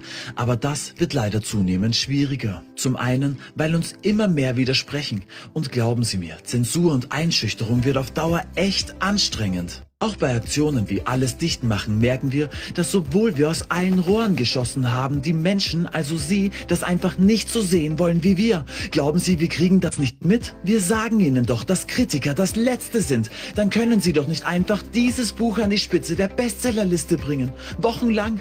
Und dann auch noch dieses, auch auf Platz 1. Und jetzt auch noch dieses Album an die Spitze der Albumcharts. Was ist mit Ihnen los, verdammt? Aber Lassen Sie uns wie immer alles vergessen, zusammenhalten, gemeinsam an einem Strang ziehen. Denn wir haben noch so viel vor in nächster Zeit und wir kommen alle schnell in der neuen Normalität an, wenn Sie einfach gehorchen. You will own nothing and be happy. Und wenn Sie es doch wagen, unser Narrativ in Frage zu stellen oder auf eine Demonstration zu gehen, dann seien Sie gespannt, was wir aus Ihnen machen. Tja. Oh Mann. Sau gut, sau gut. Sau ja. gut. So muss man da rangehen. Martin, Wunderbar. Wir Martin, wir können dich endlich hören. Super. Yo, hello, guess who's back? no? Now this looks like a job for me. So everybody just follow me. Because we need a little controversy. Because it feels too empty without me. Berühmter Rap von Eminem. Und we need a little controversy ist, glaube ich, auch ein Teil äh, unseres Stichworts, weswegen ich heute hier bin. Denn Facebook braucht ja. keine Controversy. YouTube braucht auch keine Controversy. Ähm, also, und Abgeordnetenwatch mögen das wohl auch nicht. Darüber werde ich heute sprechen. Und ich bin ja auch hier, um mal ein bisschen was zu dem zu erzählen, was wir in äh, Leipzig am vergangenen Montag erlebt haben. Ich weiß nicht, in welcher ja. Reihenfolge die Darstellung gewünscht wird, aber äh, erstmal willkommen zurück in der Community des Corona-Ausschusses. Hallo. Also, hey Martin, das ist super klasse. Ich glaube, einige Leute haben dich schwerst vermisst. Äh, fang doch einfach mit, äh, der, äh, mit dem an, was sich da tatsächlich ereignet hat am Bundesverwaltungsgericht und was dann in der Konsequenz, äh, als du nur darüber berichten wolltest, passiert ist. Ja, also das war eine sehr denkwürdige Verhandlung. Und ich muss gleich dazu sagen, ich musste früher äh, die Verhandlung verlassen. Die ging wirklich von 10 Uhr morgens bis um 21.30 Uhr abends. Was? Ich musste so um 18 Uhr und ein paar zerquetschte das äh, Gerichtsgebäude verlassen, weil ich zum Zug musste, weil am nächsten Tag eine Vorlesung von mir terminiert war. Die hatte ich schon extra von Montag auf Dienstag verlegt, weil kein Mensch damit gerechnet hat, dass das so lange verhandelt werden würde. Und es geht ja auch noch weiter. Am 7. und 8. Juni sind zwei weitere Verhandlungstage anberaumt. Ähm, die Reaktionen waren ja zunächst gemischt. Zunächst war der Termin am 1. April, äh, dann hieß es, Berichterstatter ist krank, äh, äh, dann wurde schon gemunkelt, aha, ist da vielleicht Einfluss genommen worden. Ich habe mich diesen Spekulationen immer entgegengestellt, weil ich gesagt habe, Leute, wir wissen es nicht. Ähm, und tatsächlich hat das Bundesverwaltungsgericht sehr, sehr schnell versucht, einen neuen Termin zu finden. Und wir fanden ihn für den 2. Mai. Ja, und man muss dem Gericht wirklich sagen, die haben sich sehr geduldig angehört, was wir vorgetragen haben, auch was die Bundeswehr vorgetragen hat. Ähm, allein die Tatsache, dass die sich nochmal völlige, äh, dass sie sich volle zwei Verhandlungstage nochmal Zeit nehmen, zeigt, ähm, ich habe überhaupt keinen Zweifel, dass sie an unserem Vortrag und natürlich auch an dem Vortrag der Gegenseite interessiert sind, dass das ein Spaziergang würde, das war von vornherein äh, auszuschließen. Aber es ist nicht nur für uns kein Spaziergang, sondern offensichtlich auch für die Bundeswehr nicht. Denn die haben sich, und darauf fokussiere ich jetzt meine Einlassung, äh, also äh, meine Darstellung, in ihrer Einlassung auf unser Vorbringen gewaltig in Widersprüche verstrickt. Ich fange einfach mal so ein bisschen an zu erzählen. Ähm, da muss ich so ein bisschen mal meine Vorlage hier äh, rausnehmen, da, was ich mir da äh, auseinandergewurschtelt habe. Ähm, dass äh, wir haben ja dann äh, am Anfang erstmal so ein bisschen drüber resoniert, über die Rechtsgrundlagen. Ähm, es wurde natürlich auch präzisiert, wogegen sich das Antragsbegehren in Wirklichkeit richtet. Ähm, dann ähm, wurden die Verfassungs, äh, wurde die Verfassungsmäßigkeit der Rechtsgrundlage, Paragraph 17a Absatz 2 Satz 1 Nummer 1 Soldatengesetz thematisiert. Ähm, ich habe da ein bisschen länger ausgeholt, weil ich den Vorsitzenden Richter des erkennenden Senats so verstanden hatte, dass ich dann gleich auf die Tatbestandsvoraussetzungen dieser Norm eingehen soll. Irgendwann hat er mich dann unterbrochen und hat gesagt, Herr Schwab, so weit sind wir noch gar nicht. Da war ich also selber ein bisschen übermotiviert, allerdings auch, ich hatte ihn schlicht und einfach missverstanden. Ich habe gesagt, bei der Verfassungsmäßigkeit habe ich überhaupt keine Zweifel. Äh, äh, ich habe bloß was dagegen, die Covid-Injektionen unter diese Norm zu subsumieren und habe äh, gesagt, es ist ein Gebot verfassungskonformer Auslegung, eine Spritze, an der man sterben kann, nicht für verpflichtend zu erklären, äh, verfassungskonforme Auslegung dieser Norm. Ja, ich muss allerdings nicht die Norm als solche in Frage stellen, sondern ihre Anwendung. Und dann hat sich das Gericht sehr dafür interessiert, wie gefährlich ist eigentlich die Erkrankung Covid-19 wirklich. Dann haben wir vorgetragen, ähm, ich sage jetzt also nicht, wer von uns was vorgetragen hat, weil wir als Mannschaft gewinnen und als Mannschaft verlieren, sondern äh, ich spreche also jetzt im Folgenden immer in der Wir-Form. Wer von uns welche Frage gestellt hat, ist völlig zweitrangig. Wir arbeiten ja als Team. Ähm, naja, äh, da haben wir schon vorgetragen, naja, meistens trifft es halt doch Ältere und Vorerkrankte. Und dann erwiderte äh, Oberstarzt Professor Dr. Kiel, ich nenne jetzt die Namen, weil es eine öffentliche Verhandlung war, also es ist kein Geheimnis. Äh, die sind auch mit Namen aufgerufen worden, also da äh, kann ich, glaube ich, auch äh, namentliche Transparenz herstellen, ohne berechtigte Diskretionsinteressen zu verletzen. Ja, ja, ihm als Arzt sei jedes Leben wichtig, kann man auch auf das, auf das Leben von Älteren und Vorerkrankten, soweit so gut. So, das hat mir natürlich die Frage provoziert, na, wie wichtig ist Ihnen denn das Leben der Soldaten, die möglicherweise an dieser Impfung sterben? Und da kommen wir jetzt auf eine Zahl zu sprechen, die ganz sicherlich noch Thema werden wird. Die Bundeswehr behauptet nämlich, dass sie bei 360 insgesamt verabreichten Spritzen in der Bundeswehr bis jetzt lediglich 47 Fälle an meldepflichtigen Impfnebenwirkungen hätten, die sie auch alle gemeldet hätten. Ja, so. In der Pause, als ich mit den anwesenden Soldaten gesprochen habe, ähm, habe ich äh, äh, immer wieder gehört, diese Zahl sei absolut lachhaft.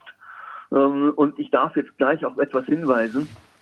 Ähm, wir suchen für den nächsten Verhandlungstag noch Menschen äh, aus der Bundeswehr, aus der Truppe, also Soldaten der Bundeswehr, die sich haben impfen lassen, bei denen, die das Gefühl haben, sie könnten durch die Impfung einen Schaden erlitten haben.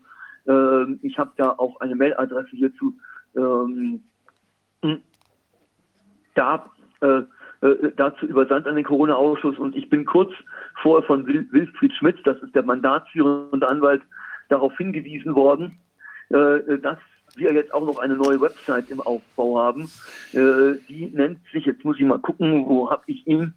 Oh, das muss ich jetzt mal hier in meinem, ich muss das Telefon einen Augenblick weglegen, weil ich hier in meiner Mail, in meinen Mails ein bisschen suchen muss. Bitte um Verständnis, ich wollte das alles eigentlich bereithalten. Ja, https www.covidimpfung-soldaten.de. Ich werde die, die Mailadresse auch nochmal in den Corona-Ausschuss übersenden, äh, dass die vielleicht auch nochmal eingeblendet werden kann. Diese Webseite ist noch im Aufbau, aber wir möchten ganz gerne äh, mal äh, eine wirkliche Impfsurveillance für Soldaten der Bundeswehr etablieren, denn die Bundeswehr macht es nach unserer Überzeugung eindeutig nicht. Ja. Hm. So, ich leite das jetzt einfach mal an Corbin weiter. So, ja, also ich wollte darauf nur hingewiesen haben. Hm. Hm. Und so, jetzt kann ich das ganze Ding hier auch wieder groß äh, schalten. Ähm, ja, ich habe also da, wir haben also einen einzigen Todesfall nach Impfung berichtet. Vor, äh, also das war eine Herzstörung, vor, ein Vorhofflimmern. Für diejenigen, die es genauer wissen wollen, kannst du sicherlich Wolfgang äh, besser erklären als ich, was das ist. Jedenfalls äh, ist dieser Mensch dann verstorben. Eine Obduktion hat nicht stattgefunden. Also so vital war das Interesse an der Todesursache dann doch wieder nicht. Ähm, äh, auch äh, die naheliegende Frage, kann das denn bei geimpften Soldaten noch einmal passieren, scheint überhaupt nicht gestellt worden zu sein. Also, wenn es um das Leben der Soldaten geht, die geimpft werden, scheint bei Herrn Thiel das Interesse daran, dass jedes Leben wichtig ist, doch deutlich abgemildert zu sein. Ja, ich sage es jetzt mal so sarkastisch, aber genauso habe ich es auch empfunden. So, hm. dann ja, hieß es, äh, naja, Thrombosen, das hat ein anderer, nämlich Oberstarzt Dr. Stein-Eszel vorgetragen.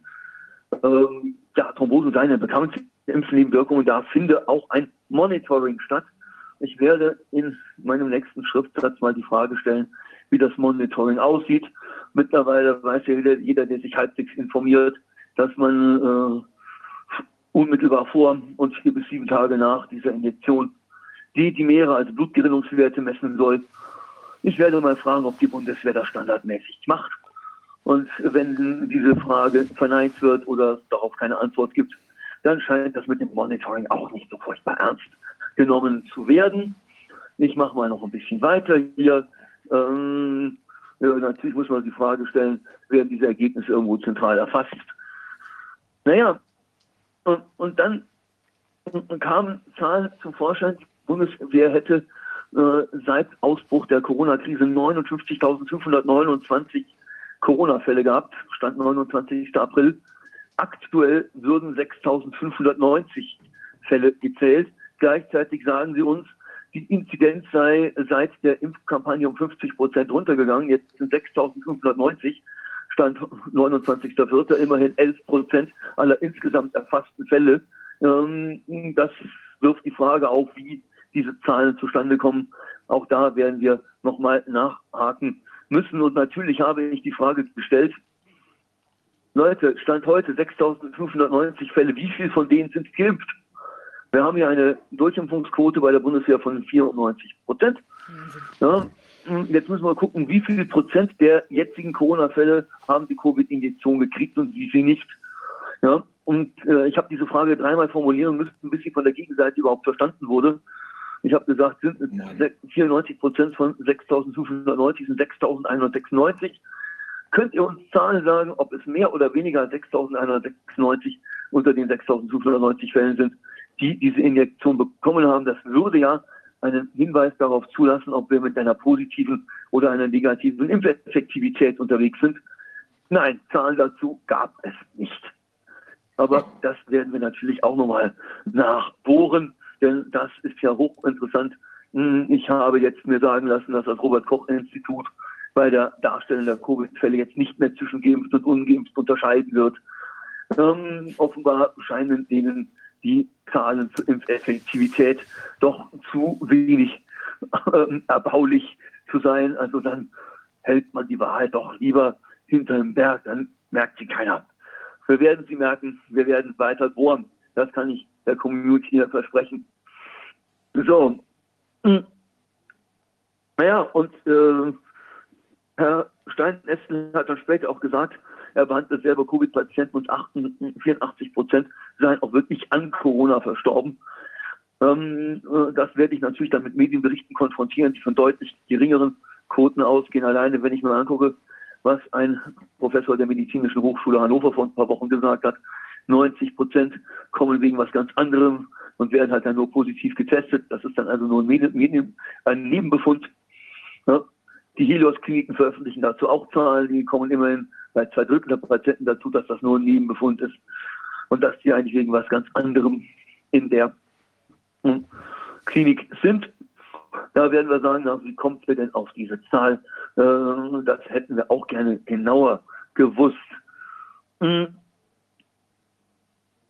Also, hm, auf gut Deutsch, hm, es geht noch weiter. Das Gericht hat natürlich auch kritische Fragen gestellt. Die haben gesagt, ja, was kennzeichnet eigentlich einen schweren Verlauf? Und dann hieß es am Anfang, ist das immer eine schwere Lungenentzündung und später können dann eben auch Gefäßerkrankungen dazukommen. Ähm, und dann äh, wurde mal gefragt, wie viele schwere Covid-Verläufe habt ihr denn? Ja, wissen wir nicht. Dann habe ich natürlich die Frage gestellt, oder wir, ich weiß nicht, wer von uns die gestellt hat, aber wir haben die Frage gestellt, kann sein, dass ich das war, kann sein, dass es einer von den anderen war, ist völlig egal, wer sie stellt.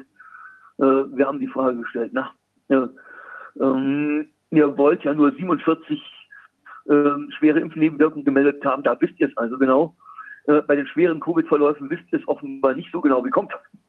Ja, hieß es, ja, die schweren Covid-Verläufe, da sei der Soldat ja nicht zur Meldung verpflichtet, der können ja auch in einem Krankenhaus behandelt werden. Der müssen ja nicht unbedingt beim Bundeswehrkrankenhaus vorstellig werden. Bei den Impfungen sei er allerdings meldepflichtig und habe auch ein eigenes Interesse daran, wegen Versorgungsleistungen, wegen Wehrdienstbeschädigung. Äh, da müsse er natürlich auch bei der Truppe vorstellig werden. Überzeugt hat mich das nicht wirklich. Ja, wenn jemand wochenlang als Soldat wegen Lungenentzündung ausfällt, dann würde es mich doch sehr wundern, wenn bei der Bundeswehr nicht nach einer gewissen Zeit mal jemand nachfragt, was denn da los ist, warum der Soldat nicht in der Kaserne oder am Einsatzort oder sonst wo, wo auch immer er hinbeordert wurde, erscheint. Also, dass das der Bundeswehr so völlig egal ist und das ist das nicht. Das glaube ich ja nicht. Ja? Umgebungsuntersuchung, so. ja. Was, was ist, Wolfgang? Die Umgebungsuntersuchungen, die ja sonst immer gemacht werden. Ja. Die würden ja bei der Bundeswehr stattfinden dann auch. Die Umgebungsuntersuchungen, was ist das genau, Wolfgang? Das heißt, ob andere Leute infiziert worden sind oder nicht, ob jemand angesteckt hat oder nicht. Ja. Ob die Kontaktpersonen in Quarantäne müssen und solche Dinge. Ja, ja. Richtig, das heißt also, alleine deswegen muss sich die Bundeswehr äh, um jeden, dafür um jeden gemeldeten Fall kümmern. Ja, ja. Das dachte ich auch. Wenn Sie sich um jeden gemeldeten Fall kümmern, müssen Sie immer auch sagen können, wie schwer der Verlauf ist. Ja, also Wolfgang, gut, dass du sagst, das baue ich in den nächsten Schriftsatz gleich mit ein. Ganz ausgezeichnet. So, ich gucke noch, ob ich irgendwas vergessen habe. Was hat sich da noch so ereignet? Ähm, naja, äh, wir, wir, haben natürlich auch gefragt, und die Frage haben wir gleich mehrfach äh, gerichtet, ja, wie viele äh, sind denn mit dem subjektiven Gefühl bei den Truppenärzten vorstellig geworden? ich könnte eine Impfnebenwirkung haben. Das ist ja eine essentielle Frage, weil wir in den Medien immer mehr Berichte darüber hören, dass Menschen, denen es nach der Impfung schlecht geht und die gegenüber ihren behandelnden Ärzten Verdacht äußern, das könnte an der Impfung liegen, damit abgespeist werden, nee, das ist bestimmt psychosomatisch, das ist alles Einbildung, das kann überhaupt nicht sein. Die werden überhaupt nicht ernst genommen. Das wirft natürlich die Frage auf, haben wir so etwas bei der Bundeswehr ebenso? Darüber, dazu gab es natürlich keine Antwort. Ich glaube, dass es eine Dienstanweisung, also Dienstanweisung gibt, auch für die, für die Sanitätsoffiziere oder für die Versorger, äh, wie man umzugehen hat mit Leuten bei so einer. Die Frage, bei der Bundeswehr ist ja alles super geregelt. Äh, das Toilettenpapier aus und so weiter. Und deshalb ist es ganz wichtig, ob es da eine Dienstanweisung gibt, die dafür sorgt, was tue ich, wenn da ein Soldat kommt und sagt, ich habe eine Impfnebenwirkung. Das ist gut, ja. Wolfgang, ich bin schon dabei, mir was aufzuschreiben, während du sprichst. Das finde ich sehr gut. Ja. Äh, Gebung, Untersuchung, Dienstanweisung, wie man mit Impf... Meldungen. Äh, wie mit Impfmeldungen, wie mit Impfschadensmeldungen, muss man ja so. Ja. Meldung. Meldung umgehen. Jawohl, das ist äh, äh, also, um jetzt mal ein Fazit zu ziehen.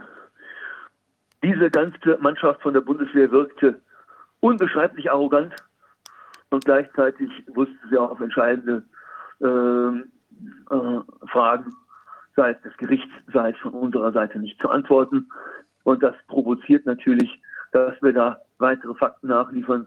Wie gesagt, wir bitten betroffene Bundeswehrsoldaten, sich zu melden, ähm, dann werden wir eben mal gucken, gegebenenfalls eine Impfschadensmeldung durchführen.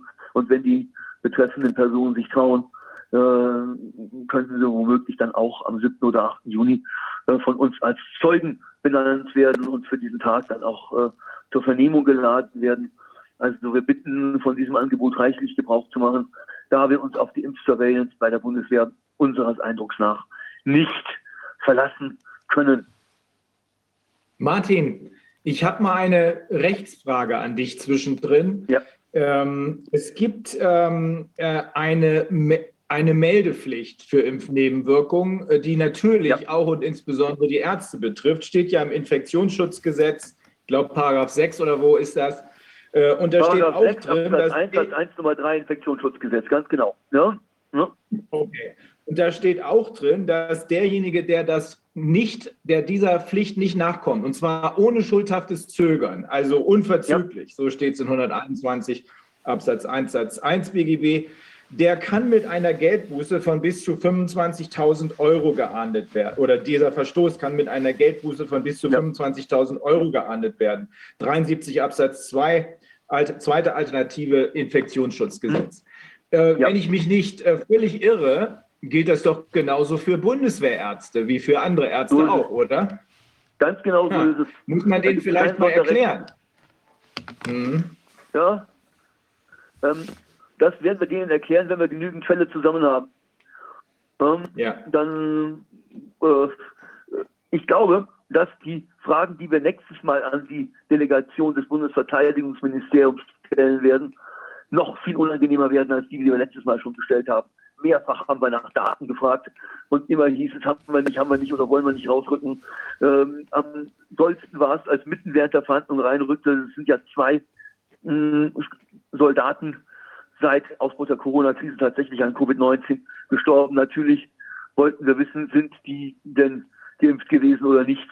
Und dann hieß es auf einmal, die Auskunft geben wir nicht. Das unterliege dem Datenschutz. Da werden wir auch nochmal bohren.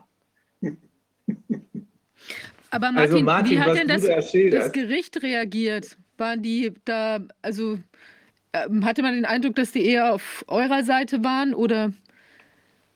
Das Gericht ist auf gar niemands Seite und darf auch auf niemands Nein, Seite sein. Nein, das ist mir schon klar, aber haben die das mit äh, Interesse äh, aufgenommen, offenbar? Wir haben das mit Interesse aufgenommen und äh, Wilfried Schmitz hat mich gebeten, äh, nochmal etwas hier äh, kundzutun, was ich selber nicht mehr mitbekommen konnte, weil es schon ganz am Ende der Verhandlung war.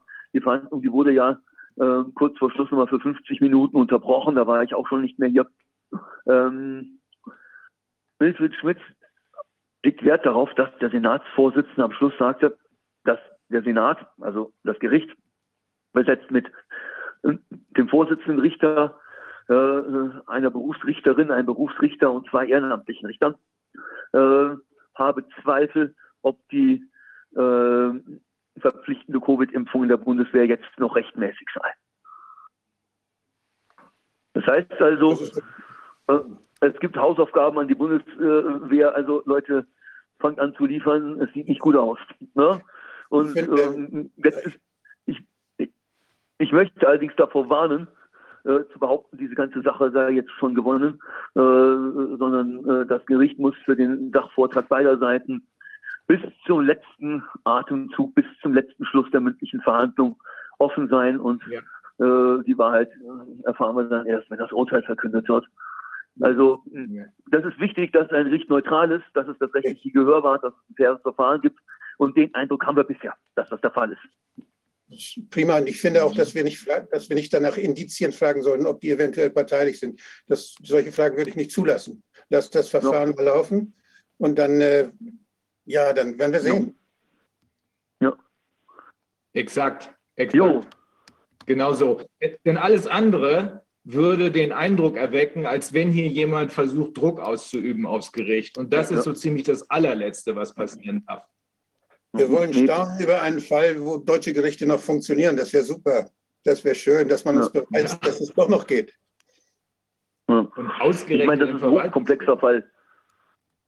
Das ist ein hochkomplexer Fall und ich, wir hatten ja schon immer wieder mal Anfragen. Ähm, äh, ähm, was sagen wir? Wir hatten ja immer, äh, äh, wir hatten ja immer wieder schon Anfragen, sei es über den Corona-Ausschuss, sei es auch bei mir persönlich sind die aufgelaufen.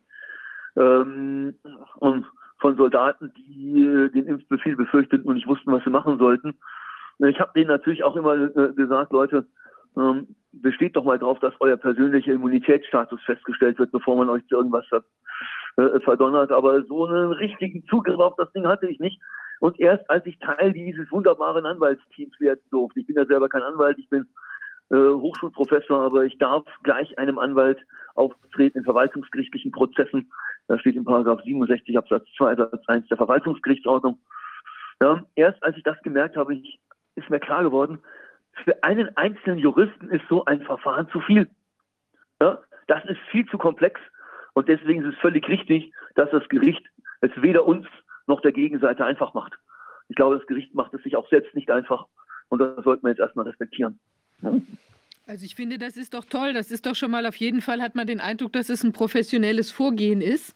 Und das ist ja, ja. schon, schon also wirklich äh, sensationell gegenüber dem, was wir teilweise in anderen Verfahren erlebt haben wo eben auch äh, äh, Befangenheit deutlich mhm. war oder jedenfalls auch einfach prozessuale äh, Aspekte nicht beachtet worden sind. Ich meine, natürlich weiß man nie, wie das ausgeht und wir haben ja auch zum Beispiel aus Holland da von äh, Jerun äh, ähm, gehört, dass es eben auch da teilweise so war, dass die Akten auch leer waren von der Regierung, aber dann gleichwohl trotz des ganzen Vortrags ähm, von Jerun eben trotzdem gegen seine Argumentation geurteilt wurde. Also man steckt nicht drin, aber zumindest, was ja. ich schon mal sehr positiv finde, man scheint ein Bemühen um einen objektiven äh, Prozess, äh, scheint man feststellen zu können. Und das ist doch schon mal toll.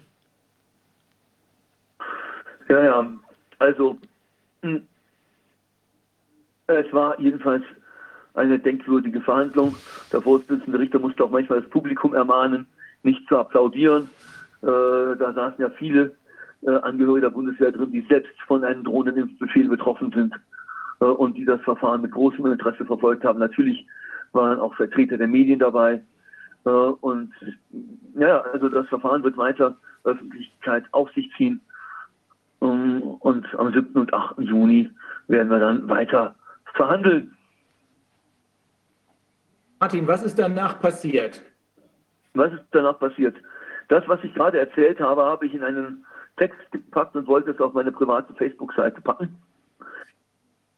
Das wurde morgens um 8 gepostet und irgendwann, ich weiß nicht, um 10, äh, also wie eine kurze Zeit später, war der Beitrag gelöscht.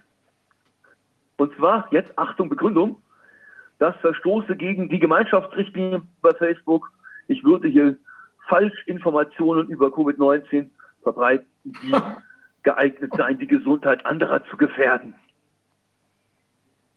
Absurd. Deshalb hast du so. noch ein Facebook-Konto. Oh Gott. Ja, ich bin bei Facebook natürlich, äh, äh das war eine Entscheidung, ich habe mich lange dagegen gesträubt, aber ich habe mir gedacht, jetzt, äh, obwohl ich ja auch im Wahlkampf stehe, ist es vielleicht ganz interessant, so ein Tool zu haben, wo man so eigene Inhalte mal so ein bisschen eine etwas größere Community geben kann. Ähm, aber ähm, es zeigt natürlich auch, hm, da haben einige Leute Angst. Ich habe ja noch nicht einmal medizinische Informationen als solche rausgegeben, sondern ich habe meine Eindrücke aus der Verhandlung geschildert. Aber das war denen schon zu viel. Oder ich habe irgendeine Redewendung verwendet, die den Löschalgorithmus von Facebook getriggert hat. Ich weiß es schlicht und ergreifend nicht. Wir haben einfach Folgendes gemacht. Wir haben einen Screenshot gemacht ähm, und äh, äh, von dieser, von der, von dem Löschvermerk und haben den einfach gepostet. Und seither wird das Ding durch die Kanäle gejagt und hat viel mehr Verbreitung, als es über meine Facebook-Seite jemals bekommen könnte. Das war die geniale Idee meiner Freundin, das so zu handeln. Und das habe ich also sehr gerne aufgegriffen. Ja, das war. naja, also, ja, aber diese ganze Zensiererei, die geht ja noch weiter. Ja, ich habe ein dreiminütiges Video gemacht, als wir die Aufstellungsversammlung oder den Landesparteitag irgendwas in Hagen hatten. Äh, da sollte ich als Spitzenkandidat mal so meine äh, Vorstellungen, meine politischen Ziele darlegen. Dieses Video, das wurde bei YouTube ähm, gelöscht, äh, als es auf den Kanal meiner Partei hochgeladen wurde vom Landesverband NRW mit der Begründung, ich würde ja falsche Informationen über die Impfung ich würde da halt sagen, man könne an der Impfung sterben und die sei gefährlich. Ja, hm, sehen wir jetzt gerade. Ne? Das Video ist gelöscht worden und jetzt, als ich dann in Bochum eine Rede gehalten habe, die habe aufzeichnen lassen und die auch auf den äh, YouTube-Kanal von Basis äh, habe posten lassen, Basis Landesverband NRW. Da wurde der ganze Kanal für zwei Wochen gesperrt. Da habe ich eine Rede gehalten zum Thema Wissenschaft braucht eine neue Basis. Ja, äh, genau genommen, unsere Hochschulen brauchen eine neue Basis. Da habe ich eigentlich etwas gemacht, was äh, der Firma YouTube gut bekommen würde. Ich habe mich aus seriösen Quellen informiert. Ich habe mal überlegt, was sagt denn das RKI zu der Frage, ob ein PCR-Test eine Infektion nachweisen kann. Und dann habe ich aufgeschlagen das epidemiologische Bulletin des RKI Nummer 39 aus 2020. Und dort habe ich zunächst vorgelesen, rechte Spalte unten, ja, dass äh, äh, im Gegen, äh, dass äh, die, äh, das Virusgenom noch Wochen nach überstandener Infektion im Rachenabstrich nachweisbar ist, dass das aber mit infektiösem Virus nicht gleichzusetzen sei, dass das in mehreren Studien gezeigt worden sei. Und dann bin ich weiter auf Seite 8 desselben Aufsatzes. Dort steht, dass da zunächst das übliche Gesülze, dass diese PCR der Goldstandard der Diagnostik sei. In einem Nachsatz heißt es dann aber, ähm, naja, In-vitro-Daten hätten gezeigt, äh, dass äh, genomische RNA äh, auf 10 Fälle bis 100 Fälle genomische RNA ein infektiöser Fall komme. Heißt auf gut Deutsch, äh, mit, wenn es hochkommt, sind 10% aller positiven Tests wirklich infektiös. Das heißt das auf Deutsch. So, und wer hat an diesem Aufsatz mitgeschrieben? Seite 11, Autorenzeile, kein geringerer als Lothar Wieler. Das ist die seriöseste denkbare Quelle, aus der ich mich informieren kann. Aber ja. offenbar ja. Äh, bin ich irgendwo auch da am Lösch- und Sperr- und äh, äh, Algorithmus gescheitert. Äh, das Ganze wird jetzt gerade anwaltlich betreut. Ähm, ich habe mir natürlich auch die Frage gestellt, wie es sein konnte, dass solche Dinge gerade der akademischen Community so lange verborgen blieben, dass gerade an den Universitäten hm, eine insgesamt doch sehr regierungsfreundliche Stimmung bei den Corona-Maßnahmen und bei den Covid-Injektionen herrscht. Ähm, das will ich jetzt nicht im Einzelnen wiedergeben, weil das hier den Rahmen sprengen würde. Aber hm, ja, offenbar war alleine das schon zu viel des Guten, was ich da vorgetragen habe. Und ja, und jetzt kommen wir zum Thema Abgeordnetenwatch. Das ist ein Portal, das mit dem Slogan wirbt, Transparenz schafft Vertrauen. So, es sollen interessierte Bürgerinnen und Bürger ähm, jene, die für Wahlen kandidieren, befragen können, ja, wie steht ihr denn zu der und der und der Frage? Da wurde mir schon vor Wochen eine Frage gestellt, das war Mitte April, wie, ob ich denn eine entzündende Idee hätte, wie man diese Entmenschlichung und die Spaltung der Gesellschaft wieder rückgängig machen kann. Da habe ich gesagt, da müssen wir gucken, wo sie herkommt, nämlich von der Medienberichterstattung. Ne, ich bin also sehr deutlich ins Gericht gegangen mit der sehr einseitigen, diffamierenden, ausgrenzenden Medienberichterstattung, habe dazu das Paper äh, zitiert, äh, um das zu belegen, dass ich für dich, Wolfgang, damals geschrieben habe. Äh, diese 180 Seiten, die beim Markus Langemann beim Club der klaren Worte dann veröffentlicht wurden.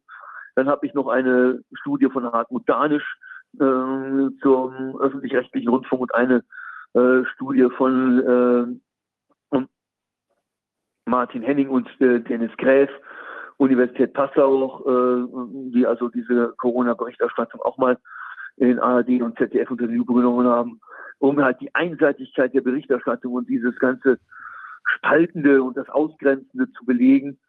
Dann äh, habe ich gesagt, was das diese Propaganda in den Köpfen der Menschen anrichtet, konnte man gut nachlesen auf einem Beitrag der Nachdenkseiten vom 13.12.2021, ne, dass da Menschen, die sich nicht impfen lassen, als Sozialschädliche gebrandmarkt werden. Das ist da sehr gut belegt in einem Beitrag, vor allen Dingen im Anhang, der dazu veröffentlicht ist. Da wird also ein Fall berichtet, wo also einer ohne 3G-Nachweis aus dem Zug komplimentiert wird und die anderen sicher eifern, dass man diese ungeimpften Schädlinge doch am besten gleich kastrieren und ins Arbeitslager sperren soll. Ja, also grauenhaft, was da mit den Menschen passiert. Und dann habe ich hinterher gesagt, ja, wenn die Journalisten ihren Job gemacht und Pluralismus zugelassen hätten, statt ihn zu unterdrücken, habe ich wieder auf diese Studie und meinem Analysepaper verwiesen, ja, dann wären wir schon ganz weiter. Dann schreibt mir Abgeordnete Wort, diese Quellen von mir, die seien nicht seriös oder würden das Gesagte nicht belegen. Ohne weitere Begründung.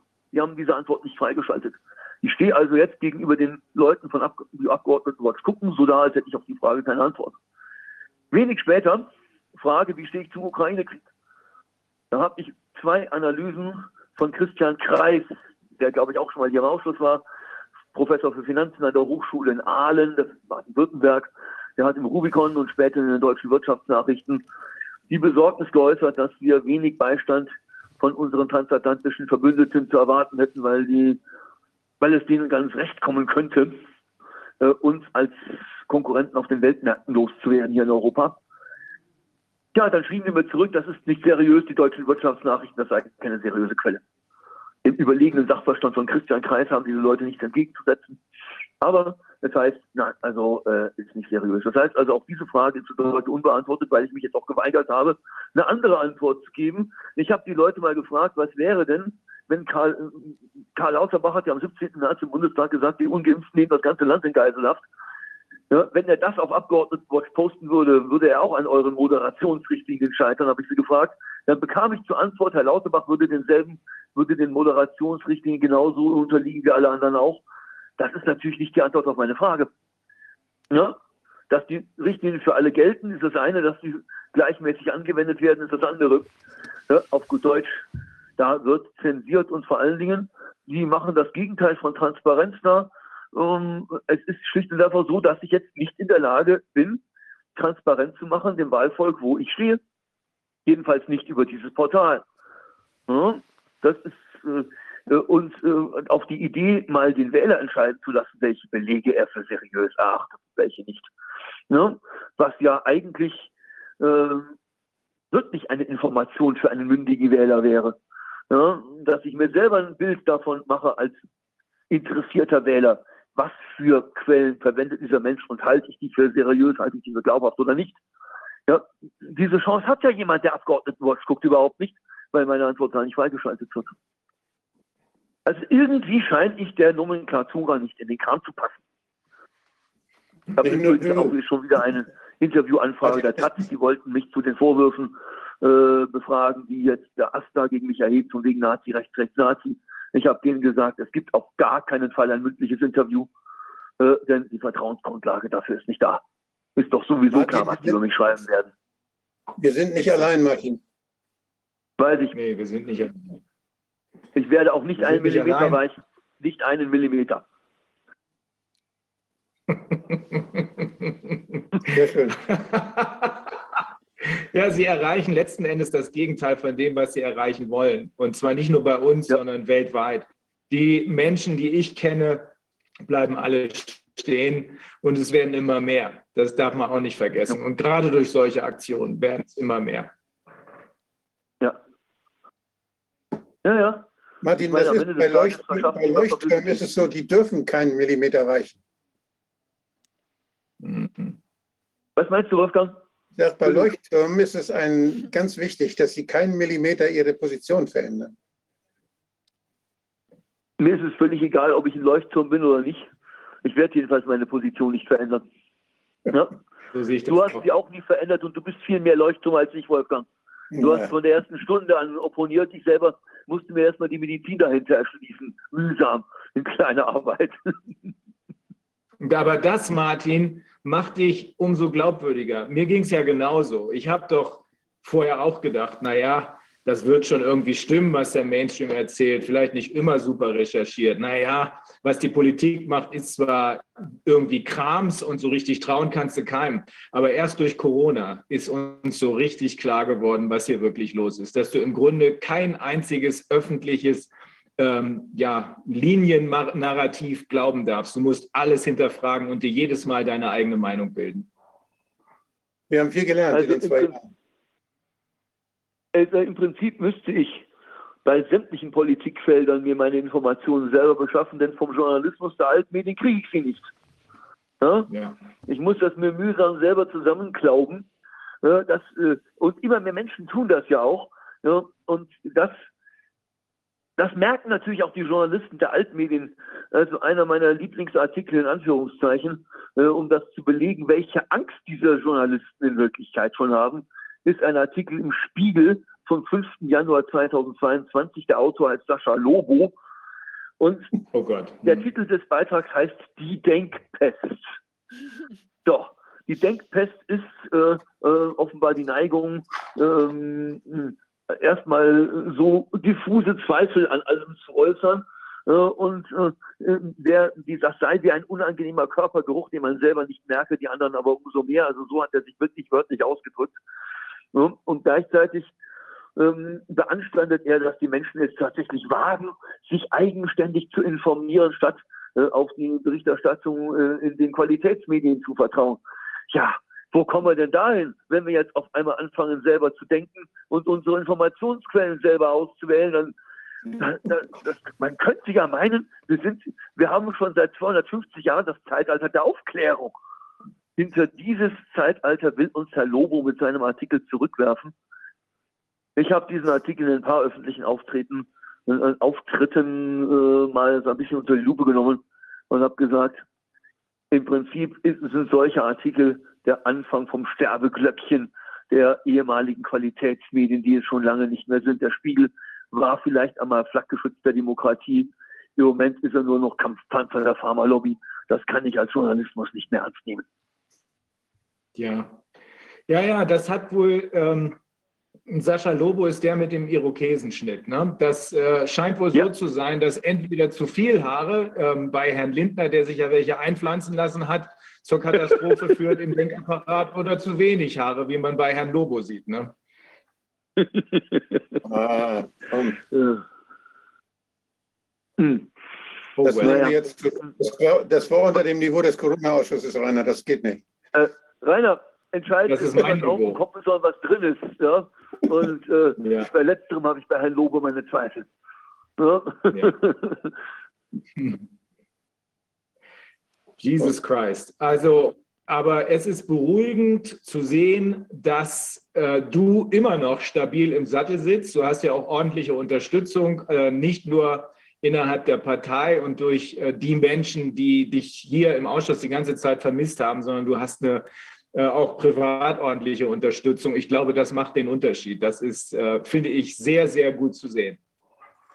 Ähm, und es, es gibt noch einen, der nicht fällt, äh, und das ist Suharit Bhakti. Und das ist mir jetzt wichtig, ja. an dieser Stelle äh, etwas äh, zu exposen. Suharit Bhakti war ja als Sachverständiger geladen am Montag, hat auch sein Statement abgeliefert. Äh, und sein Talent ist es ja, diese Zusammenhänge so zu erklären, dass man es versteht. Ja? ein Talent, das den äh, Herren Professoren, Oberärzten von der Bundeswehr ganz und gar abging. Das hat man auch sehr deutlich äh, äh gesehen. Ja, und Suharit Bhakti ist, das muss ich hier exposen, in Gefahr. Warum? Weil das Wissenschaftsministerium in Rheinland-Pfalz danach trachtet, ihm den Professorentitel abzuerkennen. Wahnsinn, mit was für einer Begründung? Und, mit Begründung, äh, es werden ihm Äußerungen, es werden ihm vor allen Dingen zwei Äußerungen zum Vorwurf gemacht, nämlich die Äußerungen, das handelt sich hier um eine äh, experimentell, äh, eine experimentelle Gentherapie, äh, das also einen experimentellen Impfstoff, wie er, ich weiß nicht genau, wie er es ausgedrückt hat, jedenfalls das Wort experimentell gefiel dem Ministerium überhaupt nicht, denn dabei werde übersehen, dass dieser Impfstoff ja ordnungsgemäß geprüft und zugelassen gewesen sei.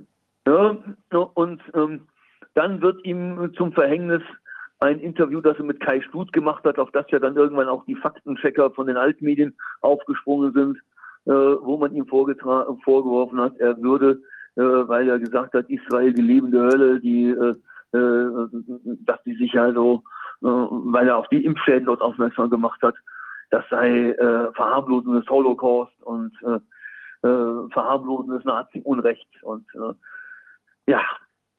Ähm, ich bin jetzt aktuell zum Verfahrensbevollmächtigten bestellt, habe da auch schon mal vier Seiten Schriftsatz abgefeuert, indem ich nur angekündigt habe, wozu ich überall Beweis antreten werde und versuche jetzt dasselbe Team, äh, das ähm, ich versuche jetzt dasselbe Team, ähm, das wir um die beiden Bundeswehroffiziere versammelt haben, äh, ich äh, auch um Suharit Bhakti zu versammeln.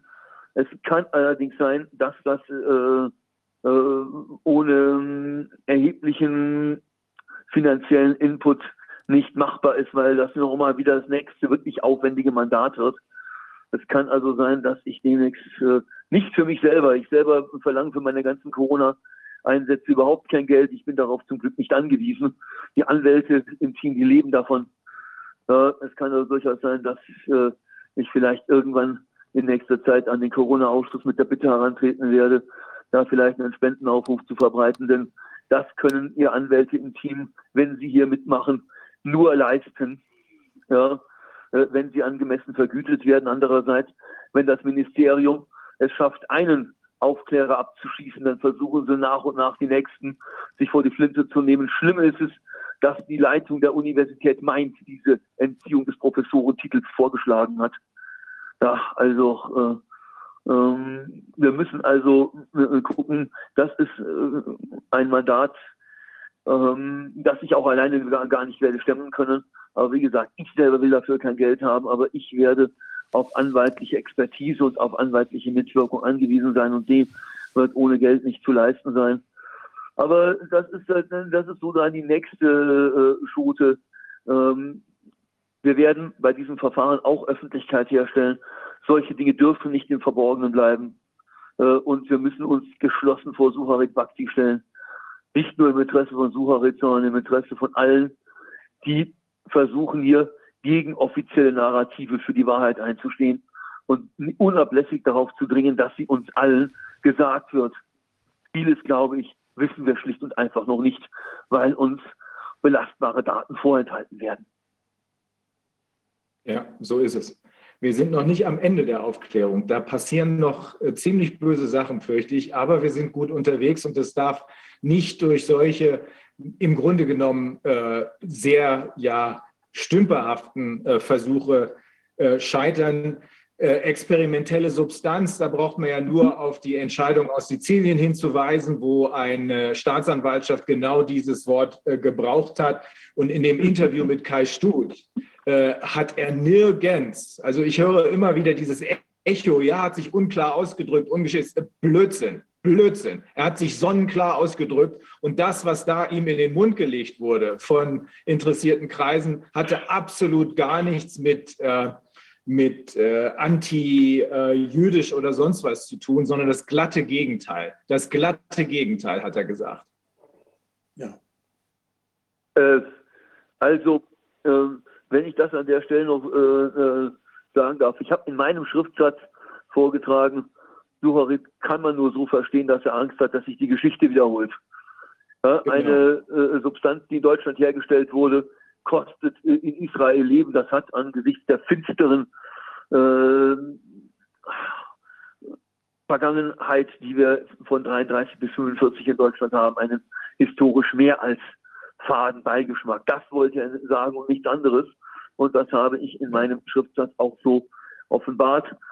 Wichtig wäre es natürlich, dass wir dann versuchen, belastbare Daten aus Israel vorzulegen. Eine, einen Beitrag aus dem Februar 2022 habe ich bereits vorgelegt, der darauf hindeutet, dass wir in Israel tatsächlich seit der Impfkampagne eine Übersterblichkeit haben, der man unbedingt auf den Grund gehen muss.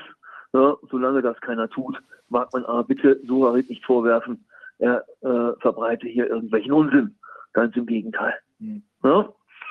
Also, äh, es wird hier versucht, die Wahrheit mit allen Mitteln zu bekämpfen, aber ich glaube, es wird uns auch gut zu Pass kommen, dass wir sagen, immerhin hat es das Bundesverwaltungsgericht, der erste Wehrdienstsenat, für richtig gehalten, äh, Sucharit anzuhören, auf seine Expertise nicht zu verzichten, ob er Sucharit dann im Ergebnis folgt. Äh, das ist damit noch überhaupt nicht gesagt. Aber angehört äh, wurde er und ähm, das ist das auch schon mal ein wichtiges Signal. Ja. Ja, Martin, ich weiß, das ist ein bisschen schwierig, äh, dass du da einerseits mit dem Handy und andererseits mit dem Computer arbeiten musst. Aber äh, wir sind dir besonders dankbar, äh, dass du uns diese Informationen gegeben hast, denn sachkundiger kann ich mir niemanden vorstellen, der das könnte. Ja, ich äh, habe im Prinzip, ich glaube, die Eindrücke waren von uns im Team relativ ähnlich.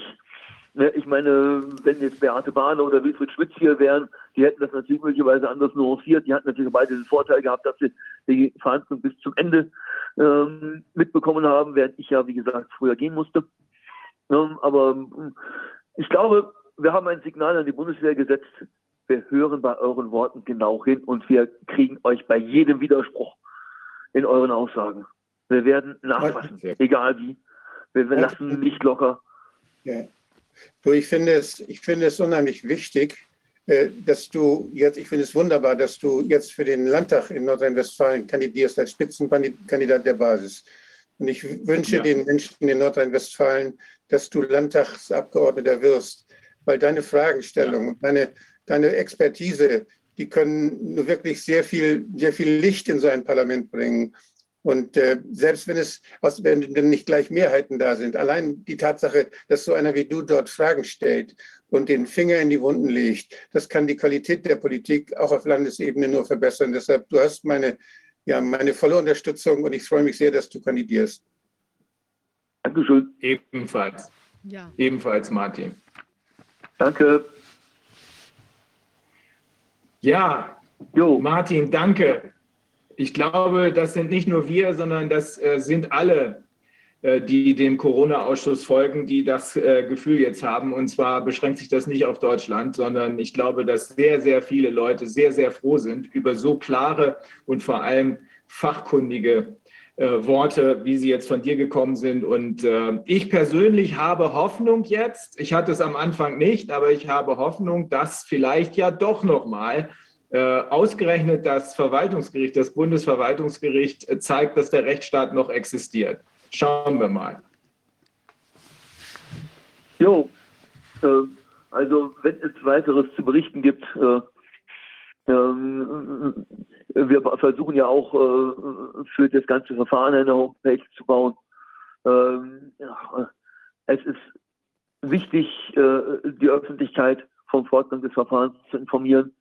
Und ja. das öffentliche Interesse an dieser ganzen Nummer ist extrem groß und völlig zu Recht. Denn äh, ähm, ja.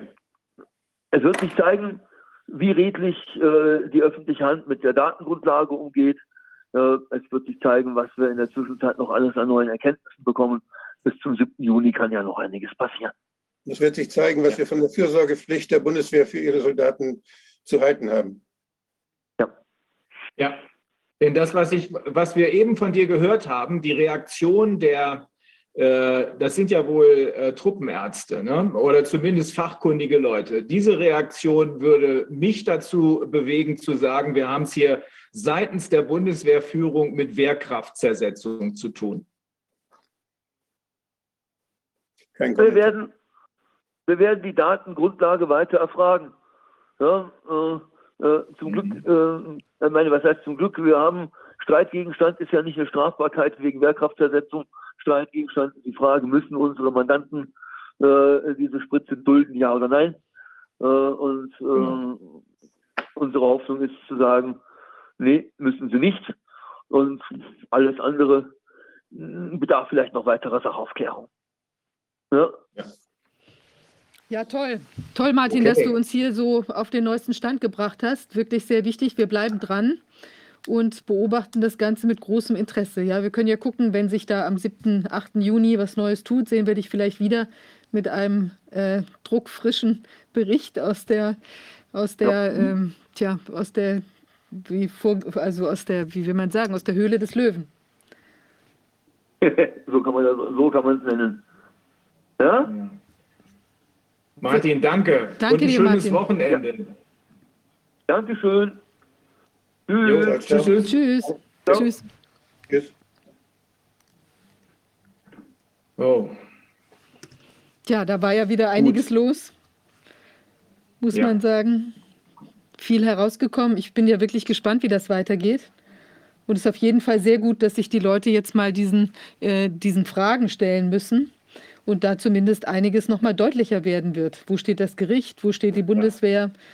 Leben sie das wirklich, dass sie sich um die Kameraden kümmern? Oder ist das irgendwie, also auch so, wenn man, ich meine, auch letztlich ist das ja auch die Thematik für die Polizisten, ja, die man ja hier zu allerlei einsetzt und irgendwie zu, zum Prügeln einsetzt oder eingesetzt hat und zum Stören von demokratischen äh, Prozessen, Demonstrationen und so weiter. Und wenn man sich dann auf der anderen Seite nicht um sie kümmert, äh, ist das natürlich schon auch nochmal, hat das wirklich ein Geschmäckle. Ich bin gespannt, was da kommt. Ja, so kann man es sagen. Okay, Ja, damit wir sind am Ende an. Genau. Haben wir denn noch was zu zeigen danach oder haben wir inzwischen der, die das, war es das jetzt mit unseren Ich Einspielern? glaube, wir haben alles gespielt. Ich glaube, wir haben alles gespielt, was wir hatten. ah ja, ich sehe hier auch gerade, das war's. Ist ja auch schon spät hier. Bei dir noch nicht, bei dir Ja. noch nicht, Werner. Bei uns schon. Bei mir geht's noch. okay. Okay. Ja, alles klar. Ja, dann danken wir uns, bedanken wir uns fürs Zuschauen. Und äh, wie ich ja immer hier an dieser Stelle sage, wir sind ja für unsere Arbeit auf Spenden angewiesen und würden uns freuen, wenn wir weiter unterstützt würden. Und ähm, wir haben wichtige Dinge in der Pipeline. Und ähm, ja, Open Media machen ja hier die technische Untertra- Übertragung und können das auch nur machen, wenn dafür eben Spendengelder eingehen. In diesem Sinne sind wir am Ende und ich wünsche allen einen ersprießlichen Freitagabend und ein schönes Wochenende und dann sehen wir uns in der nächsten Woche wieder. So machen